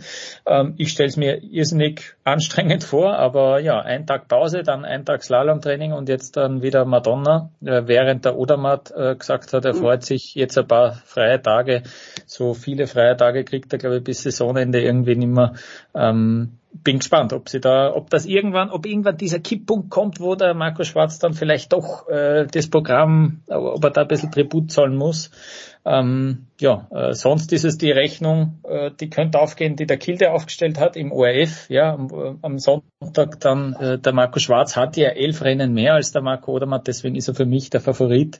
Ja, so ganz so einfach ist es nicht, weil er muss in jedem Rennen, wo der Odermatt fährt, schauen, dass er ja nicht viele Punkte verliert auf dem Odermatt und dann in dem Slalom ganz viele Punkte machen, um das wieder aufzuholen. Ähm, wird noch stressig, aber ich hätte schon Bock auf äh, so ein cooles, spannendes, enges äh, Duell zwischen den beiden. Tja. Mir wäre lieber, wenn es ein Dreikampf wäre, wo der Kilde auch dabei ist, weil das ist der einzige, der, der halt ein bisschen Charisma auch hat, leider, ja. in dieser Gemengelage. Ja. So, dann äh, machen wir jetzt schon. Komm, wir machen jetzt unseren Rauschmeißer äh, Roman. Außer du, Roman, sag noch gerne zwei Sätze auch zum Lob von Marcel Hirscher vielleicht, der, der wirklich beeindruckt zu sein scheint vom Blackie. Äh, wo hat er das gesagt? Ich glaube bei Servus TV war es vor ein, Servus zwei Tagen. TV, ja. ähm, und dann leg los mit äh, den drei Athletinnen oder Athleten, wo du sagst 2023, die waren absolut ihr Geld wert. Ja, äh, wirklich ein kurzer Satz, Marco Schwarz, ja, äh, super. Ich habe eh schon den ganzen Sommer und Herbst mitverfolgt. Äh, ich lehne immer aus dem Fenster und sage, er wird Gesamtweltcup-Sieger, nur äh, weil er in Österreich ist und weil er mich darüber freut, dass es wieder mal funktioniert und weil jetzt ein Marco Odermann meiner Meinung nach nicht nochmal gewinnen muss. Äh, und jetzt auch, man, abgesehen von diesem toller Wahnsinn, äh, auch nicht so, der, äh, man, diese, diese, also ich glaube glaub auch nicht, dass, dass der jetzt so den Überflieger bleibt die Saison. Wahrscheinlich äh, liege mit der Meinung recht weit, äh, recht weit alleine, aber ich, ich glaube, dass das der, der Marco Schwarzheuer macht, weil er so stark am Weg ist, weil er richtig, richtig in allen Disziplinen, die er fährt, richtig gut, äh, richtig gut dabei ist. Ähm, also äh, genau, äh, welche, welche Athleten oder welche Sportler ihr Geld richtig wert waren jetzt nur Ski, oder in dem Fall, oder? Nein, du kannst, du kannst äh, Disziplinen und äh, und äh, geschlechtsübergreifend, bitte. Das, aber ich, ich nenne nur Österreicher, gell? Man, das muss, ich muss fast. ja, ja, das, Moment, Moment, da, ist Schiffel nicht dabei. Das ist schon mal der erste Fehler. na, na, das stimmt, das stimmt. Das stimmt ja gut. Sie ist ja, sie ist ja Teilzeit, Teilzeit-Tirolerin, äh, weil, weil der, ihr, ihr, ihr, ihre, ihr Freund der Alexander Omerkill ja in Innsbruck lebt. Also das geht ein bisschen durch. Na, Michaela Schiffel, weil es immer eine große, Show ist, wenn sie fährt. Und weil sie die Leute anzieht und weil was los ist, weil, äh, weil wenn man im Skiweltcup nach jemandem fragt, normalerweise die Michaela Schiffrin ist, weil die so äh, eine Überfigur ist nach wie vor. Und darum ist sie ihr Geld immer wert, weil die Leute kommen zum sie sehen, egal in welchem Land, sei es in Österreich oder sei es in Amerika, in Killington. Ähm, Nummer zwei, äh, du, wenn ich, wenn ich äh, quer durchs Feld darf, dann nehme ich Dominik Thiem, ähm, äh, weil er einfach äh, nach wie vor glaubt, dass er was kann, obwohl es immer schwieriger wird, das langsam zu glauben auch für 2024. Aber Kitzbühel war gut. Kitzbühel war das Finale, äh, war wieder richtige Stimmung in, in Kitzbühel, wo man natürlich, wenn man Misolic schon alle gehabt, die schon im Finale gespielt haben, ein Offenheim Halbfinale. Aber dass da jetzt der, der Dominik, nachdem er da 19 gewonnen hat, da jetzt wieder richtig gut gespielt hat, ähm, ist einfach lässig. Und ich glaube, dass, dass er nach wie vor zieht, dass wenn man diese Google-Liste jetzt anschaut, wie, wie aussagekräftig wie er immer ist und, und dass er die meistgesuchte österreichische Person ist. Äh, ich ich finde das ja immer noch, ihm zuzuschauen, immer noch so ein Hoffnungs, momentan eher Hoffnungsschirmer ist, dass er irgendwann, irgendwann wieder so wird bei den US Open 2020. Aber also für mich äh, nach wie vor jemand, wo man sagt, da geht man hin äh, und, und das schaut man sich an und das ist einfach, für den ist man bereit zu zahlen. Also auch Nummer drei, äh, nachdem ich jetzt quer, quer durch darf, muss ich aufpassen. Ja. Wenn, äh, wer war, wer war sein, wer war sein, sein, sein Geld noch wert? Ähm, nein, ich, ich, ich bleib beim, ich bleib beim Alpinen, weil da habe ich mir jetzt eigentlich eh mehr, mehr eingeschossen. Äh, und sagt da jetzt auch Marco Schwarz. Bitte. Weil einfach äh, die Österreicher sich, sich lechzen nach, nach österreichischen Erfolgen. Äh, und ich glaube, dass er sehr oft, äh, auch wenn er, wenn er wegen seiner Art vielleicht etwas hölzern wirkt, gell, wie es halt, wie du sagst, oder mal Schwarzkilde, wahrscheinlich alleinig wegen der Hintergrundgeschichte ja, an Alexander Omerkind immer derjenige, der am meisten außersticht. Aber um das abzukürzen, Marco Schwarz, weil die Sehnsucht nach Erfolgen da ist und weil er sie am ersten spielen kann. Johannes, du hast ja einen Beitrag geliefert, einen fantastischen Beitrag für unser Jahresmagazin, wie übrigens auch Roman und Lukas und Tom. Ähm, du kannst auch, ja, auch kontinental übergreifen. Aber wer hat dich denn, wo hättest du gesagt in diesem Jahr, entweder hast du sogar Eintrittsgeld bezahlt oder du hättest Eintrittsgeld bezahlt? Komplett durchgeschnort überall. Ja, ja natürlich. Ja, Shakari, Shakari Richardson äh, ist natürlich keine schlechte Kandidatin, aber die habe ich jetzt ja schon verbraten bei dir. Also die, die ist ja, außer ja. der Wertung. Ähm, habe sie auch entsprechend angekündigt, weil sie eben so eine Figur ist, die die ähm, bei der man einfach schaut, was passiert. Ähm, wenn, wenn ich das jetzt mal auf die anderen anlege, jetzt vielleicht nochmal Ski Alpin, Leichtathletik äh, dazu nehme, ähm, da kenne ich mich viel mehr, viel, viel mehr kann ich ja nicht. Nein, ähm, die ähm, in der Leichtathletik ist es, äh, hat mich einfach Leo Neugebauer sehr beeindruckt, äh, der ähm, abgesehen davon, dass er selbst mit 8.800 oder 8.600 Punkten immer noch so wirkt, als ob er noch locker eigentlich 500 Punkte Potenzial haben müsste, so so unfassbar hölzern war der in manchen Disziplinen unterwegs. Er ist natürlich auch ein, ein Riesenpaket, aber das ist, du denkst dir, Mensch, der, der ist, der, der hat doch so viel Potenzial, obwohl er schon so weit ist. Und zugleich aber auch jemand, der wirklich diese, dieses, also du merkst wirklich, dass er noch am Anfang steht, obwohl er schon so weit ist, steht er immer noch am Anfang und, und äh, kehrt sein Innenleben noch so wahnsinnig nach außen, sein im, im Guten wie im Schlechten. Also man hat in Budapest wirklich gesehen, der hat, äh, der hat halt äh, ähm, seinen, seinen wirklich Spaß in diesem Wettkampf gehabt und hatte doch nochmal kurzfristig keinen Spaß, weil er, weil er richtig gemerkt hat, wie er gemerkt hat, oh, jetzt geht's ja wirklich um alles und jetzt äh, kriege ich mal ein bisschen kurz Nervenflattern und dann ließ aber auch wieder in, im Stabhochsprung, wo er dann seinen Fanclub schon auf der Tribüne gegrüßt hat, während er noch in der Luft äh, geflogen ist oder auf, noch gar nicht auf der Matte gelandet war. Also das ist jemand, der, der ähm, über solche Figuren, ähm, wenn man über Bedeutungsverlust von eines Sports klagt, äh, der, der wirklich da die, die Blicke auf sich ziehen kann und ähm, der, der einfach auch äh, ja das Interesse am Sport schürt. Marco Odermatt ist jetzt vielleicht keine herausragend äh, originelle Idee, aber ähm, ihr habt das ja schon sehr schön rausgearbeitet. Ähm, es ist einfach jemand, der dann, dann knallt dieser Zubcic am, am, am Wochenende einen Lauf runter, du denkst dir, das geht nicht, das kann man nicht überbieten und dann findet er einen Weg, das doch noch zu schaffen und, und allein schon zu schauen, wie, wie er es diesmal hinkriegt, in, mit einer, ja, mit so einem, mit einem Gemüt eines, wie sich halt, wie man so erwarten würde, wie sich so ein acht- oder zwölfjähriger unbekümmert auf eine Skipiste stürzt. So fährt er noch immer. Mit einem, einem, einer Lockerheit, zugleich einer technischen Brillanz, die man, glaube ich, gar nicht so richtig begreift, weil es halt so wild wird, aber eben weil er so, so drauf losstürmt, macht er eben auch die Fehler, die Tom angesprochen hat, weil er eben schnell ist. Und dann machst du Fehler, aber es macht nichts, weil du ja schnell bist. Und halt ähm, immer wieder einen Weg zurückfindest, wie so eine Katze, die sich noch irgendwie äh, aus allen Situationen windet und dann doch wieder auf die Ideallinie oder halt auf alle Füße, Pfoten findet, wie auch immer.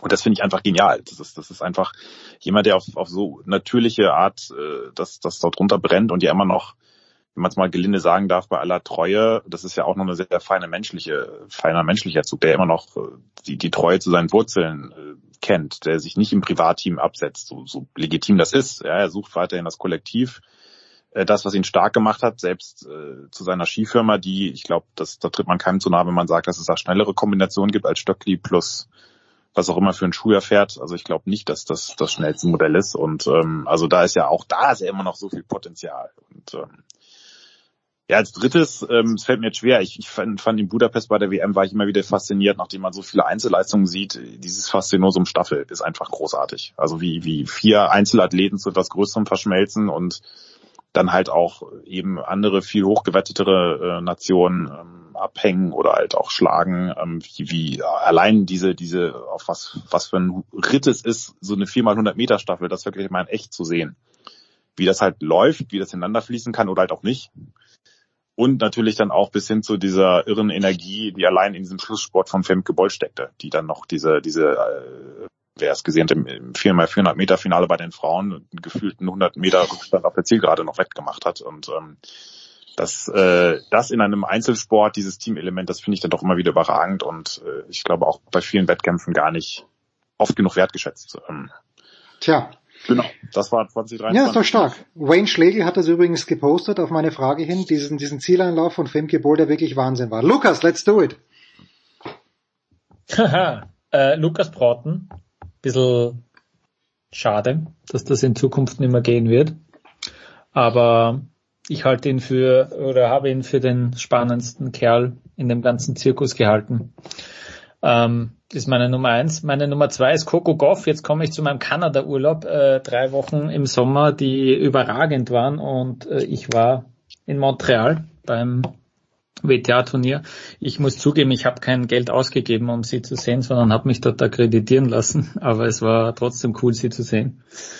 Und die Nummer drei ist tatsächlich auch aus dem Kanada-Urlaub ein gewisser Shohei Otani, der dann in Toronto aufgespielt hat mit seinen Angels und der ich äh, ich scherze nicht, der auf dem ersten Pitch, den er bekommen hat, einen Home Run geschlagen hat und äh, dann habe ich mich auskannt, warum der so gehypt wird, ja und äh, warum der jetzt so einen coolen Vertrag für ihn bekommen hat, ja, das war auch beeindruckend und es war ein cooler Abend da in diesem Stadion. Also das kann man auf jeden Fall mal machen, wenn man zufällig mal in Kanada ist und in Toronto. Steilvorlage für Heberlein, sage ich nur mit Otani. Tom, bitte. Ja, jetzt sind alle, die ich auf der Liste hatte, schon genannt worden, bis auf ein, bis auf eine. Ähm, meine Nummer eins ist auch, äh, muss ich sagen, Marco Odermatt, weil ich bin ein Skifan, ich war es schon immer. Ich habe früher Stenmark geguckt mit einer Leidenschaft, die schon fast an religiöse Verehrung grenzt. Äh, und was Odermatt da halt macht, äh, gut, nachdem Bodi Miller nicht mehr fährt, äh, muss ich dann Marco Odermatt nehmen. Also äh, ja, Johannes hat alles gesagt zu dem. Ich finde es einfach toll, dem einfach zuzuschauen, wie der da runterfräst. Äh, Nummer zwei auch Shohei Otani. Als alter Baseball-Fan komme ich an dem natürlich nicht vorbei. Das ist einfach auch jemand, der allein schon durch allein schon, wenn der ins Stadion kommt, äh, elektrisiert er alle. Nun ist es, kann man sagen, ja, das ist ja nur Amerika, aber es ist es mitnichten. Also Baseball ist ja mittlerweile in anderen Teilen der Welt auch sehr populär, nicht zuletzt in Japan.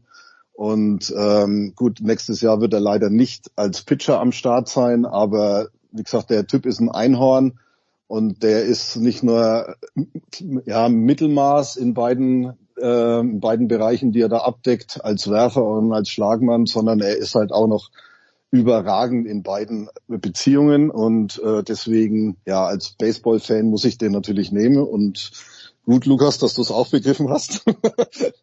ähm, Sorry, ja. Oh, ja, nee, nee, alles gut, alles gut. Das ist auch völlig in Ordnung. Und auf Rang 3 ähm, habe ich jemanden, den vielleicht sonst niemand auf, äh, auf der Uhr hat, und zwar Daria War Warfolomeev. Ähm, falls euch die nicht sagt, die ist bei der Wahl zur Sportlerin des Jahres in Deutschland leider nur Zweite geworden, was mich mit völligem Unverständnis geschlagen hat. Äh, falls ihr es nicht wisst, das ist die da junge Dame, die bei der WM der Sportgymnastik ja. genau alles gewonnen hat, fand ich faszinierend, fand ich toll. Ähm, wenn man mit dieser Sportart ansonsten nichts äh, zu tun hat, dass da eine 16-Jährige daherkommt und alles in Grund und Boden turnt, das fand ich unfassbar beeindruckend. Wie gesagt, das Einzige, was ich überhaupt nicht verstanden hätte, warum die nicht Sportlerin des Jahres geworden ist. Aber da ist Biathlon einfach zu stark in Deutschland. Aber da muss ich ganz ehrlich sagen, das ist jetzt nicht äh, das, was ich normalerweise bezahlen würde, wenn ich es anschaue.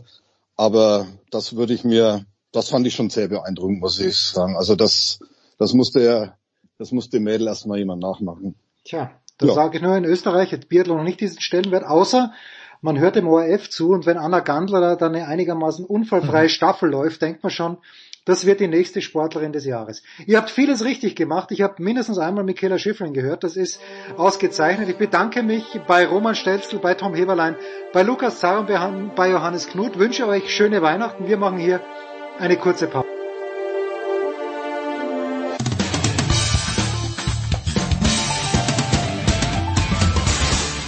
Hi, hier ist Marathonläufer Philipp Flieger und ihr hört Sportradio 360.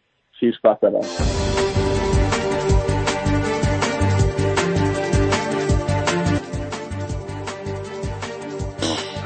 Ladies and Gents, Big Show 641. Weiter geht es, äh, seit langer Zeit mal wieder. Normalerweise werde ich im Sommer lästig bei Volker Kreisel, wenn geturnt wird, aber jetzt im Winter werde ich immer lästig, wenn gesprungen wird, Ski gesprungen wird. Und ich freue mich sehr, dass der Volker ein paar Minuten Zeit hat. Servus Volker. Servus Jens. Ich habe, äh, und Roman Stelzl war vor ein paar Wochen äh, in Ruka, glaube ich, bei diesem Skispringen dabei und wir haben darüber gescherzt, dass Stefan Kraft dort alleine gestanden ist und wenn nicht äh, jemand ihm die Medaille oder was auch immer den Siegespreis überreichen hätte müssen, wäre nur er alleine im Stadion gewesen. Ich, ich habe so das Gefühl, dass die letzten Tage, und du kommst ja direkt aus Engelberg, die Stimmung ein bisschen besser war. Vielleicht fangen wir mal so an. Ist, zieht das Skispringen noch so, wie wir es die letzten Jahre gewohnt sind? Okay, Corona ist dazwischen gekommen. Wie war es denn in Engelberg, wo ja doch, äh, ich meine, die Lokalmatatoren gibt's ja, wenn auch nicht so wie in Deutschland und Österreich. Wie hat's dir gefallen, Volker? Äh, also ich würde sagen, das war wie immer. Äh, also nicht wie, also im Prinzip vor den Corona-Zeiten noch. Ähm, so war es jetzt auch wieder. Also da war das Stadion rappelvoll und ähm, die Parkplätze waren auch rappelvoll und ähm, da, keine Ahnung, ich habe jetzt nicht mitgezählt, ich weiß jetzt auch, ich kenne jetzt auch keine Zahlen äh, von, von Zuschauern, aber es war auf jeden Fall super Stimmung, das muss man schon sagen. Gut, und äh, die Frage, die ich mir ja vor jeder Spielzeit, vor jeder Saison, vor jeder Weltcup-Periode stelle, Volker, ist folgende. Egal welche Sportart es betrifft wer wird mich in diesem Jahr überraschen, wo sind die Neuen? Und wenn ich jetzt wirklich auf die Ergebnisse auf die gesammelten drauf schaue, Das sind doch die gleichen Menschen, die die letzten fünf, sechs Jahre diesen Sport beherrscht haben. Stimmt das oder habe ich jemanden übersehen? Du hast den Pius Paschke zum Beispiel. Ja, komm, Pius Paschke schaut aus, als ob er älter wäre als ich. Da kann er nichts dafür. Da kann er wirklich nichts dafür. Aber Pius Aber der ist Paschke. tatsächlich ein, der, der Pius Paschke ist tatsächlich äh, äh, ein, ein Phänomen, das muss man sagen. Und als solcher äh, könnte man auch sagen, als, als äh, Premieren-Weltcup-Sieger äh, mit 33 Jahren. Ähm, übrigens ist niemand älter als Pius Paschke Als ich. ähm, gewesen, als er äh, zum ersten Mal in den Weltcup gesprungen ist. Also der, der ist schon äh, sehr, sehr hartnäckig und sehr, sehr, hat sehr viel Liebe für seinen Sport aufgebracht. Also das ist, ähm, das, das ist schon anders, ja. Also und ansonsten, klar, also von den, von den üblichen ähm, Verdächtigen, die man so hat, sind eigentlich ähm, sehr viele in den Top Ten und diejenigen, die eigentlich, wo man sagt, ähm, die, die müssten jetzt halt langsam kommen, die, ja, müssen wir mal abwarten. Also da weiß ich jetzt nicht, wen ich da nennen könnte. Vielleicht den Loro Kos aus, aus Ja. Slowenien, der ist auch noch ein bisschen jünger. Mario Lin, Linvik, äh, weiß ich jetzt das Alter nicht ganz genau, aber der ist auch noch etwas jünger. Und äh, natürlich ist der, der Andreas Wellinger äh, ist, ist auch noch gut unter den äh, und unter den Ü30ern, äh, U30ern, Entschuldigung. Und äh, ja, aber wirklich so ein, also so ein, so ein, so ein, so ein ähm, So ein Senkrechtstarter hat man nicht. so ein Senkrechtstarter wie Welli- Wellinger mal war, Ja, ja. ähm, das äh, ist in dem Fall hier nicht zu sehen, ja. Alles Also- in der Tat. Was ein kleines bisschen, du hast äh, Marius Lindwig ja angesprochen, halber Egner Grane Rüd ist in diesem Jahr noch nicht, oder Grane Volt, Grane Volt oder Grane Rüd? Ich krieg's jetzt gerade nicht zusammen. Ich. Granerüth, ja. Granerüth, ja. Ja, äh, war in diesem Jahr noch nicht so stark, vielleicht weil er auch neuerdings gerade springt und nicht immer nach rechts außen. Kann, kann auch sein, dass das eine Rolle spielt. Aber die mannschaftliche Stärke der Deutschen, die ja wirklich, Karl Geiger hat ja auch schon gewonnen, äh, hat dich das auch ein kleines bisschen positiv überrascht oder ist das einfach nur die kontinuierliche Fortsetzung dessen, was wir die letzten Jahre eh gesehen haben? Ja, nee, das, das hat uns alle überrascht. Also das die äh, das, das, das hat, wenn, wenn das, wenn das einer vorher gesagt hätte oder wenn, wenn das einer, wenn jetzt einer sagt, äh, er hätte das vorhergesehen, dann würde ich ihn eigentlich nicht ernst nehmen, weil ähm, äh, selbst wenn man jetzt die die ähm, Sommerwettbewerbe alle gesehen hat und und irgendwie durch äh, ähm, äh, mehr oder weniger durchstudiert hätte, dann glaube ich, glaube ich nicht, dass jemand, ähm, sich äh, vor dem Weltcup-Start äh, hingestellt hätte und gesagt hätte, so und so und so läuft's jetzt. Also das äh, denke ich jetzt mal, ähm, das hat alle überrascht. Und zwar, dass halt wirklich nur zwei Mannschaften wirklich so richtig sich positioniert haben unter den Besten. Und äh, das sind eben die Österreicher und die Deutschen. Und äh, so wie es jetzt aussieht, ähm, wenn jetzt nicht Kobayashi, Ryoyo Kobayashi, mit dem muss man immer rechnen.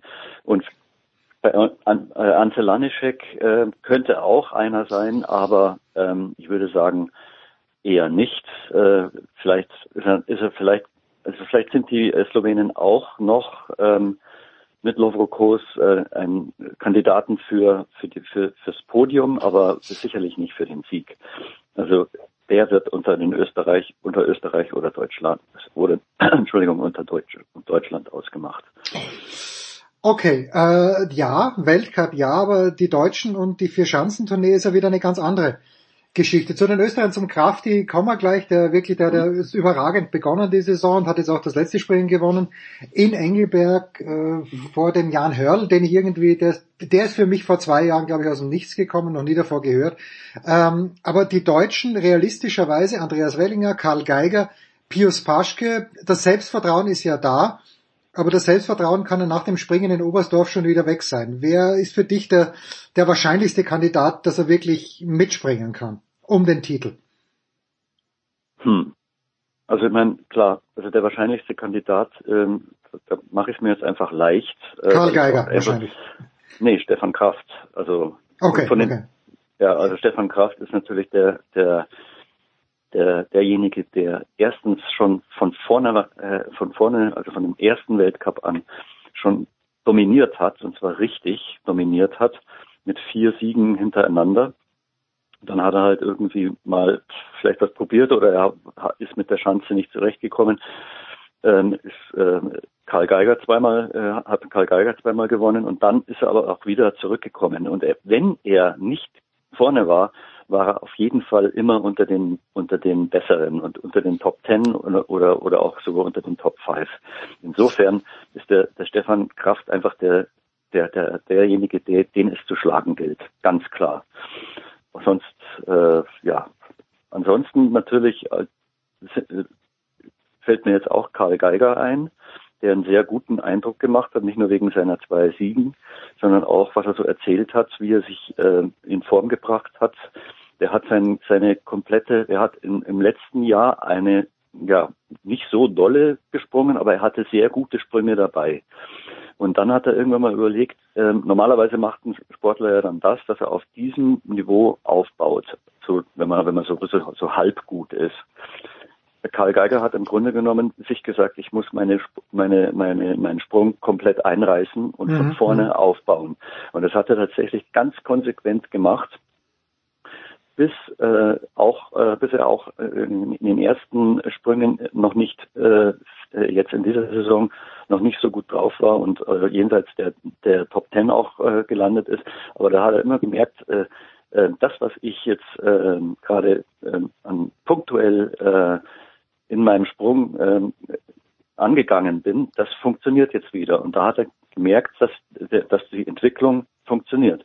Und das ist schon einer, da könnte man aus dieser Entwicklung heraus, aus dem, äh, aus, aus dem ja, jetzt vergehenden Jahr, könnte man sagen, dass er da ähm, die konsequenteste Entwicklung gemacht hat. Deswegen traue ich dem sehr viel zu, ehrlich gesagt. Andreas Wellinger auch, ja, ja. Äh, wenn er, wenn er, wenn er nicht, äh, wenn er, wenn er wirklich sehr konzentriert ist und seine Konzentration bis nach unten tragen kann, würde ich sagen, ist er auch ein Kandidat. Und ansonsten, ja, gibt es natürlich noch eine Menge, die uns noch überraschen könnten. Ja, äh, vor allen Dingen auch, weil die Kriterien äh, oder die Anforderungen der Chancen komplett unterschiedlich sind zwischen Innsbruck und ja. Bischofshofen schon und dann natürlich Absolut. dieses dieses Neujahrspringen in Garmisch, wo man schon sagen kann, wenn wenn er sein Österreicher unter die Top Ten schafft, ist das schon fast sensationell, weil in Garmisch hupfen die Österreicher nie gut. Ähm, Kobayashi hast du angesprochen, ein Mann, der mich auch interessiert, weil der natürlich auch persönlich schwierige Zeiten durchgemacht hat, der aber die Tournee gewonnen hat, ist äh, David Kubacki. Welchen Eindruck hast du denn äh, von Kubacki, Pole wohlgemerkt, gewonnen?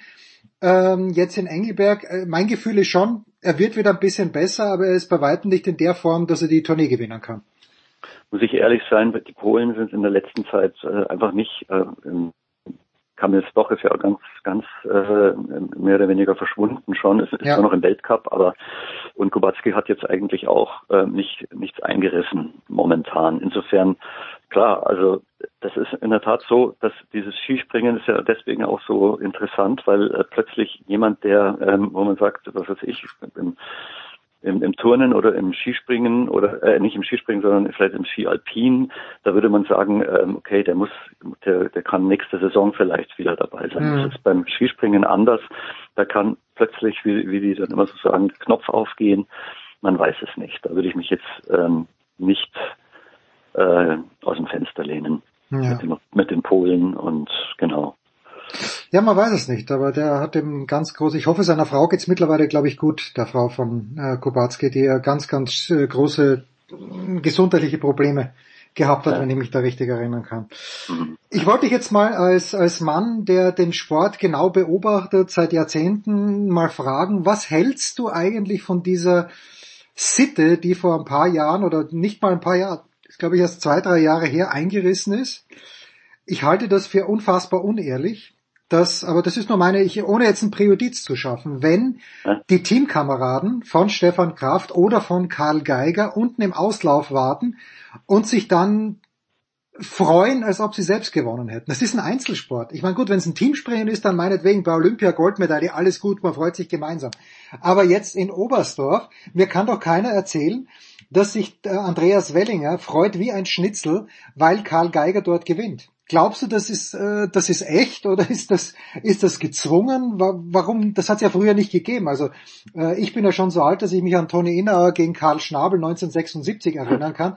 Die beiden hätten sich äh, nur unter Zwang wahrscheinlich die Hand gegeben, obwohl sie zwei intelligente, aufgeweckte, empathische Menschen sind. Aber es ist halt am Ende des Tages ein Einzelsport. Was, was, was fängst du damit an mit diesen Jubelszenen, die sich da plötzlich auftun?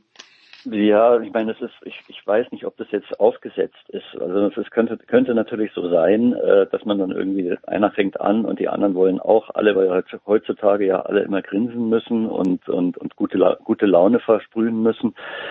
Aber ich, ganz ehrlich gesagt, bei diesen Skispringern ähm, glaube ich nicht, dass, dass das so läuft. Also ähm, ich, äh, es könnte, es könnte gerade eben, weil weil weil es jetzt gerade so die, das Team mhm. äh, als als als Team funktioniert und der eine, wenn der eine nicht nicht nicht nicht nicht gut drauf ist, dann äh, kommt springt der andere in die Bresche und, und das äh, beruhigt im Grunde genommen alle und wissen halt ganz sagen sie ja auch, wenn ich jetzt mal irgendwie einen schlechten Tag habe, dann äh, kommt auf einmal, äh, keine Ahnung, der Wellinger daher oder, oder, oder plötzlich Pius Paschke, ja. Und das ist, ist schon eine Sache, da, ich glaube, glaube nicht, dass das ähm, komplett aufgesetzt ist. Es ist natürlich immer so, dass wenn, wenn dann irgendwie da so ein, so ein, so ein Flow entsteht und alle grinsen halt immer und freuen sich, dann, äh, äh dann äh, ja, dann sieht man die anderen halt auch grinsen und freuen. Das, äh, also das, das äh, geht dann eins zum anderen, ja. Ähm, ja, okay, ich meine, das ist das macht Ich glaube das nicht. Ich, ich glaube das nicht. Das ist bei den Österreichern genauso, also bei den äh, bei den Pressekonferenzen jetzt in, in Engelberg da waren die auch äh, natürlich alle super, super toll drauf, die Deutschen und die Österreicher. Ähm, und wenn man halt einfach da so, so massiv momentan vorne in den, in den Top Ten steht, also beide ähm, Nationen, dann, was sollen sie denn machen? Sollen sie jetzt so tun, als ob sie sich streiten oder so? Nee, aber einfach jeder nicht da hat sein. immer noch die, jeder hat tatsächlich, tatsächlich, also jeder von den, von den Vieren, in vier Deutsche sind ja unter den besten zehn, ähm, mit Abstrichen äh, von Stefan Laie, aber die, die drei, äh, die vorne auf drei, äh, auf, auf zwei, drei und vier im Gesamtweltcup stehen Andreas Wellinger, Pius Paschke und Karl Geiger. Wenn die sich sozusagen gegenseitig auf sich aufeinander verlassen können, dann äh, ist es eine dermaßen große Bank, dass sie da wirklich äh, auch davon profitieren. Und deswegen ist es nicht aufgesetzt. Natürlich, das muss man natürlich dazu sagen, äh, äh, ist natürlich gibt's diese diese Kuss, Kuss, Kusshand in die in die Kamera und dieses Getue mit der Kamera äh, äh wird natürlich auch immer krasser auch beim Skispringen. Insofern mhm. insofern weil da kann man natürlich jetzt altmodisch sein und sagen, ähm, wir wollen nicht. die alten Zeiten zurück, aber das ist einfach so nicht. Und ähm, es ist halt einfach so, es entwickelt sich und alle haben ihre ihre ähm, Internetauftritte noch nebenher ähm, und, und so weiter und so fort. Und das ist ja auch völlig okay so. Also ja, ja, nee, nee, Jahr nee. 2023. Ne? Also ja, noch, insofern. noch und bald, bald nicht mehr. Und es ist okay. Emotionen ist ja völlig in Ordnung, dass man mal was zeigt, weil früher mal war es ja schon, wenn, wenn jemand sich nur mit der Faust kurz gefreut hat, dachten wir schon, es gibt zwei Punkte Abzug von den Sprungwächtern. Aber okay. Ja. Das hat sich geändert. So, Volker, die Rauschmeißerfrage heute, du bist darauf vorbereitet. Ähm, ja. Nenne mir bitte drei Sportler, die für dich, wo du 2023 gesagt hast, okay, diese drei Sportler oder Sportlerinnen waren ihr Eintrittsgeld wert. Bitte, Volker. Ja, also da gibt's natürlich ganz viele, die man sagen könnte. Ne? Also die äh, natürlich muss man muss ich jetzt als kleine Vorrede natürlich die ähm, Leute wie die es gerade nicht geschafft haben. Leute wie, wie Lukas Dauser, der ja auch ähm, ähm, ähm, Sportler des Jahres geworden ist, genauso wie die, die Basketballer und so weiter. Also es gibt natürlich sehr viele große, aber meine persönlichen sind ähm, erstens die ähm, Weltmeisterin Daria Varlofomejew äh, aus der aus einer ganz ähm, spannenden Familie du, auch. Jetzt, musst, jetzt, jetzt, jetzt musst du ganz ähm, ganz ähm, ähm, wie soll man sagen hm, ganz tapfer sein. Ja. Denn dieser, Sport ist tatsächlich sehr, sehr selten. Das ist äh, die rhythmische Sportgymnastik. Und die hat, dort in ihrem, ähm, in ihrer, ist sicherlich äh, nicht bekannt und, und berühmt, aber in ihrem Milieu hat sie eigentlich was geschafft, was man sonst nie schafft. Ein wahnsinnig äh, schwieriger Sport, die rhythmische Sport, Sportgymnastik weil sie, äh, weil sie, weil, weil sie halt ganz viele äh, äh, athletische Dinge und aber auch äh, äh, optische Dinge sozusagen ähm, vereinen muss, hat sämtliche Disziplinen an allen äh, vier Disziplinen und dann auch noch den ähm, den äh, Mehrkampf gewonnen. Also das ist das ist eine, eine eine vorbildliche Sportlerin für mich jetzt, ja. Mhm. Das andere, der, der nächste ist, wäre Jarl Rieber. Das Mhm, ist ein, mhm. ähm, ein, ein nordischer Kombinierer. Die Sportart steht ein bisschen auf der Kippe. Und man, man überlegt, ob, ob man die einreißt und abschafft, zumindest olympisch. Das ist sehr, sehr, sehr schwierig, gerade bei denen. Ähm, und der äh, hat, hat, hat man einen Skisprungversuch äh, gemacht und man hat dann gesehen, dass der ist auch noch nicht so alt, so Anfang 20, ähm, könnte natürlich bei den äh, bei den äh, Skispringern eigentlich mitmachen, so ja. Und er, so wie es aussieht, also so so so, so hat es habe hab ich es gehört und auch viele andere, bleibt er Kombinierer. Also Mhm, mhm. also der, der bleibt seinem Sport treu. Das finde ich auch sehr, sehr schön. Und äh, der dritte, äh, der mir einfällt, einfällt ist äh, in der Tat Pius Paschke, der dieses Ding jetzt ge ähm, ähm, geschafft hat mit dem mit dem ähm, ältesten Weltcupsieger Debü Debütant im Skispringen, nämlich mit 33 Jahren. Dass er das nochmal geschafft hat, das ist aller Ehren wert. Für mich. In der Tat. Naja, auf jeden Fall. In der Tat. Und übrigens, äh, die Daria, du bist schon der Dritte, der sie Ja. nennt heute. Also äh, ja, und ich, ja. und ich weiß, wir haben im Sommer bei den US Open erstmals über sie gesprochen und da hat sie, glaube ich, auch gerade äh, die die fünf Goldmedaillen gewonnen. Na, es ist, ist lustig, es ist lustig, es ist schön, dass dass das Anerkennung findet. Äh, Volker, ich freue mich sehr, dass du Zeit gehabt hast. Ich wünsche dir frohe Weihnachten, ich wünsche dir eine schöne Tournee. Wirst du bei allen vier Springen dabei sein und wie abgeschieden wirst du diesmal in Innsbruck leben? Das ist, glaube ich, die entscheidende Frage. Das ist, ähm, ich habe es mir noch nicht, äh, die Kilometer habe ich noch nicht gesehen, aber ich habe mich wie, wie immer zu spät äh, ähm, um, um meine Quartiere gekümmert, aber das macht nichts. Das macht nichts. Äh, In, in der Zeit ist nicht so viel los und da kann man sehr, sehr schön ähm, Auto fahren und Radio hören und, ähm, und ähm, irgendwann mal kommt man ja. Man kommt immer an. Danke dir, Volker Genau. Kreisel von der Süddeutschen Zeitung. Wir machen eine kurze Pause in der Big Show 641.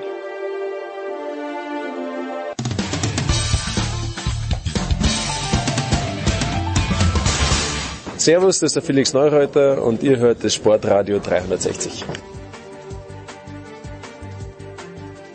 So, moin, moin. Moin, Big Show 641. Wir schalten noch einmal nach Wolfsburg und das heißt natürlich zu André Vogt, äh, Got Next, äh, Servus Dre. Mahlzeit, Jens. Warst du gestern präsent im Stadion?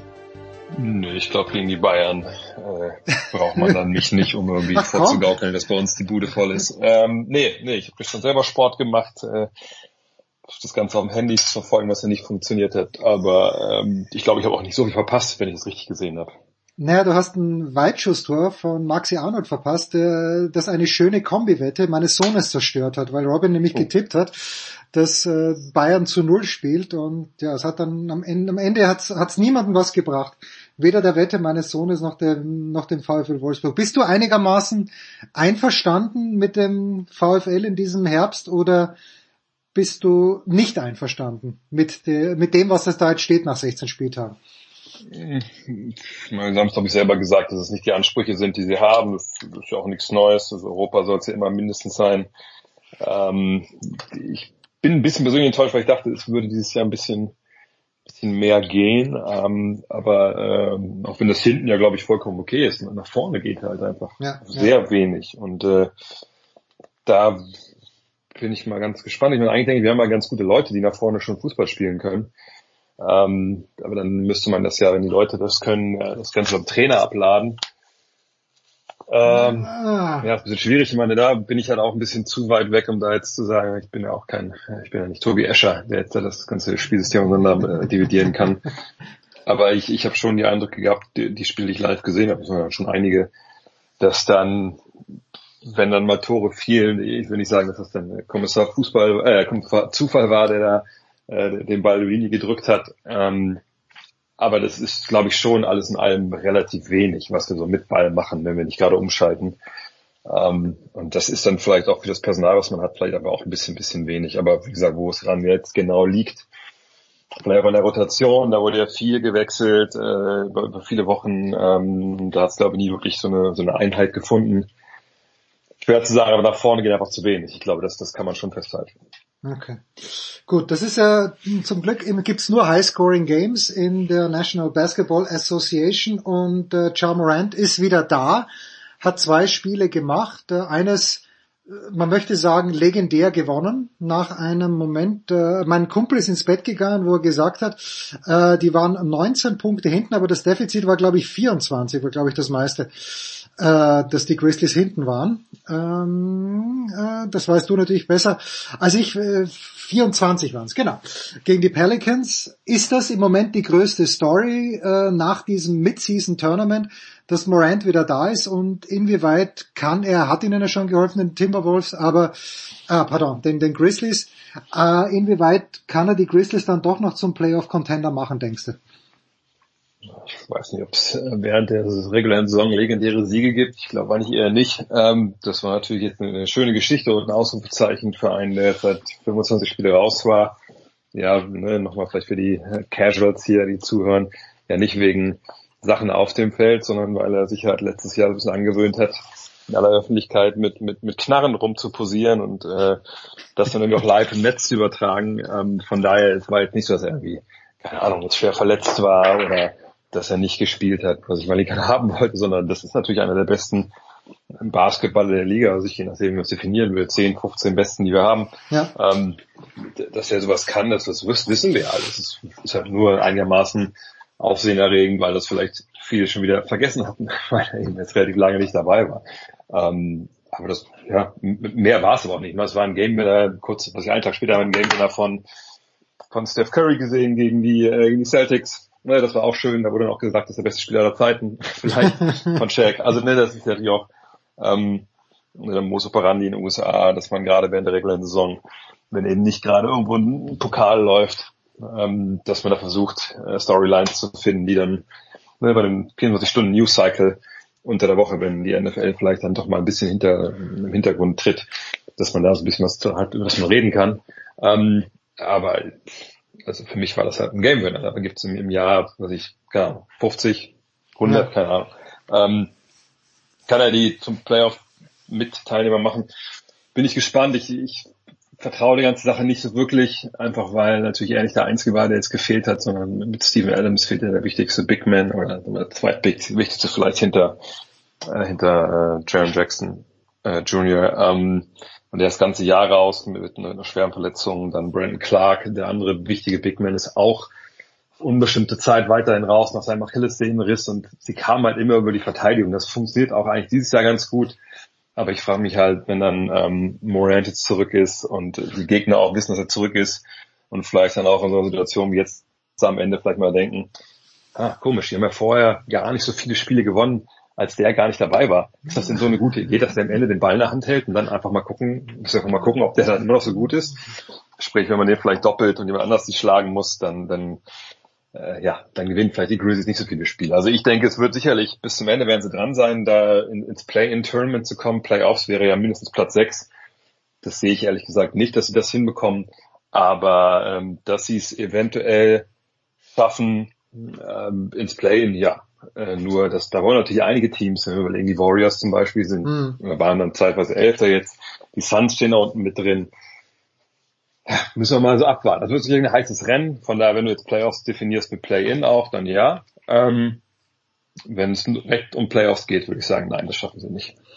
Kannst du, also jetzt äh, die, diese Geschichte mit Morant ich möchte nicht neben ihm im Auto sitzen und auch nicht in einem Nachtclub sein. Gut, wir gehen sowieso, glaube ich, in sehr unterschiedliche Nachtclubs, ich gar nicht.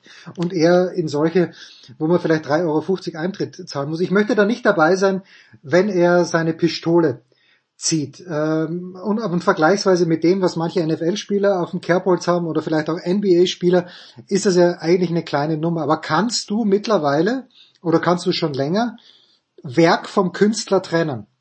Weil ich tue mich schon schon extrem schwer mit solchen Dingen, ja. Also jetzt bei, bei, bei Morant habe ich kein Problem damit, weil das ist in den USA erlaubt, so dämlich es ist, aber so sind halt mal die Gesetze.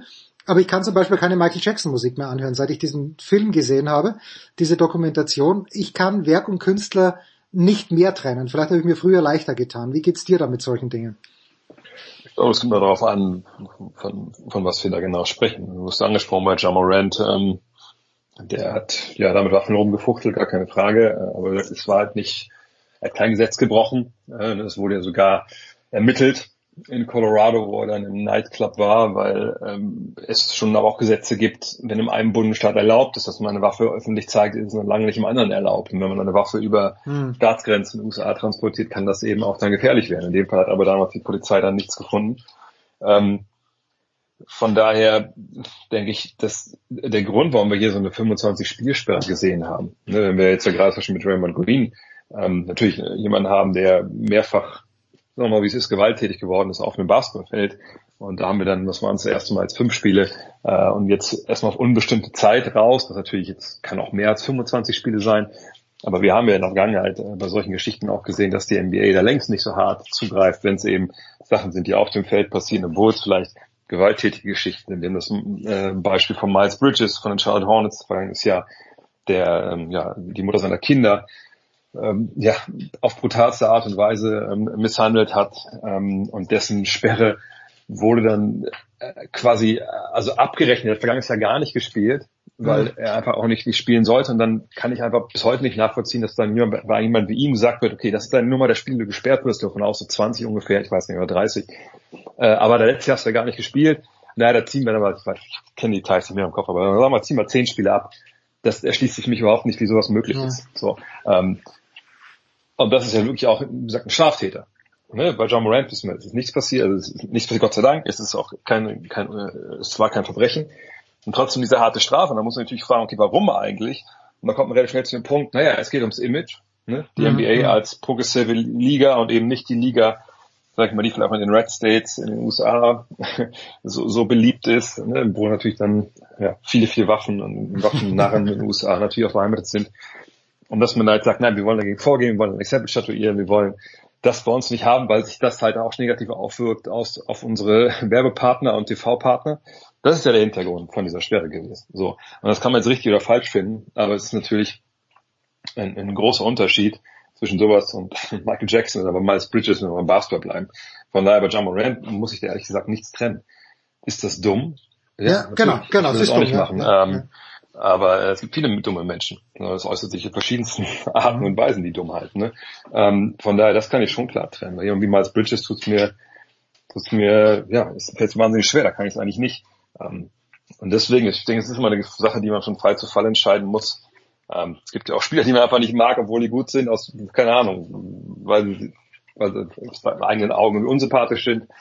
Vielleicht, das ist, finde ich, immer eine höchst individuelle Geschichte. Was ich aber auch sagen muss, habe ich auch bei Miles Bridges von mir im Podcast gesagt, so ekelhaft äh, so ein Verbrechen natürlich auch ist.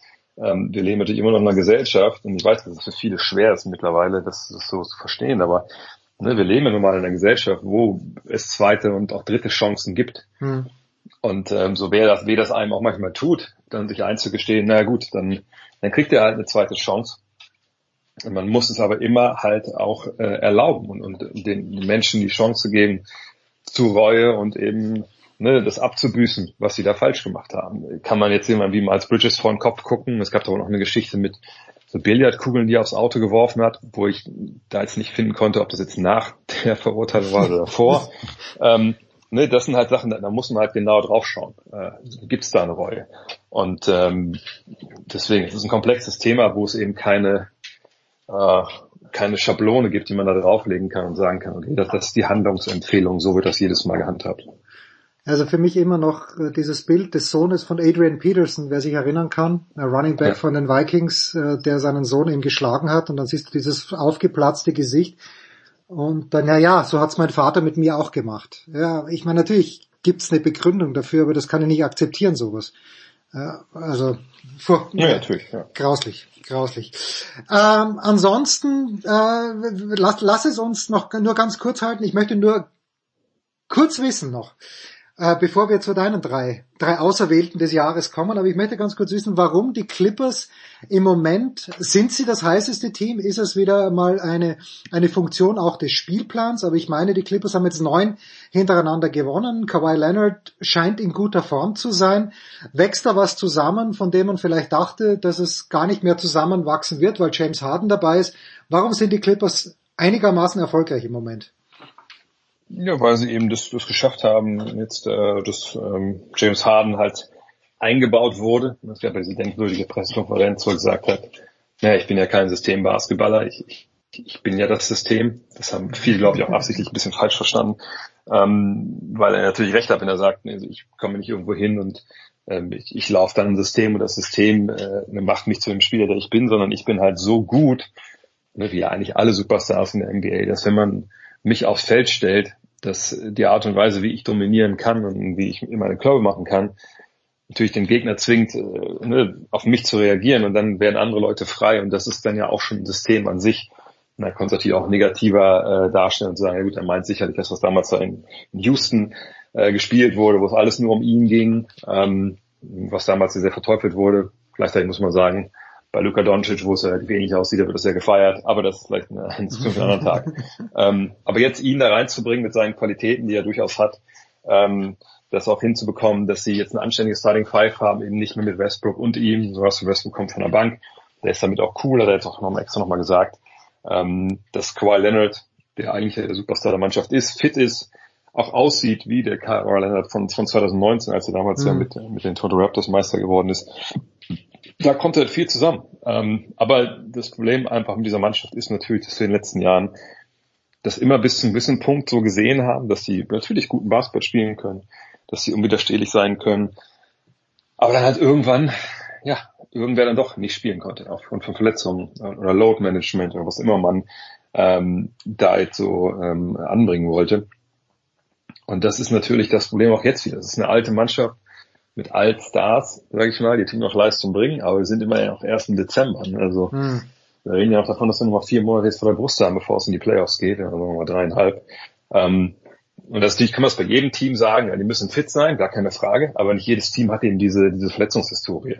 Ähm, aber sonst muss man sagen, ja, das, ist, das war vorher schon eine sehr, sehr tiefe Mannschaft, wo man eigentlich dachte, so richtig viele Fragen haben die eigentlich nicht. Ne, als dann äh, Backup Center ausgefallen ist, Mason Plumlee kam Daniel Theiss, perfekt. Ja die, die Art Spieler hatten sie auf der Position noch nicht. Ähm, jetzt haben sie mit Harden noch einen Ballhändler bekommen. Sie können immer eigentlich zwei All-Stars aufs Feld stellen. Das ist eine gefährliche Mannschaft. Ähm, aber es wird auch noch viel Basketball gespielt werden. Andere Teams werden auch besser. Die werden sicherlich auch noch ein paar Spiele verlieren, bin ich mir relativ sicher. Ähm, aber alles in allem ist das jetzt so gut gelaufen, wie sie es, glaube ich, sich, sich auch ausgemalt haben.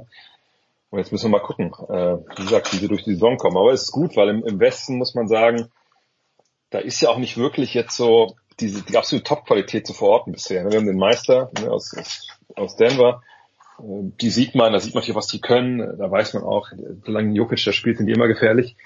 Aber Phoenix hat noch Riesenprobleme, weil sie mit ihren Big Three, also mit Kevin Durant, Devin Booker und Bradley Beal quasi noch nicht zusammen gespielt haben aufgrund von mhm. Verletzungen. Mhm. Uh, Golden State ist zu meinem Begriff jetzt auseinandergebrochen und ist nicht mehr auf dem Level, dass sie mitspielen können um, um einen Titel. Ne, und da sind viele andere Teams, die so halb gut sind. Also es wird sehr, sehr spannend, aber die Clippers sind da auf jeden Fall mitten im Rennen, ja. 13 und 14 die Warriors nur. nur. Das ist natürlich belastend. Ja. So. Die drei Sportler oder Sportlerinnen, die es wert waren, oder für die es wert war, Eintrittsgeld zu zahlen im Jahr 2023, according to André Vogt, war wer, mein lieber Dre? Ja, zum einen, ich meine, gut, ist mal die Frage, wenn ich, wenn ich sage Dennis Schröder, dann äh, geht es natürlich darum, dass man sagt, ja, bei der WM war es auf jeden Fall. Ist doch wurscht, ist doch wurscht. Wert, ja. äh, genau, da, da was zu kaufen. Vielleicht nicht, vielleicht nicht gegen Lettland, das war die eine große Ausnahme. Aber Gott sei Dank ist da ja nichts Schlimmeres passiert am Ende. Aber klar, der MVP der, der WM. Ähm, toll das Team geführt, äh, diesen, dieses Selbstverständnis mitgebracht äh, in die Mannschaft, was man so vielleicht nicht unbedingt bei der deutschen Basketballnationalmannschaft verorten würde.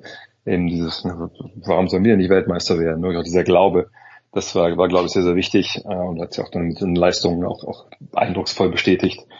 Ähm, dann würde ich sagen, ich, meine, ich bin im Fußball dieses Jahr ein bisschen raus, aber ich glaube, Jude Bellingham, was ich so von dem gesehen habe, ähm, stark, oh, stark, ja. Hätte ich auf jeden Fall, glaube ich, auch Geld für bezahlt, ähm, auch wenn er jetzt nicht beim, beim, beim VfL unterwegs ist. Und der dritte, auch wenn er zwischendurch einen diesen Hänger hatte, da haben mich ja viele schon wieder tot gesagt, wer, auch wenn ich, wie gesagt, dieses Jahr auch nicht viel NFL gucke, aber ähm, ich glaube, die ganze Geschichte von Brock Purdy ist natürlich eine, die äh, zum einen, äh, sag ich mal, in dem ganzen Draft-System und, und dem ganzen Pandit-Wesen USA äh, eine lange Nase macht, weil, naja, ich glaube, damit hat nicht irgendjemand gerechnet, dass der Mann der beste Quarterback seines Jahrgangs wird oder dass er generell mal in der, NBA, in der NFL viel mehr machen würde als, als ein Clipboard halten. Und jetzt, gut, ich weiß nicht, ob er jetzt oder Christian McCaffrey der, der MVP ist, ich würde vielleicht auch eher sogar sagen McCaffrey, aber äh, am Ende des Tages Brock Purdy ist einfach eine wahnsinnige Story. Und ähm, ich glaube, wenn man wenn man das Geld hat, sich ein Ticket zu kaufen für die NFL und dann auch noch Brock, Purdy spielt, oder, oder sagen wir so, wenn ich ein Geld kaufe, dann wahrscheinlich zu einem Spiel, wo Brock Purdy mit mit aufläuft. Dieses Jahr gab es ja auch eine Menge Games, die sich nur 7 zu 6 ausgegangen sind. Ähm, aber Brock Purdy ist, glaube ich, glaube ich, da jeden, jeden Dollar wert. Excellent choice, muss man sagen. Christian McCaffrey hatte ich davor schon gehört. Ja. Interessant, interessant, ja, okay. Alles klar. Und Dennis Schröder hat äh, Günther Zapf genommen, weil Günni war ja auf seiner NFL-Reise, äh, war in Buffalo und dann haben sie kurz nach Toronto raufgeschaut. Das war der Season Opener. Und da hat ja. Dennis ihn dann auch persönlich überzeugt. Und Günther hat sich sogar eine Eintrittskarte gekauft, der große Meister. Das ist doch gut. Er ist halt eine Legende, was soll man sagen. Wie du auch, Dre. Ich danke dir für das ganze Jahr, wie immer. Sehr gerne. Danke für heute. Kurze Pause in der Big Show 641 und dann schmeißen wir uns noch mit Paul Häuser und mit Klaus Bellstedt beim Tennis raus.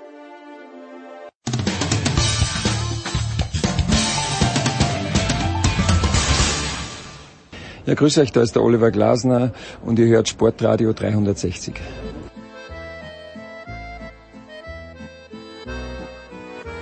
Big Show 641 und äh, es geht dem Ende zu.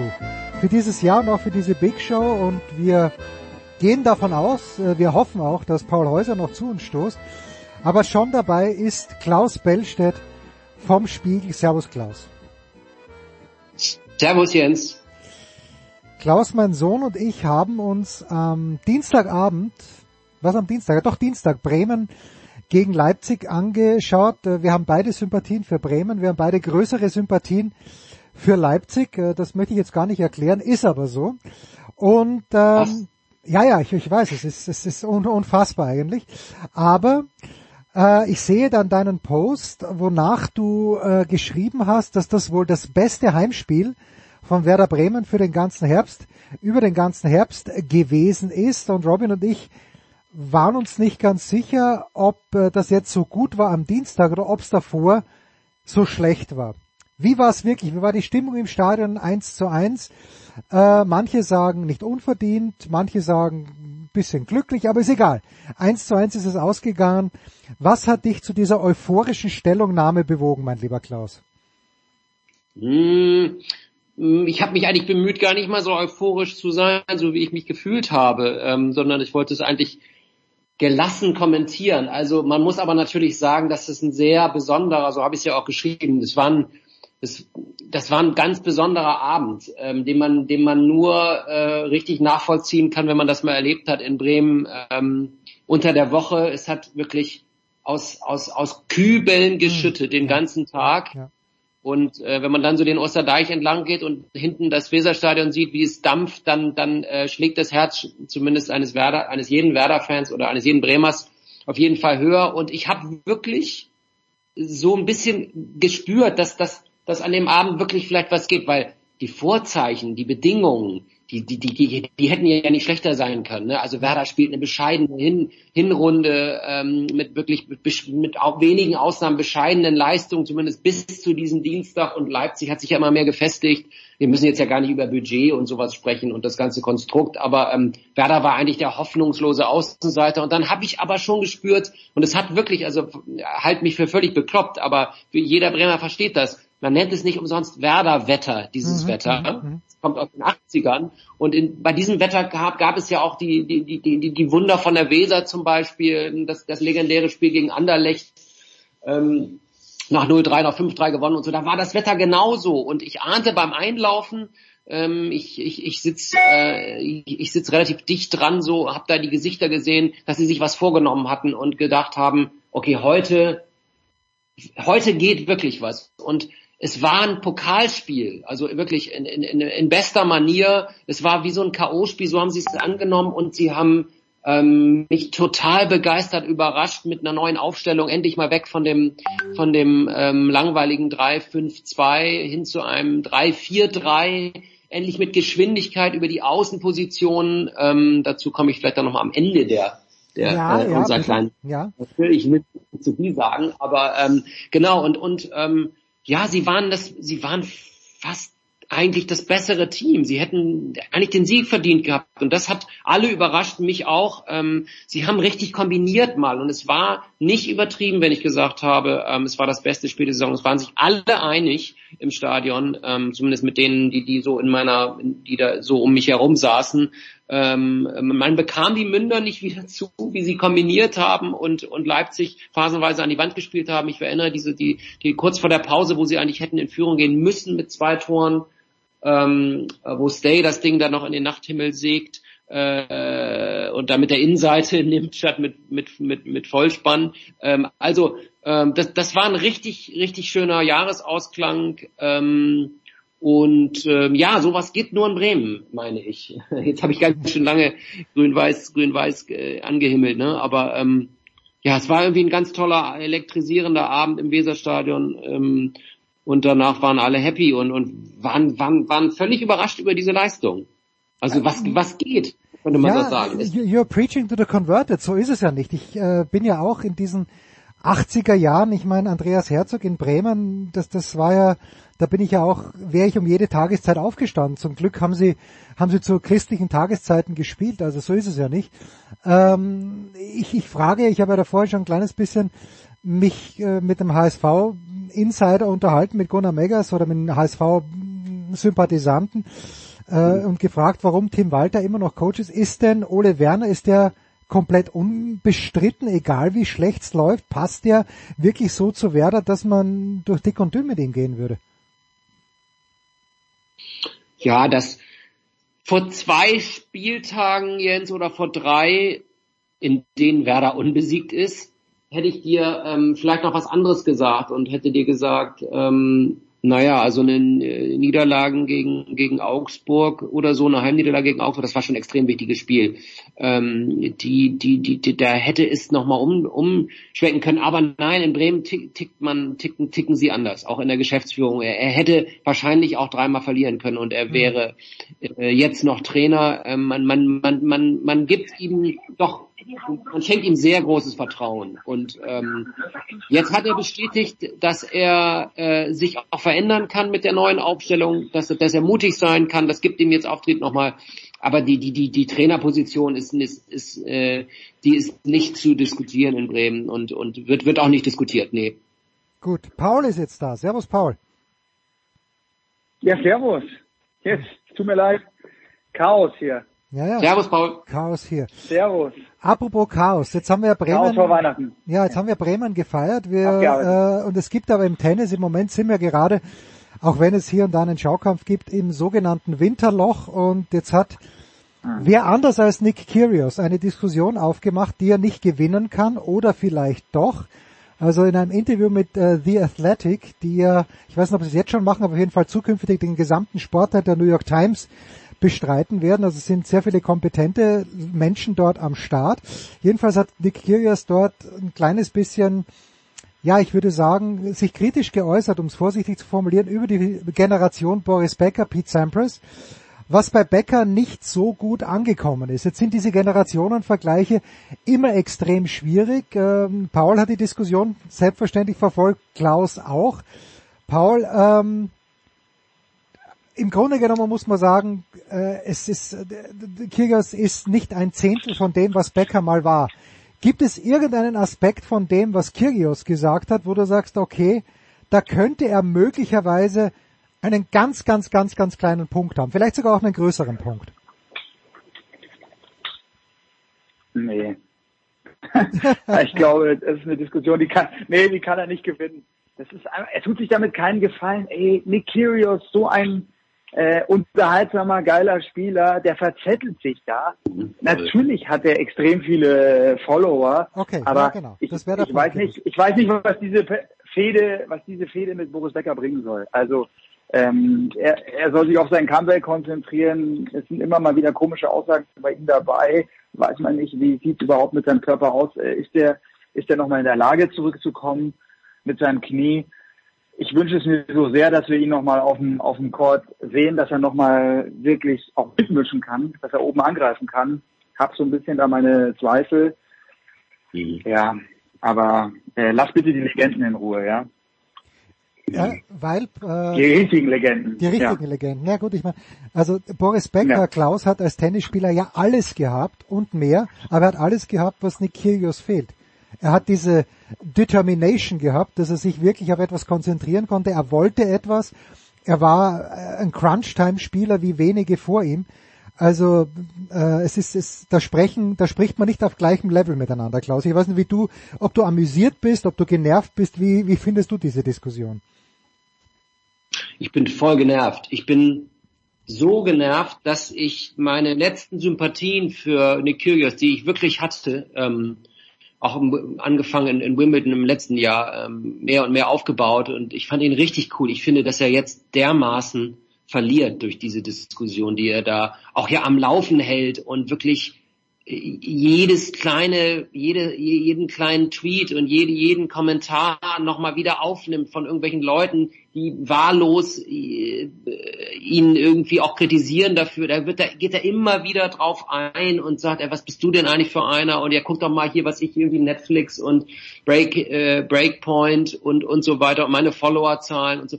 Das ist auf einem Niveau, wo, äh, also da denke ich wirklich, das, das ist echt, das ist echt, das ist, das ist mir zu wenig, muss ich wirklich sagen. Er hat bei mir total viel Credibility, Achtung, verspielt.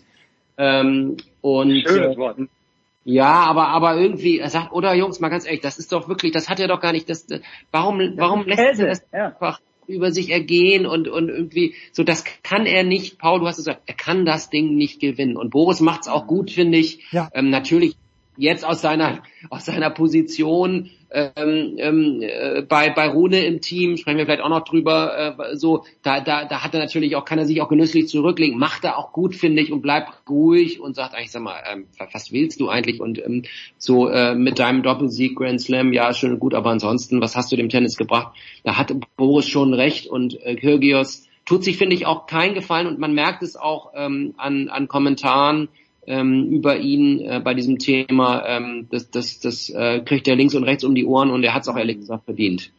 Oh ja. Mm, absolut. Also ich glaube, es ist, es ist dazwischen diesen beiden, das ist echt mittlerweile was Persönliches. Also Boris Warum? hatte, ja, ich glaube, Boris hatte ihn immer schon so ein bisschen auf dem Kicker. Da hat ihn einiges genervt. Ich glaube, er kann es vor allem nicht haben, dass da jemand ist, der sein Talent so verschleudert. Ich glaube, das tut ihm tut ihm wahrscheinlich am allermeisten weh. Und ja, da, ich hab, kann mich auch erinnern, in der Vergangenheit kam da schon die ein oder andere Stichelei, die ging, die ging auch von Boris aus. Aber ja, der, der hat da, er hat da was bei, bei Kyrios, was ihn, was ihn auch irgendwo triggert. Und auf der anderen Seite Kyrios, sobald irgendwo ja so eine Schlammschlacht möglich ist, habe ich das Gefühl, er stürzt sich da drauf und das ist wirklich, das ist ein bisschen peinlich auch, ja. Also da, ja, und auch so despektierlich, also äh, Genau, genau, ne? es ist so niveaulos, ja, ja. Ja, so wie er auch die so bezeichnet und sowas und immer so Potato und und die alten Säcke und ihr wieder und so. Das ist wirklich, das ist echt äh, so, ja natürlich, er ist natürlich auch vom Typ so, ne, das irgendwie, das, das wissen wir, er ist, er ist eher so sozusagen. Troll, ja. Er ist ein Ja. Troll, ja, das ist irgendwie hart, aber ähm, äh, aber es ist ein bisschen so und fängt bei den Manieren an auf dem Platz ähm, und ähm, äh, setzt sich fort über die Manieren beim Essen, die man ja gut sehen konnte, auch bei der Doku und und und und, und dann so denn das klingt jetzt vielleicht ein bisschen äh, soll jetzt nicht abgehoben klingen, aber ich glaube alle können es gut einordnen und ey, so so sowas gehört sich einfach nicht. Sowas gehört sich nicht, muss man wirklich sagen. Ja, also ich bin ganz bei Klaus. Wenn ich noch Restsympathien hatten, hatte, die sind weg. Dieses Selbstmitleid, in dem er sich auch ergeht, jetzt muss man ja sagen, über die letzten Jahre und er, dass es jemand wie er geschafft hat, das ist Wahnsinn und, und das ist eigentlich völlig against all odds, um jetzt wieder zu, zu viel Englisch zu sprechen. Ganz, ganz schwierig. Ich bin um ein Häusl noch weiterzugehen, bevor wir die Abschlussfrage klären. Äh, ich bin äh, schon fast vom Holger Rune Zug abgesprungen wieder. Aber Paul, wenn ich jetzt höre, dass sich Holger Rune neben Boris Becker auch Severin Lüthi in sein Team geholt hat, dann sage ich hoppla, ich bin wieder interessiert. Paul. Mhm. Ja. Wir haben es im Podcast, glaube ich, auch in dieser Konstellation hier Nord-Süd-Gipfel mit äh, Klaus schon ein paar Mal gehabt. Ich bin ja nachhaltig überzeugt von Rune. Naja, spielerisch bin ich da auch. Vom, vom Benehmen her nicht. Ja, ja. Spielerisch auch, ja.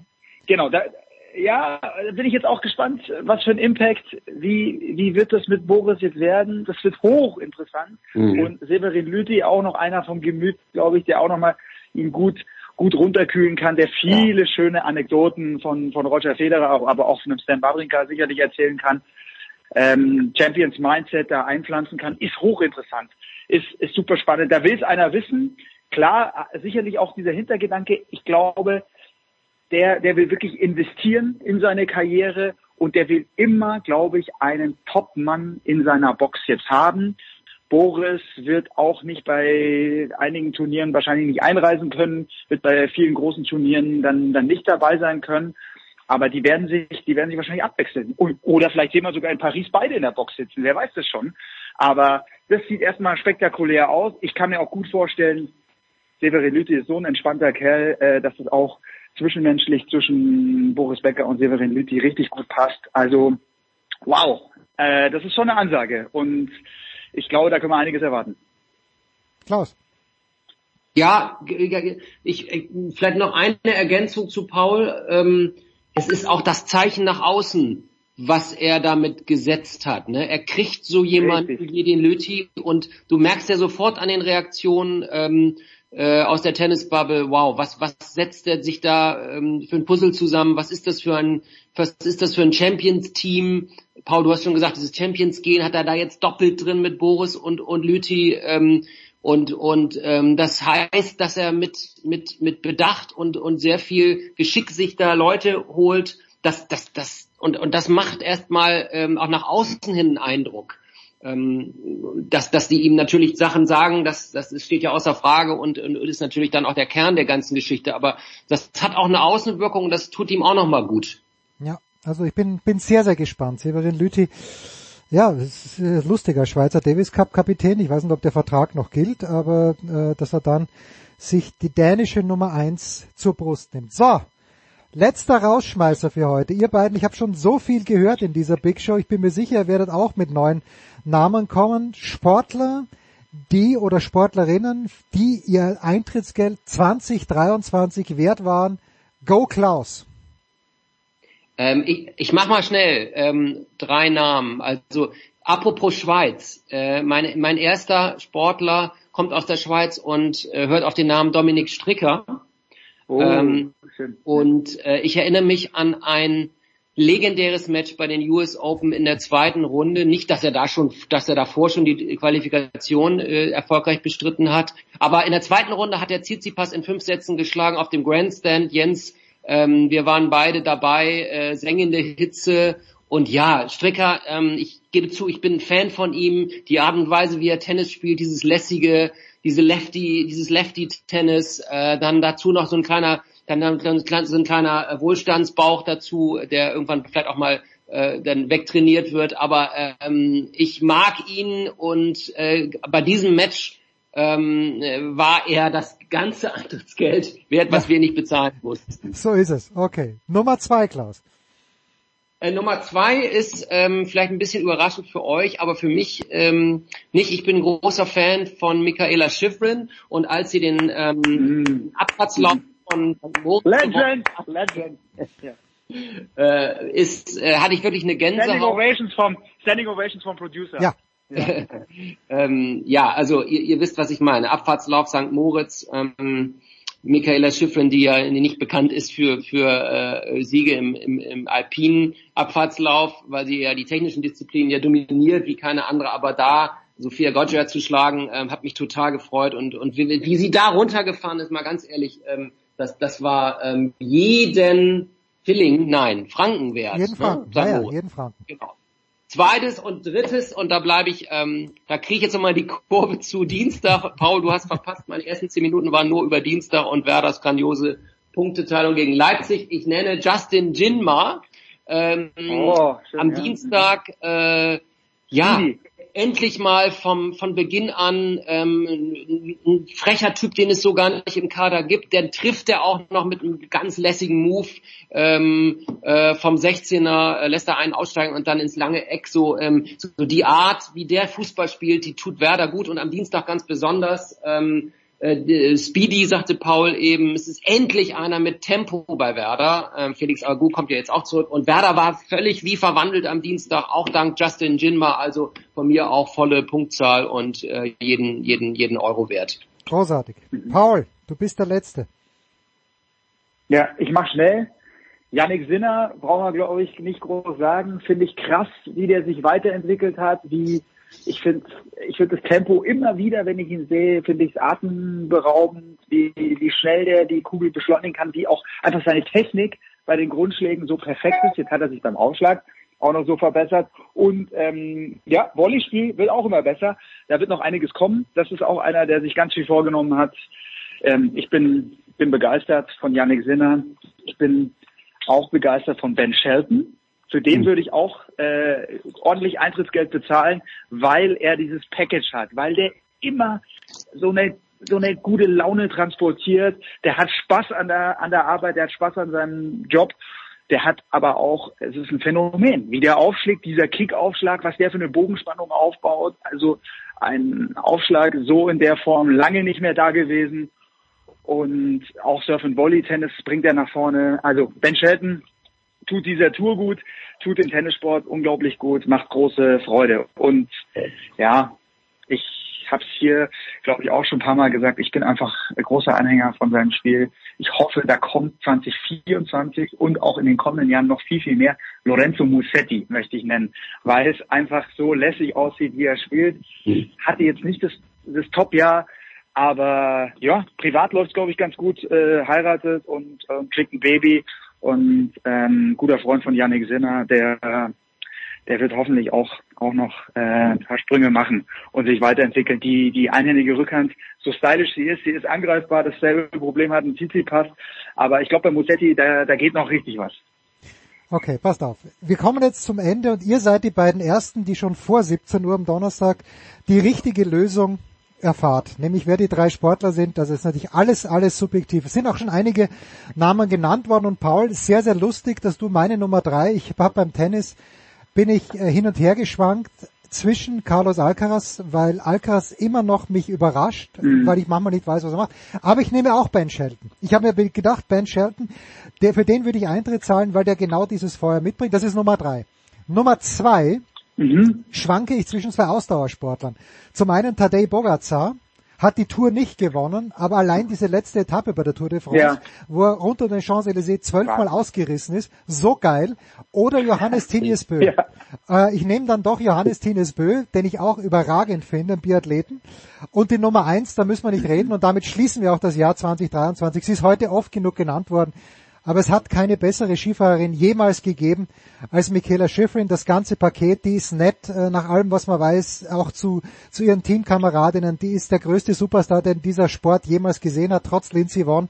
Das ist einfach gigantisch, es ist großartig. Und deshalb ist die richtige Antwort, die sehr, sehr viele Gäste heute gegeben haben. Michaela Schifrin. Das war's. Michaela. Das Jahr 2023 Ja, in der. Big Show. Danke Klaus, danke Paul, es war großartig mit euch. Ich freue mich schon aufs nächste Jahr. Das war die Big Show auf sportradio360.de. Folgen Sie uns auf Twitter, klicken Sie den Gefällt mir Button auf unserer Facebook-Seite und abonnieren Sie uns via RSS-Feed oder auf iTunes. Die nächste Ausgabe der Big Show gibt es am kommenden Donnerstag. Bis dahin sollten Sie die Zeit nutzen und die weiteren Angebote auf sportradio360.de wahrnehmen. Play Ball! Da ist gar nichts toll!